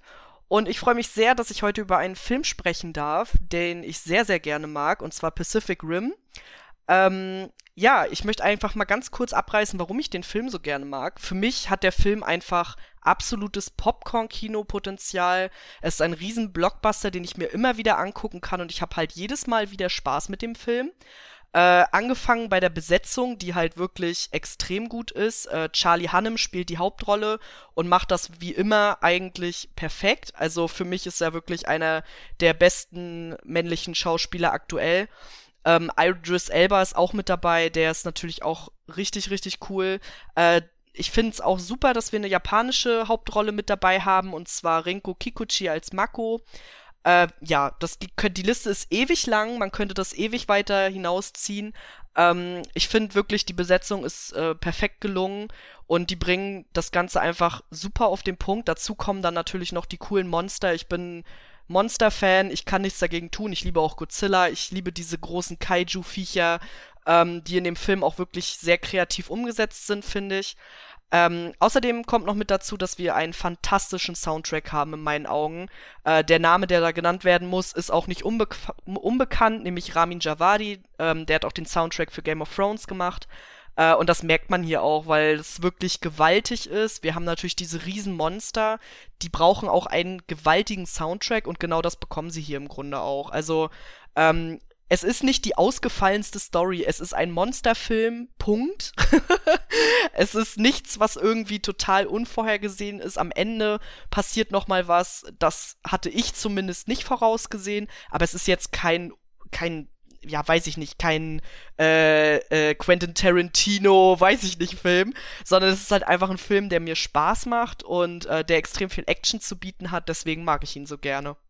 Große Monster werden von großen Robotern verhauen. Ich bin fertig mit Pacific Rim. Bitte, Sascha. Ich würde sagen, was willst du auch mehr? Vielleicht Ähm, nicht zweieinhalb also- Stunden Film. Das, das, das, das heißt, du geh doch Kronos noch mal zweimal gucken. So, jetzt haben wir es aber. Ähm, ja, bei Pacific Rim geht es darum, dass es, dass sich im, im Marianengraben ein Rift äh, geöffnet hat, das aus einer nicht am Anfang nicht näher spezifizierten Quelle riesige Kaiju-Monster in die Welt spuckt, die dann losziehen und versuchen, die Menschheit äh, zu vernichten. Und die Menschheit äh, hat dann, äh, kämpft halt am Anfang so ganz normal Godzilla-mäßig dagegen mit, mit Flugzeugen und Panzern und dann denken sie sich, fuck it, wir bauen unsere eigenen Kaijus und dann bauen sie die Jäger. Ähm, riesige Kampfroboter, inspiriert von Evangelion und Gundam und äh, Mechagodzilla und all diesen schönen japanischen Sachen. Ähm, und die werden gesteuert von jeweils zwei Piloten, weil ein, für einen Pilot ist die Belastung einfach zu groß. Ähm, die quasi die beiden Gehirnhälften dann synchronisieren und dann äh, ja gehen sie da auch raus und verprügeln diese diese Monster und äh, sie fangen die Kaijus werden halt immer größer und immer stärker und die Menschheit äh, gibt langsam das Jägerprogramm auf und äh, baut äh, eine Mauer, weil das ist auf jeden Fall die schlauere Lösung, sich einfach hinter einer riesigen Mauer Das zu ist so verstecken. ähm, ja, aber es fühlt sich trotzdem realistisch an. ne? also man traut der Menschheit das zu. So Das dieses, ist ja, übrigens wenn's auch hinter der Mauer der ist, ist Anfang unser von Mimic Problem. mit der, mit der Quarantänestation und alles hat bisschen sehr nah an der, an der Realität gekratzt, fand ich. Aktuell ja, äh, ja, ja, definitiv. Ähm, ja, und dann geht's halt um einen ehemaligen äh, Piloten, der zurückgerufen wird, äh, um mit den letzten Veteranen der Jägerpiloten äh, die Menschheit, also ein, ein, eine letztes Hail Mary, eine letzte Todesmission äh, quasi durchzuführen, die eventuell die Menschheit rettet, bevor äh, sich die Menschheit komplett hinter diese Welle hier zurückzieht und ähm, ja, äh, quasi aufgibt. Und äh, du hast dann ein kleines Ensemble, was so diese klassische Mecha-Ensemble-Struktur eigentlich aufbaut. Du hast den harten Commander, du hast ein paar quirky Wissenschaftler, du hast einen, äh, einen, so einen Commander für die für das organisatorische, äh, du hast ein paar coole Piloten, die sich alle die sich alle gängeln so und äh, ja, dann hast du ein paar coole Mechas, die gegen große Viecher kämpfen und äh, am Ende gibt's ein großes Boom und das, die Menschen haben gewonnen. Und das Ganze sieht fantastisch aus. Und ich würde sagen, das ist der von, von allen 3D-Filmen, die ich gesehen habe im Kino, und das, der ist ja nochmal genau auf dem, auf dem Zenit der 3D-Technologie rausgekommen. Es ist der schönste 3D-Film, den ich im Kino jemals gesehen habe. Einfach weil sie das halt komplett dafür nutzen, die Größe der Mechas rüberzubringen. Und das ist halt eine der Sachen, die der Film enorm gut schafft, dir zu zeigen, dass diese CG-Dinger, und es ist ja nun mal komplett aus dem Computer, dass das große, schwere Dinger sind. Und das ist einfach mega. Und ich glaube, man muss Bock haben auf diese japanische Anime-Befindlichkeit so ein bisschen, also dieses Grundgerüst von Mecha. Ähm, und, ähm, und man muss halt Sp- Spaß haben an großen Robotern, die sich prügeln, wobei es halt nie auf so ein niveauloses Transformers-Niveau runterdummt. Also der, das ganze, die, das Story-Grundgerüst ist halt dann doch, ich will nicht sagen schlauer, aber komplexer und kohärenter als alles, was sie sich halt für die Transformer-Filme ausgedacht Das haben. Worldbuilding ist halt Ja. 10.000 Mal besser, auch wenn Und man am Anfang sagen- halt eine 10-minütige Exposition-Dump hat. Ja, nein, ich wollte das, ich wollte gerade sagen, der Film hat auf jeden Fall Schwächen und das ist das Pacing am Anfang. Ähm, dass du halt, der? Film hat, Und in der Mitte? nee, ich würde, nö, würde ich nicht. Also am Anfang ist es wirklich, ne, du, der Film startet und dann Film, startet der Film nochmal und dann startet der Film nochmal. Also das ist wirklich sehr auffällig, dass du halt wirklich dreimal Starts hast und dadurch gar nicht richtig reinkommst. Ähm, aber dadurch, er will halt Worldbuilding-mäßig zu viel für das, was er, also, ne, dafür, dass es irgendwie rundrum gekommen wäre. Ähm, und es ist sehr schade, dass du halt, logischerweise, weil du so viel Zeit verbrennst, hast du halt auch nicht wirklich viel Zeit, um deinen ganzen Nebenfiguren noch coole Kämpfe zu geben, weil nach dem ersten Kampf sind alle Nebenfiguren eigentlich tot gefühlt. ja. Ähm, und dann geht's ins, geht's ins Finale und das ist halt so ein bisschen schade, weil es so ein bisschen verschenkt ist. Ähm, aber davon abgesehen ist es äh, ein cooler, bisschen belangloser Actionfilm. Und halt dabei immer noch kohärentes, gutes Worldbuilding. Also ich finde den, ich, ich liebe den sehr. Es ist halt, was mich jetzt so arg gestört hat, ich, so die Figuren und sowas, äh, ja, mein Gott, sind halt da, sind klischeehaft, das passt schon alles irgendwie. Ähm, nimmt man halt, ist, wie gesagt, Actionfilm, ne, nimmt man alles gerne mit. Mich haben zwei Sachen gestört. Einmal, dass nach dem Kampf in der Stadt eigentlich der Film hätte easy vorbei sein können, weil danach so das im, im Meer und so ist alles so, ja, nicht mehr annähernd das Geile, was du vorher hattest, sondern es ist halt irgendwie langweiliger als die Kämpfe vorher. Ja, aber da hast, sind die Stakes höher. Ja, hat, hat man halt so gar nicht gefühlt. Und ähm, diese ganze, dieser ganze Subplot um Charlie Day mit dem äh, Kaiju-Gehirn und so, das ist nett fürs Worldbuilding, aber das geht so elendig lange. Und es interessiert einfach kein Schwanz.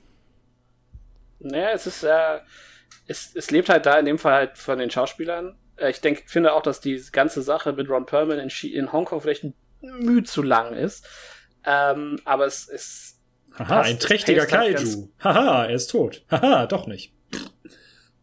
aber es paced halt eigentlich ganz gut die Kämpfe aus, weil sonst hättest du Kampf, Kampf fertig. So, also und äh, dafür sind dann halt auch einfach die Schauspieler so sympathisch und deren Rollen eigentlich auch so angenehm zuzuschauen, dass man halt daran dann Spaß hat. Auch wenn es vielleicht nicht ganz so. Also vielleicht liegt es auch daran, dass ich den zweiten gesehen habe und der zweite ist einfach ein himmelschreiendes Verbrechen der Marke gegenüber. ähm, und das ist vielleicht der, gefällt mir der erste deswegen besser. Aber nein, ich habe ihn halt jetzt auch gerade noch mal in Vorbereitung noch mal gesehen und ich habe ihn von allen hier auf der Liste am häufigsten gesehen. Und ich kann ihn, ich kann ihn mir anmachen, ich kann ihn genießen, weil er ist handwerklich gut, er ist gut erzählt. Du hast halt, ja, du hast halt am Anfang die Pacing-Probleme. Ähm, aber danach äh, läuft er sich so ein und dann läuft er halt bis zum Ende auch gut durch und bleibt halt eigentlich auch spannend. Pascal, du wolltest gerade schon zwei, dreimal einhaken. Hm, alles gut. Ähm, ja, also ey, am Anfang der Exposition Dump gebe ich euch vollkommen recht, äh, dass der, das ist natürlich das, ähm, erstmal irgendwie das billigste Mittel, um halt Worldbuilding zu, äh, Mhm. schnell quasi ähm, wegzuwischen, dass wir quasi erstmal alle ne, auf den gleichen Stand kommen. Das mag ich aber tatsächlich in dem Film, weil ich finde, der macht das gut, der macht das unterhaltsam, der macht das so ein bisschen fast schon auf so eine, ähm, äh, ach Gott, mit einem Namen habe ich es leider nicht. Ähm, äh, große Käfer in Space. Gott, Pascal. Äh, Starship Äh, Troopers mäßig. Ja, Also, genau. Hat schon so eine, so eine Starship, Starship Trooper-mäßige, ja, auch so ein Humor dabei und auch so dieses, dass die halt so wie Superheld, also wie Profisportler quasi verehrt werden und alles. Das hat mir super gut gefallen. Ich mochte diesen Exposition Dump. Mm, Und dann, als ich habe den Film zum ersten Mal gesehen und dann gehen wir jetzt ja so quasi. Warst du damals nicht mit uns im Kino? Nein. Krass, okay. gesehen. Und ähm, sobald wir dann halt quasi in diese Station kommen, wenn Idris Elba, der halt der Obermufti ist, äh, den Dude zurückholt von der Mauer, das war schon mal so, also, ja, das ist, ja, Äh, da hat mich so ein bisschen gestört, so, wieso ist denn jetzt so ein cooler Jägerpilot, wieso muss der dann, also wenn ich dann, wenn ich wüsste, dass ich danach so fallen gelassen werde, würde ich, bevor der mich wiederholt, mir irgendwie den krassen Exklusivvertrag unterschreiben lassen, dass ich danach bitte ausgesorgt habe, wenn ich die Menschheit wieder Ja, der gerettet ja- habe und der- nicht wieder auf er einer ist ja Mauer trauma- Ich Traumatisiert. verstanden habe, er- er ist ja gegangen. Er ist ja nicht, er wurde nicht rausgeworfen. Ja, äh, ja, es ist mir klar, aber ich hätte dann so, also wenn ich sowas mache, irgendwie hätte ich schon so einen Vertrag, wo ich denke, ich bin jetzt gerade der Retter der Menschheit. Können wir dann dafür sorgen, dass wenn ich arbeitsunfähig werde, wenn mir das ein Psychologe bescheinigt, dass ich dann eine Pension bekomme, die ausreicht, Ja, dass ich glaube, der auf der in dem, Mauer arbeiten muss. in dem Film ist. Also du meinst vorher, okay, gut, ja, weil ich Ja, bei seinem ersten Traum. Und Okay. spätestens, wenn ich dann zurückkomme, würde ich sagen, Weil ich okay, wollt- aber mit all dem, mit all dem Zeug, das halt sowieso in diesem Film ist, glaube ich, ist einfach super schwer, dann noch eine Vertragsverhandlung äh, Ja, ja, irgendwie in die, in die Story einzubauen. Hallo, wir machen einfach so einen so ein wie bei. Episode 1. ja. Du meinst ich- wie bei das- allen Star Wars? Nein, aber dieser Episode 1. Panik! Handelsblockade! Also, ja, okay. Ähm, ja, ja, also das ist mir nur aufgefallen. Das war jetzt aber nicht ein großer Kritikpunkt. Ich finde, ähm, was mich tatsächlich ein bisschen stört, die Kämpfe, da äh, kann man irgendwie nichts äh, dran kritisieren. Entweder mag man das oder man mag das nicht. Gibt ja genug Menschen, die können mit so einer ähm, Action gar nichts anfangen. Hm, Manche ja, finden es klar. fantastisch. Ich bin da irgendwo äh, meistens in der Mitte, so. Also mir geht jetzt nicht der krass eine ab, wenn ich diese heftigen CGI-Kämpfe sehe. Wenn die aber auf einem Niveau sind, wie sie hier sind, kann ich sie durchaus genießen und dann unterhalten sie mich. Ähm, das ist jetzt in anderen Filmen, finde ich dann halt tatsächlich auch langweilig. Aber hier ist es cool, weil es schon, ähm, ist schon auf einem extrem hohen Niveau und auch wie Sascha das beschrieben hat, äh, jetzt auch, ich habe den halt na natürlich nicht in 3D gesehen, aber diese Wuchtigkeit und die Schwere dieser CGI-Monster ist schon enorm gut umgesetzt. Das ist ja so ein Problem, meiner Meinung nach, dass du halt bei ganz, ganz vielen CGI-Monster, Monstern hast, ähm, dass die sich halt immer, klingt doof und trivial, aber sich halt zu leicht anfühlen. Also du kriegst so diese, diese Wucht und die Schwere und die Trägheit dieser riesigen Viecher sonst oft nicht so gut übertragen. Hier ist das sehr, sehr gut gelöst. Das finde ich auch geil. Jetzt aber das ganze Zwischenmenschliche in dieser Station, zwischen diesen Klischee-Abziehbildern, mir ist schon klar, dass es, ne, das ist halt so ein Film, der ist halt so richtig by the books Mainstream-Action-Blockbuster. Und ich habe da auch krasse Independence Day-Vibes bekommen und alles. Auch mit der Gefühl, We cancel the äh, apocalypse. manchmal, und das fand ich ganz cool, weil, ey, jeder, das ist ja schon, es ist ja nicht mal die 90er, das ist 2013 gewesen. Mhm.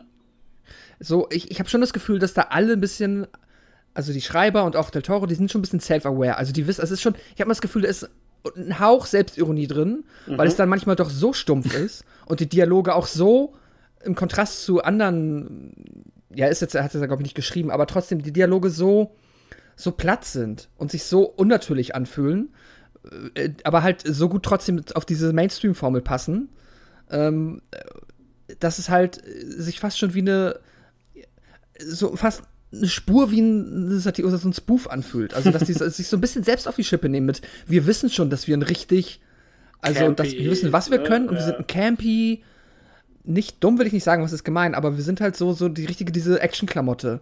So, und da, da müssen wir jetzt nicht, ähm, da müssen wir nicht äh, versuchen, irgendwie was Cooleres zu machen. Wir machen es halt so richtig platt. Es gibt hier halt Idris Elba, der ist hier halt der Gott in dieser Station und der erzählt allen, was sie zu machen haben und don't touch him. Zweitens, don't touch him. So, er ist halt der Oberbabo.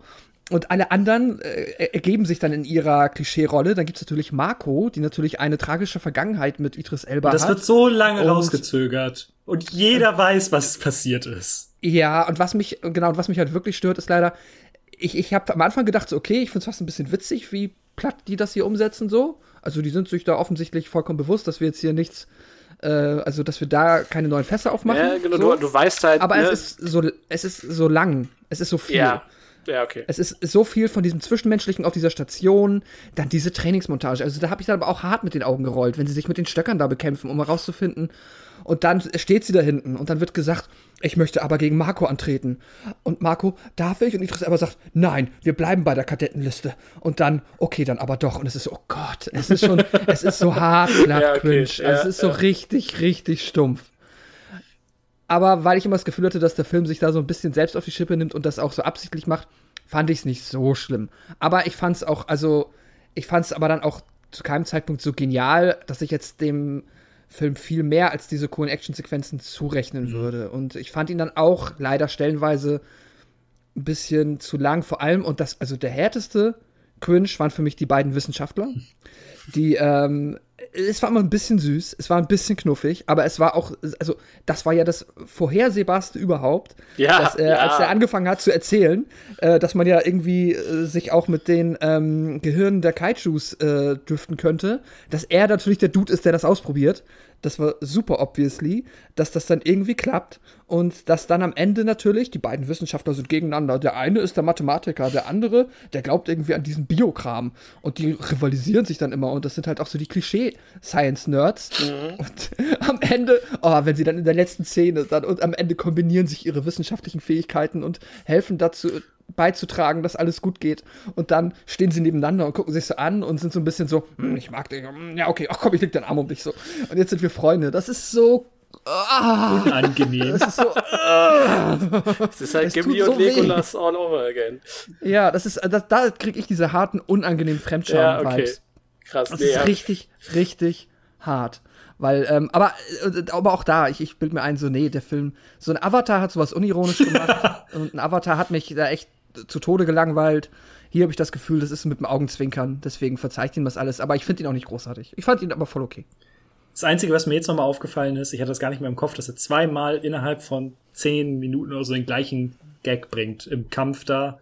Äh, dass einmal der Kaiju ganz, ganz knapp vor der Reling anhält und die so ein bisschen angetickt wird. Das gleiche passiert ja noch mit der Jägerfaust mit dem äh, Pendel. Mit den Kugeln, ne? Ach, das, ja.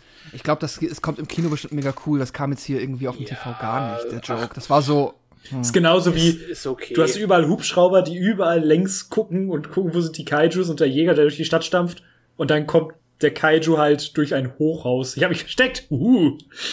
Das war schon weird. Ja, es ist halt ein nettes Action-Set-Piece. Ich glaube, wie gesagt, man darf das halt dann, dann vielleicht auch nicht zu ernst nehmen. Ähm, und ich glaube, die Macher wussten halt auch ähm, auf jeden Fall, okay, die Leute gucken sich das an, weil große Roboter große Dinge kaputt machen. Und genau das machen sie halt auch wirklich gut. Und ja, alles andere ist, ist ja, ich würde ich würd euch dann an keiner Stelle widersprechen, außer dass ich halt durchaus spa meinen Spaß an den, an den beiden Wissenschaftlern hatte. Ähm, aber das, das war es halt auch so. Also, wie gesagt, ich finde, der, der Film ist, ist, ist, was er ist. So, ich, ich mag's halt vielleicht auch einfach, weil ich mein Lieblingsgenre bei Anime halt Mecha ist. So, und dann ist da ist halt auch viel Schablone äh, normalerweise und dann ist es halt das, was die Serien ausmacht, ist, was sie aus der Schablone machen so. Ähm, und du hast halt einfach nichts Vergleichbares in Hollywood, weil ich finde, es, ist, es, es steht halt noch mal für sich im Verhältnis zu irgendwie Transformer oder Godzilla Du hast den so. zweiten Teil. Ich hasse den zweiten Teil wie die Pest.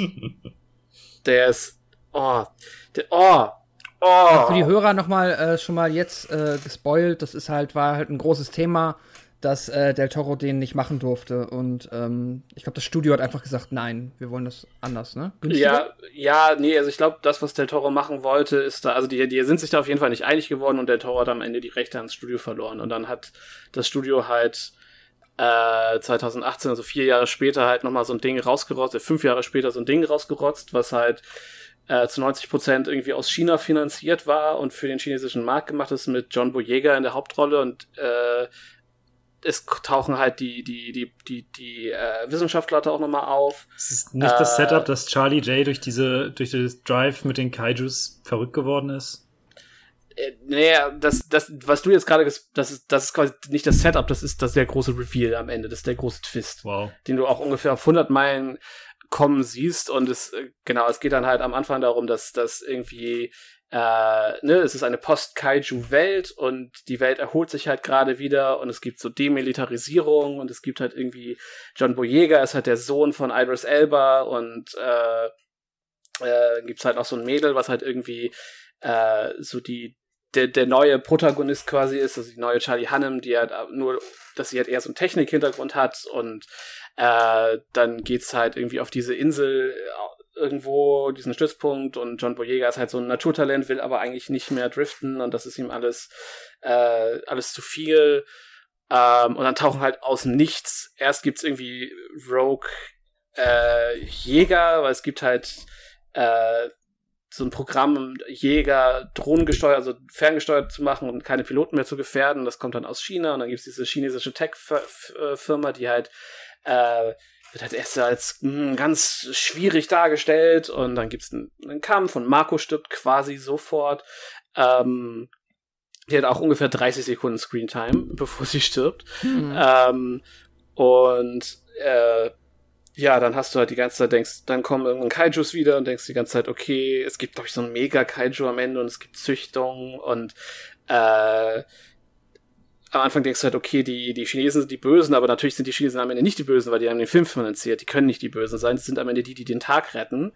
Ähm, und du hast das, das übelste Product Placement der Welt. Also das ist, es ist, du hast halt äh, John Boyega und äh, den Sohn von Clint Eastwood äh, als, als deine Haupt, deine männlichen Lead so. Und es gibt diese Szene, wo sie in der Küche dieser Militärbasis stehen und äh, der Eastwood redet dem John Boyega irgendwie ins Gewissen und John Boyega holt sich halt irgendwie will sich irgendwie eine Eiscreme machen und äh, macht in dieses Kühlschrank auf und es ist komplett voll mit Tsingtao Bier, also diesem chinesischen Bier Mhm. und dann alles andere wirklich literally alles andere in dieser Küche ist military labeled, also so dieses typische GI Ja, okay. Government issued äh, Nondescript Zeug, aber Tsingtao Bier und dann trinken die sich da halt ein mit dem Tsingtao Bier und bes haben, besprechen quasi äh, John Boyegas Heldenreise und dass er doch da irgendwie seine sich zurückfinden muss und das tut er dann am Ende natürlich auch und sie haben dann halt äh, am Ende gibt's halt so einen Godzilla-haften Super Kaiju, der irgendwie da in China Amok läuft und ähm, äh, glaube ich, ein Portal öffnen soll auf einem auf einem Berg. War es vielleicht sogar der Fuji, vielleicht war also vielleicht war es Japan nicht China, aber äh, auf jeden Fall da äh, asiatisches Meer. Äh, und äh, genau, und der der Charlie Day Typ ist dann halt böse geworden auf einmal. Und das ist der große Reveal, weil der arbeitet halt erst für diese chinesische Firma und dann hat er da äh, verkauft halt sich irgendwie und wird deswegen so ein bisschen als shady angesehen und dann äh, am Ende ist der große Twist halt, dass das Driften, also das, ne, dadurch, dass durch Driften konnte er ja die Gehirne von denen gucken und die konnten auch in sein Gehirn und die haben ihn quasi zum Sleeper Agent gemacht damit. Und ähm, ja, das Ding ist vorhersehbar, es ist schlechter, es hat ein kleineres Budget, es sieht scheiße aus, es ist, also es ist so, keiner der Schauspieler hat Bock, hast du das Gefühl, so, die wussten für alle von Anfang an, okay, das wird nix und äh, boah, also wenn ich die anderthalb, zwei Stunden von Uprising zurückkriegen könnte, dann würde ich, also wow, ja, also ich würde eher noch zweimal Pacific Rim gucken als nochmal Uprising. So, das Ding ist wirklich, wirklich schlecht. Das ist so Transformers 5 schlecht. Mhm. Nice. Krass, ja. So, dann, wenn wir mit Pacific Rim durch sind, kommen wir mhm. zu dem Film, den nur ich gesehen habe. Allerdings haben wir äh, einen Gastbeitrag von der lieben Katharina von True Crime Austria, die interessanterweise mit genau den gleichen Voraussetzungen an diesen Film gegangen ist wie ich. Denn äh, wir haben den beide damals im Kino gesehen, waren enttäuscht. Und ich habe den jetzt ein zweites Mal gesehen, sie hat ihn ein zweites Mal gesehen. Und wie sie das jetzt fand, das hört ihr jetzt. Hier ist Katharina von True Crime Austria und ich habe mir zur Feier dieser Guillermo del Toro Episode noch einmal Crimson Peak zu Gemüte geführt. Es geht um eine junge Frau, die gerne Schriftstellerin sein möchte und sich dabei vor allem auf Gruselgeschichten spezialisiert hat, weil sie bereits als Kind das erste Mal eine Erfahrung mit Geistern gemacht hat. Und ihr wird dann immer gesagt, junge Dame, da fehlt ja die Liebesgeschichte. Und sie sagt aber nein, das wäre gar nicht so ihrs. Und wie es dann eben kommen muss, trifft sie doch jemanden, mit dem sie sich tatsächlich eine echte Liebesgeschichte wünscht. Und dieser jemand nimmt sie dann mit auf sein Anwesen, ein altes, düsteres, ich möchte fast sagen Gemäuer, also ein Familienanwesen, das seine besten Tage schon hinter sich hat. Und dort findet sie dann im Grunde alles zusammen. Sie ist mit ihrem Liebsten dort und gleichzeitig bricht eben auch diese paranormale Ebene über sie herein. Wenn ich Geister und Geisterhäuser höre und einen Stil sehe, wie er in diesem Film vorhanden ist, dann muss ich den einfach sehen. Und ich war damals im Kino auf jeden Fall, bin aber rausgekommen und war danach ziemlich enttäuscht. Ich sehe diesen Film sehr zwiegespalten, denn der komplette Look, die Atmosphäre, die da herrscht, ist wirklich super toll. Also angefangen bei den Kostümen, die es da gibt. Dann natürlich die komplette Aufmachung gerade von dem großen Anwesen von Elladale Hall, wo die Hauptstory nachher stattfindet. Das ist einfach so schön konstruiert. Crimson Peak heißt ja ungefähr so viel wie purpurner Gipfel. In dem Fall ist es eher ein, ein Feld, das später von Schnee bedeckt sein wird und wo sich eben der Ton, auf dem dieses alte Gemäuer steht, zeigt. Alleine dieser Kontrast ist einfach schon wunderbar. Und dann gibt es teilweise Kamerafahrten, wo ich wirklich denke, meine Güte, das ist so ein Film, da möchte man am liebsten zwischendurch mal stoppen und sich ein paar von den Szenen einrahmen und ein bisschen betrachten. Das heißt, die Verpackung ist auf jeden Fall da. Und nun könnte man sagen, wenn Leute involviert sind, wie Mia Wasikowska, Tom Hiddleston, Jessica Chastain, Jim Beaver, dass man dann eigentlich ein Ensemble hat, wo der Inhalt auch voll reinhauen könnte. Und das war mein Problem mit dem Film, weil ich finde, das tut er nicht. Und das möchte ich gar nicht den Darstellern und Darstellerinnen anlasten, weil ich schon glaube, dass die ihre Sache so wie sie da inszeniert wurden, gut gemacht haben, aber ich glaube, da hätte es einfach noch mehr geben können. Wasikowska und Hiddleston sind sehr präsent und zeigen auch mehrere Facetten. Aber gerade was eben die Jessica Chastain angeht, habe ich irgendwie im Nachhinein gedacht, da kam eine Seite rüber und die hat irgendwann schon wirklich sehr genervt und mich auch fragen lassen, Edith, warum gehst du da mit? Bleib doch weg von der. Aber sie hat nicht auf mich gehört. Und da möchte ich auch direkt einen Punkt einbringen, der mir oft einfällt, wenn es so um Dinge geht wie was muten wir den Zusehern und Zuseherinnen denn zu? Und ich habe das Gefühl, bei Crimson Peak war das nicht sehr viel. Also es gibt verschiedene Sachen, da werden Dinge fünfmal angemerkt. Wo ich im Nachhinein dachte, okay, also der Tipp am Anfang, der hätte mir eigentlich gereicht. Das hätte man irgendwie darstellerisch auffangen können, dass diese Message immer wieder rüberkommt, ohne dass das jetzt explizit als Dialog abgefasst werden muss. Und ebenso sehe ich das mit den Geistern. Eine der allerersten Szenen ist, wie eben der jungen Edith ein Geist erscheint. Und es wird auch später noch passieren. Und da habe ich das Problem, dass ich generell denke, dass viel kaputt gehen kann, wenn man Leuten zu genaue Figuren vorsetzt. Das hat einerseits damit zu tun, weil ich denke, dass man so seine ganz eigene Vorstellung von Dingen hat, was natürlich in Büchern super gut funktioniert, weil da hat man nichts Visuelles, was einem vorgesetzt wird. Aber zugleich habe ich auch manchmal das Gefühl, dass zu viel auf diese Visualisierung gesetzt wird. Bei den Geistern in diesem Film ist es zum Beispiel auch so, dass ich einfach denke, es ist zu viel. An einer Stelle gibt es einen Schemen, möchte ich fast sagen, also einen Geist, der sich nur so ein ganz kleines bisschen materialisiert und der in eine Richtung zeigt. Und da habe ich gedacht, wow, das passt genau dazu, das könnte theoretisch auch eine wehende Gardine oder irgendwas sein. Das ist cool, weil es dann versteckt ist. Und deswegen glaube ich, ist es ein Problem, weil eben jeder seine eigene Vorstellung hat. Und gerade die Geister in Crimson Peak meiner Meinung nach nicht so gemacht waren, dass es ihnen gut tat. Ich konnte die zum Beispiel auch beim zweiten Sehen gar nicht recht unterscheiden, obwohl ich ja sogar wusste, theoretisch, wie, warum die da jetzt auftauchen und wer das ist. Und das ist für mich dann schon ein Kontrast zu der sonst wirklich tollen Kulisse und diesem Detailreichtum, wo ich mich frage, warum diese Liebe zum Detail da dann fehlte. Und um nochmal auf die Handlung einzugehen, ich glaube, dass der Film in dem Moment abnimmt, wo Edith Amerika verlässt, um mit ihrem Liebsten in das neue Haus zu ziehen. Weil der Beginn ist vielschichtig, da geschieht viel. Man lernt natürlich erstmal die Protagonistin kennen, man erfährt, was so ihre Ziele im Leben sind. Sie ist halt eine Frau, die ganz klassisch dargestellt wird, wie eine, die eben nicht so ist wie der anderen. Die möchte nicht einfach reich heiraten, sondern die möchte eben ihren Kopf benutzen. So wie das zum Beispiel auch bei Belle in Die Schön und das Biest gemacht wird. Oder mit Sarah Howard in The Agonist, die ja sogar in der zweiten Staffel dann die Hauptrolle spielt mit ihrer Eigensinnigkeit. Und lustigerweise denke ich da gerade bei der Mia Wasikowska direkt an Alice natürlich, weil ich eigentlich das Gefühl habe, die Edith ist eine etwas ältere Version von Alice Little aus Alice im Wunderland. Es geht um dieses soziale Gefüge, in dem sie drin steckt. Es geht darum, was ihr Vater sich für sie wünscht, was eigentlich zu der Zeit angebracht wäre in ihrem Alter und was eben nicht und und und. Das heißt, da steckt ganz viel drin. Und ab dem Moment, wo sie dann in Ellardale Hall angekommen sind, passiert auf einer Ebene relativ viel. Also man erfährt dann natürlich noch etwas über die Vergangenheit, auch von den Geschwistern, die dort eben leben seit immer. Aber vieles ist auch recht eintönig und dieses Kammerspiel kommt den verschiedenen Charakteren, hatte ich das Gefühl, einfach nicht zugute.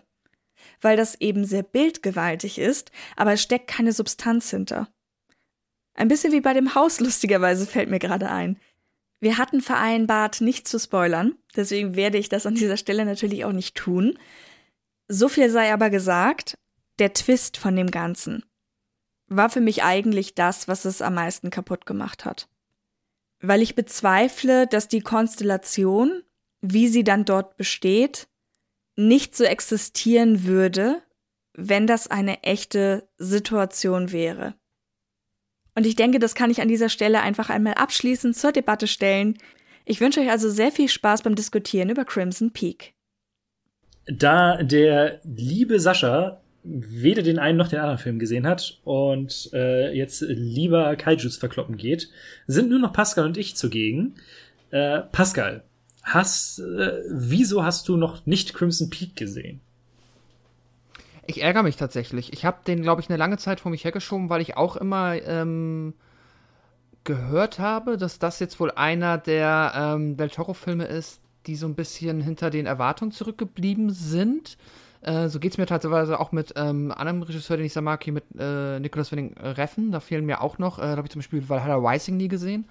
Obwohl ähm, der bestimmt nicht schlecht ist, aber auch da ist es ja immer so, sagt man jetzt nicht einer seiner besten. Und ich habe dann immer Angst, enttäuscht zu werden. Und deswegen habe ich jetzt äh, Crimson Peak auch noch nicht gesehen. Aber lohnt es sich vielleicht trotzdem?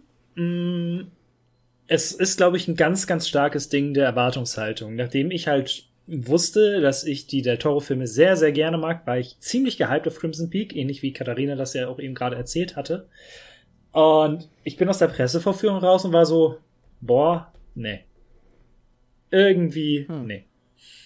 Und dementsprechend war das jetzt auch der Film, auf den ich am gespanntesten war, den jetzt nochmal zu gucken. Und er ist in meiner, ähm, er ist in meiner Ansicht gestiegen. Also ich okay. fand ihn jetzt noch mal ein Stück besser als damals, was allerdings so ein paar Probleme echt nicht wegmachen. Denn mhm. jetzt, also mal Butter bei die Fische, die Story ist vorhersehbar wie nichts Gutes. Gerade wenn Okay. man so ein bisschen die äh, Vita von ihm kennt.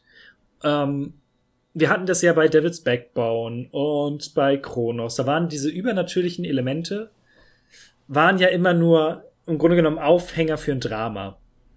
Und das auch bei Pan's Labyrinth. Und das gleiche haben wir halt bei Crimson Peak. Allerdings wird es halt direkt am Anfang gesagt. Also die von Hm. äh, Mia Vasi, oh, wie wird sie ausgesprochen? Vasikova, Vasikowska, weiß ich gerade gar nicht. Äh, die Hauptfigur, die äh, möchte Schriftstellerin sein und die sagt, also die schreibt halt Gruselgeschichten, beziehungsweise Geschichten mit Geistern. Und das ist halt auch das, was sie sagt. So, ich schreibe keine Geistergeschichten, sondern Geschichten mit Geister. Und ja, die ganze Romanze mit Thomas Sharp von Tom Hiddleston gespielt ist so ein bisschen oh, so richtig eine Chemie entwickelt sich nicht bei denen, was von seiner Seite aus im Storyverlauf Sinn ergibt, aber von ihr aus halt irgendwie nicht. Das war so ein bisschen das Ärgerliche. Ähm, der Film hat natürlich, ich, es ist, glaube ich, sogar mit der schönste Film von ihm, was so Set Pieces und Kostüme und so weiter und so fort angeht. Der ist, also, den kann man sich äh, wirklich tot gucken. Aber der geht zwei Stunden, eine halbe Stunde lang. Mhm. Davon ist im Grunde genommen Aufbau, wenn nicht sogar mehr, die gar nicht da spielt, was äh, am Ende wichtig ist. Und das ist halt okay. Und der baut aber eben gerade so viel auf, dass du am Ende halt sagst, ich hab's verstanden. Ich hab's verstanden. Ja, du musst es mir jetzt nicht nochmal erklären. Und das ist halt nicht nur bei einem, sondern bei zwei oder drei Punkten, wo man sich so denkt, okay, komm, yeah, komm doch aus dem, Mhm. aus dem Potten. Und dann sind halt auch Twists, die als solche verkauft werden, halt, kommen halt nicht überraschend. So, es gibt zum Beispiel, ähm, ich, also, ist es okay, wenn du ein bisschen gespoilt wirst? Ja. Ähm, es geht ja im Grunde genommen darum, dass äh, Tom Hiddleston, Thomas Sharp, äh, Geld für ein Bauprojekt sucht auf deren altem äh, Wohnheim der Familie, äh, Spitzname Crimson Peak. Äh, Allerdale Hall heißt es, glaube ich, eigentlich. Und immer dabei ist seine Schwester, die Lucille, und er, äh, ja, verliebt sich halt in Edith Cushing, und der Vater aber traut den beiden nicht so wirklich, weil es sind Briten und wir sind in Amerika. Äh, und kurz darauf stirbt er halt. Übrigens gespielt von Jim Beaver, den die meisten aus Supernatural kennen. Das hat mich ein bisschen gefreut, den zu sehen. Und ja, dann äh, heiraten die beiden, ziehen nach Allerdale Hall und Edi- Edith sieht halt Geister, die richtig schön, äh, also wirklich, ich mag das Design sehr von denen. Äh, gespielt von Doug Jones natürlich. Und am Ende kommt raus, Mensch, sie ist nicht die einzige Frau von Thomas Sharp gewesen, sondern er hat mehrere Frauen geheiratet in allen möglichen Ländern und äh, die wurden dann, nachdem sie äh, das Geld abgegriffen haben, umgebracht. Das sind dann halt die Geister in Allerdale Hall. Und äh, welche Frau liebt er denn eigentlich? Natürlich seine Schwester. Hm. Und wie gesagt, das wird so als so überwahnsinniger Twist äh, dargestellt. Die Lucille ist aber durch den gesamten Film hinweg einfach scheiße. Gespielt von Jessica Chastain, die das gut macht in meinen Augen. Aber ihre Figur ist halt nicht so angelegt, dass es jetzt groß überraschend kommt. Am ehesten zu sehen ist das bei einem Hund. Der Hund hat nämlich einer ähm, der Damen davor gehört. Und als Edith auf Allerdale Hall ankommt, kommt dieser Hund auch angerannt und sie, oh, du bist aber niedlich und so. Und ähm, man sieht halt, dass die Sharps beide komplett überrascht sind, dass dieser Hund da ist. Hm. Hätte man es dabei belassen, wäre alles gut gewesen. Ja. Es wird aber im Verlaufe des Films noch zweimal erwähnt, bevor es zum Reveal kommt, dass der Hund eine Frau vorher gehört hat, dass die sich über diesen Hund unterhalten. Und ich hätte, ich hatte gedacht, du hast ihn umgebracht. Nein, ich hatte ihn da rausgesetzt, nicht über Blub. Und das nimmt halt diese komplette Überraschung weg. Ja, okay. So die Schockmomente, die er hat, die sind noch mal, die sind ordentlich. Es gibt so ein paar, die sind eben teilweise zu jumpscary, aber die sind gut gemacht. Und wie gesagt, allein für Ja. das Design lohnt es sich, diesen Film zu schauen. Äh, ich weiß nicht, wie lange er noch bei Netflix ist. Er ist aktuell da. zum Zeitpunkt der Aufnahme. Mhm. Und man kann das mal machen. Ähm, ich hatte, wie gesagt, damit jetzt eine gute Zeit, weil ich wusste, worauf ich mich einlasse. Ich wusste, okay, storymäßig darf ich jetzt nicht so viel erwarten. Aber gerade im Hinblick darauf, was Del Toro halt für andere Filme gemacht hat und wie da auch die Geschichten sich verlauf, äh, wie die liefen, ist Crimson Peak wirklich einer der schwächeren davon. Hm, okay.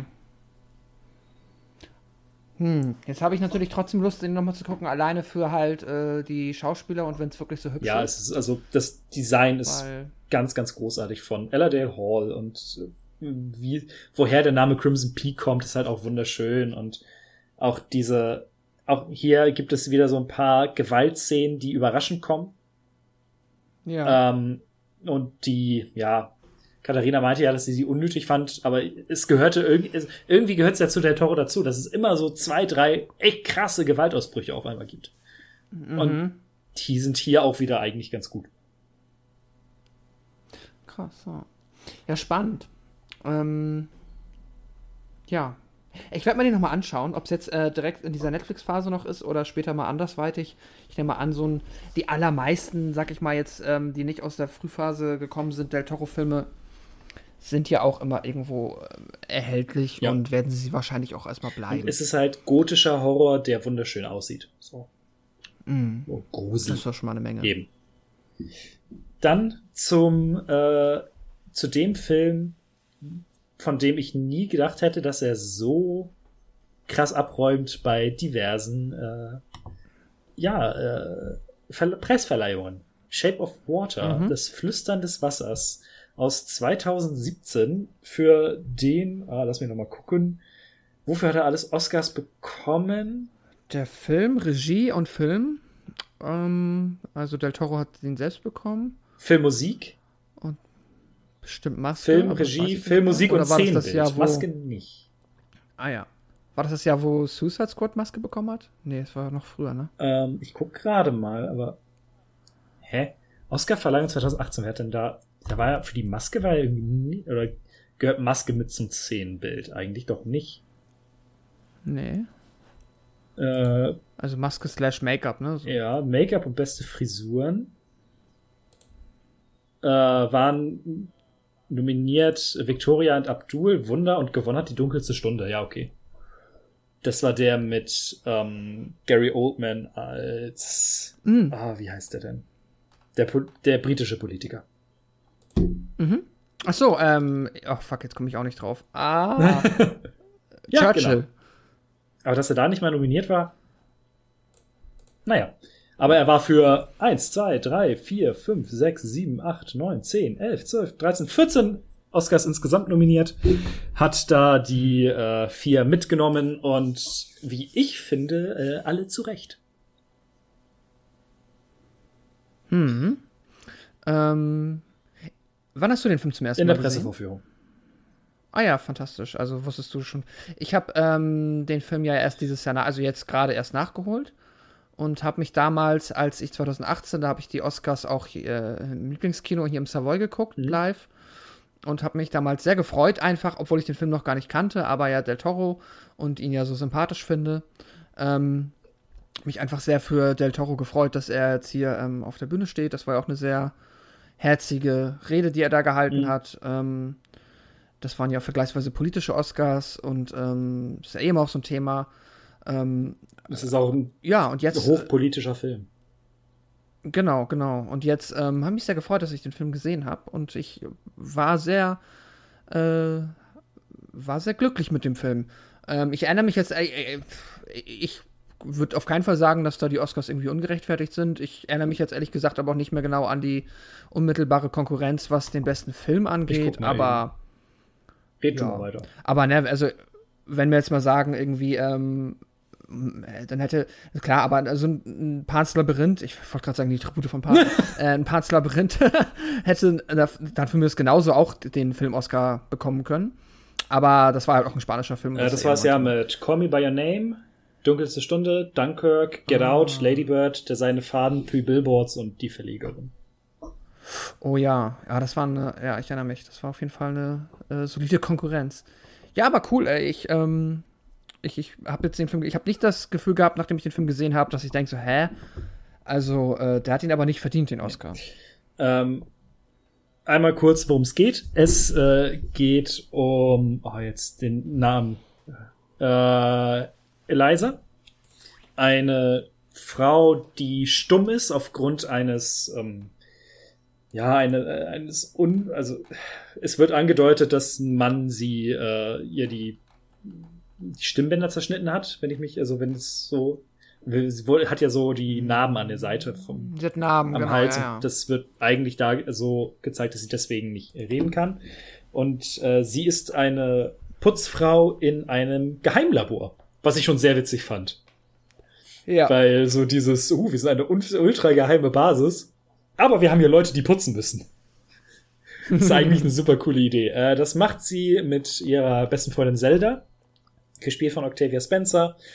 Und eines Tages kommt eine ähm, Art, ja, eine, ein Amphibienmensch wird da eingeliefert und äh, der ultra sympathische Richard Strickland, gespielt von Michael Shannon, übernimmt das Ganze und äh, versucht, ja, herauszufinden, was so besonders an dem, an diesem Wesen ist.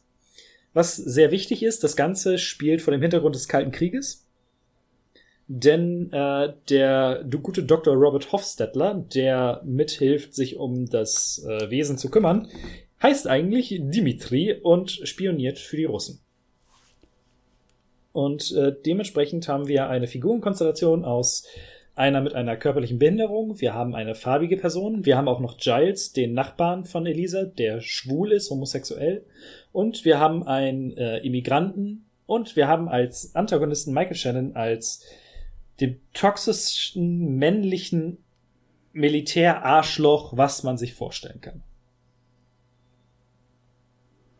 Ja, das kann man, äh, das hast du sehr schön zusammengefasst. Ähm, Michael Chen macht das natürlich auch fantastisch, aber er ist ähm, es Arschloch. ist eine Figur, die, ja, die sich wahrscheinlich, wenn man sagt, wie hassenswert ist die Figur, dann, Reine 5 von 7. naja, wahrscheinlich einfach, ja, natürlich, wenn du jetzt überlegst, was dann alles passiert ist, vielleicht muss man dann halt dem, ähm, diesem Colonel oder wer das war, jetzt halt, äh, ich habe den Namen nicht mehr auf dem Kopf, auspaaren. Ja, aber ach, die können sich schon die Klinke in die Ja, Hand geben. auf jeden Fall. Die sind, äh, die sind beide sehr fürchterliche Menschen.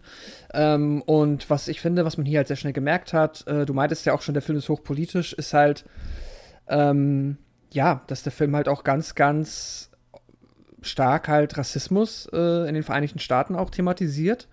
Da gibt's halt Szenen, die machen das weniger subtil, wie zum Beispiel in diesem Lokal, Mhm.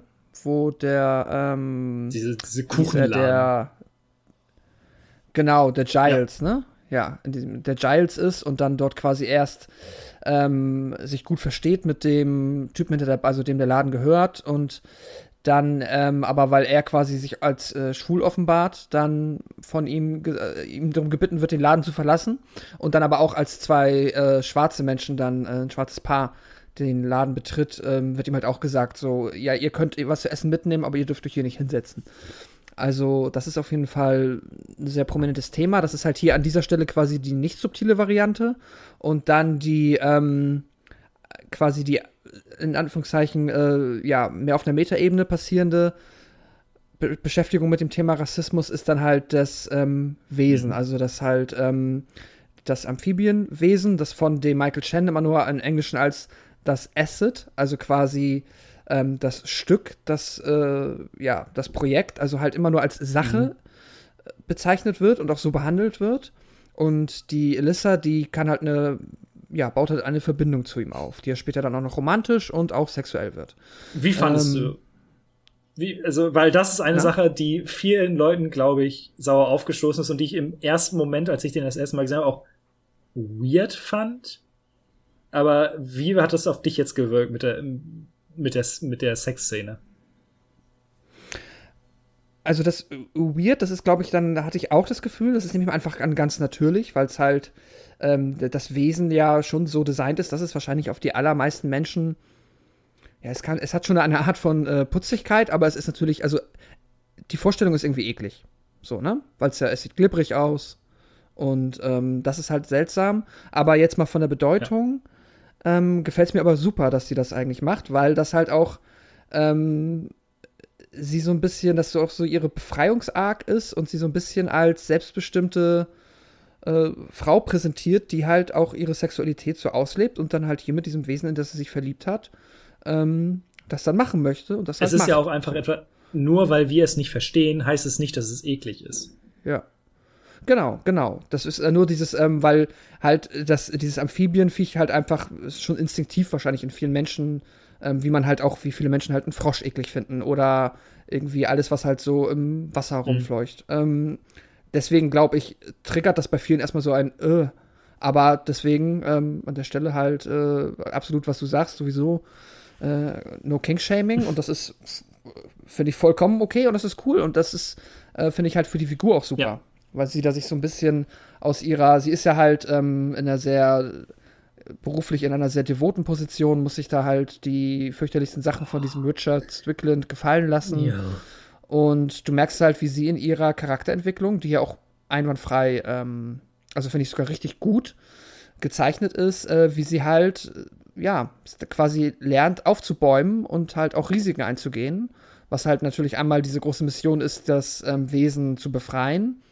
Und sie sich aber auch später, das ist auch immer ganz witzig gelöst, sie kann ja nur in Zeichensprache sich verständigen, aber der Richard versteht es halt nicht. Und als er sie dann und sie und Zelda einmal dann anscheißt, ähm, schreibt, äh, sagt sie ihm quasi in Zeichensprache halt so, fuck you, so, und beleidigt ihn halt auf einmal los. Und er ist halt eh schon, er ist eh schon ein bisschen suspicious bezüglich den beiden und schreit dann Zelda an, so, was sagt sie, was sagt sie? Und Zelda, äh, sie sagt, äh, schönen Tag noch oder so. Und es ist, es ist schon ganz witzig. Der Film hat eh so ein bisschen Humor ist auch wieder mit drin, das mag ich, das ist ganz witzig, auch wenn er, wenn der Richard, ähm, der bekommt auch ein bisschen, äh, der wird auch ein bisschen ausführlicher gezeigt, dass wir auch so ein bisschen besser verstehen, was das für eine, was das für ein Mensch ist und warum der so ist, wie er Ein ist. Mann wie sie muss so eine halt Auto eigentlich.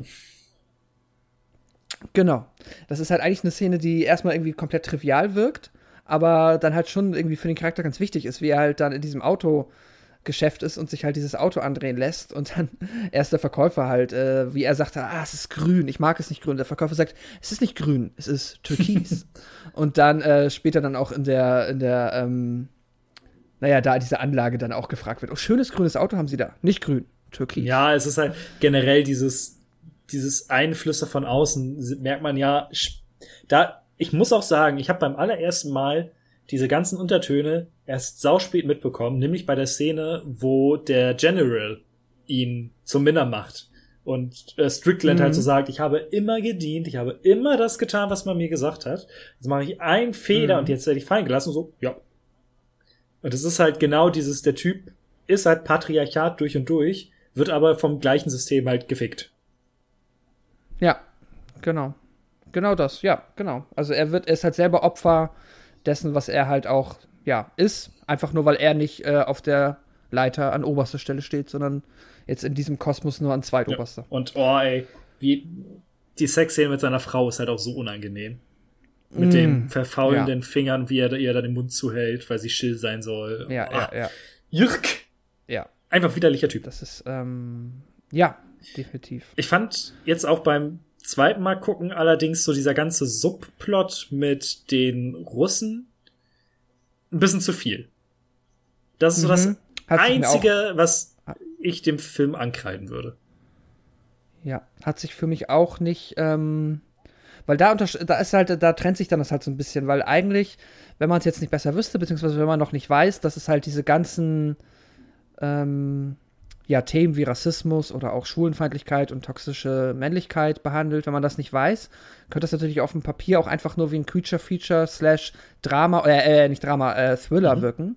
Weil sie ja halt auch, ähm, ne, ist das schon durchaus, es gibt ja Spannungsmomente Ja. auch im Film, wenn sie das, äh, ja, genau, der heißt, wenn sie das äh, Wesen entführen.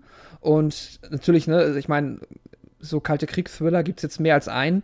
Und da fühlt sich das fast so ein bisschen natürlich an, dass auf einmal halt auch ähm, die russische Seite dann auch eine Rolle bekommt.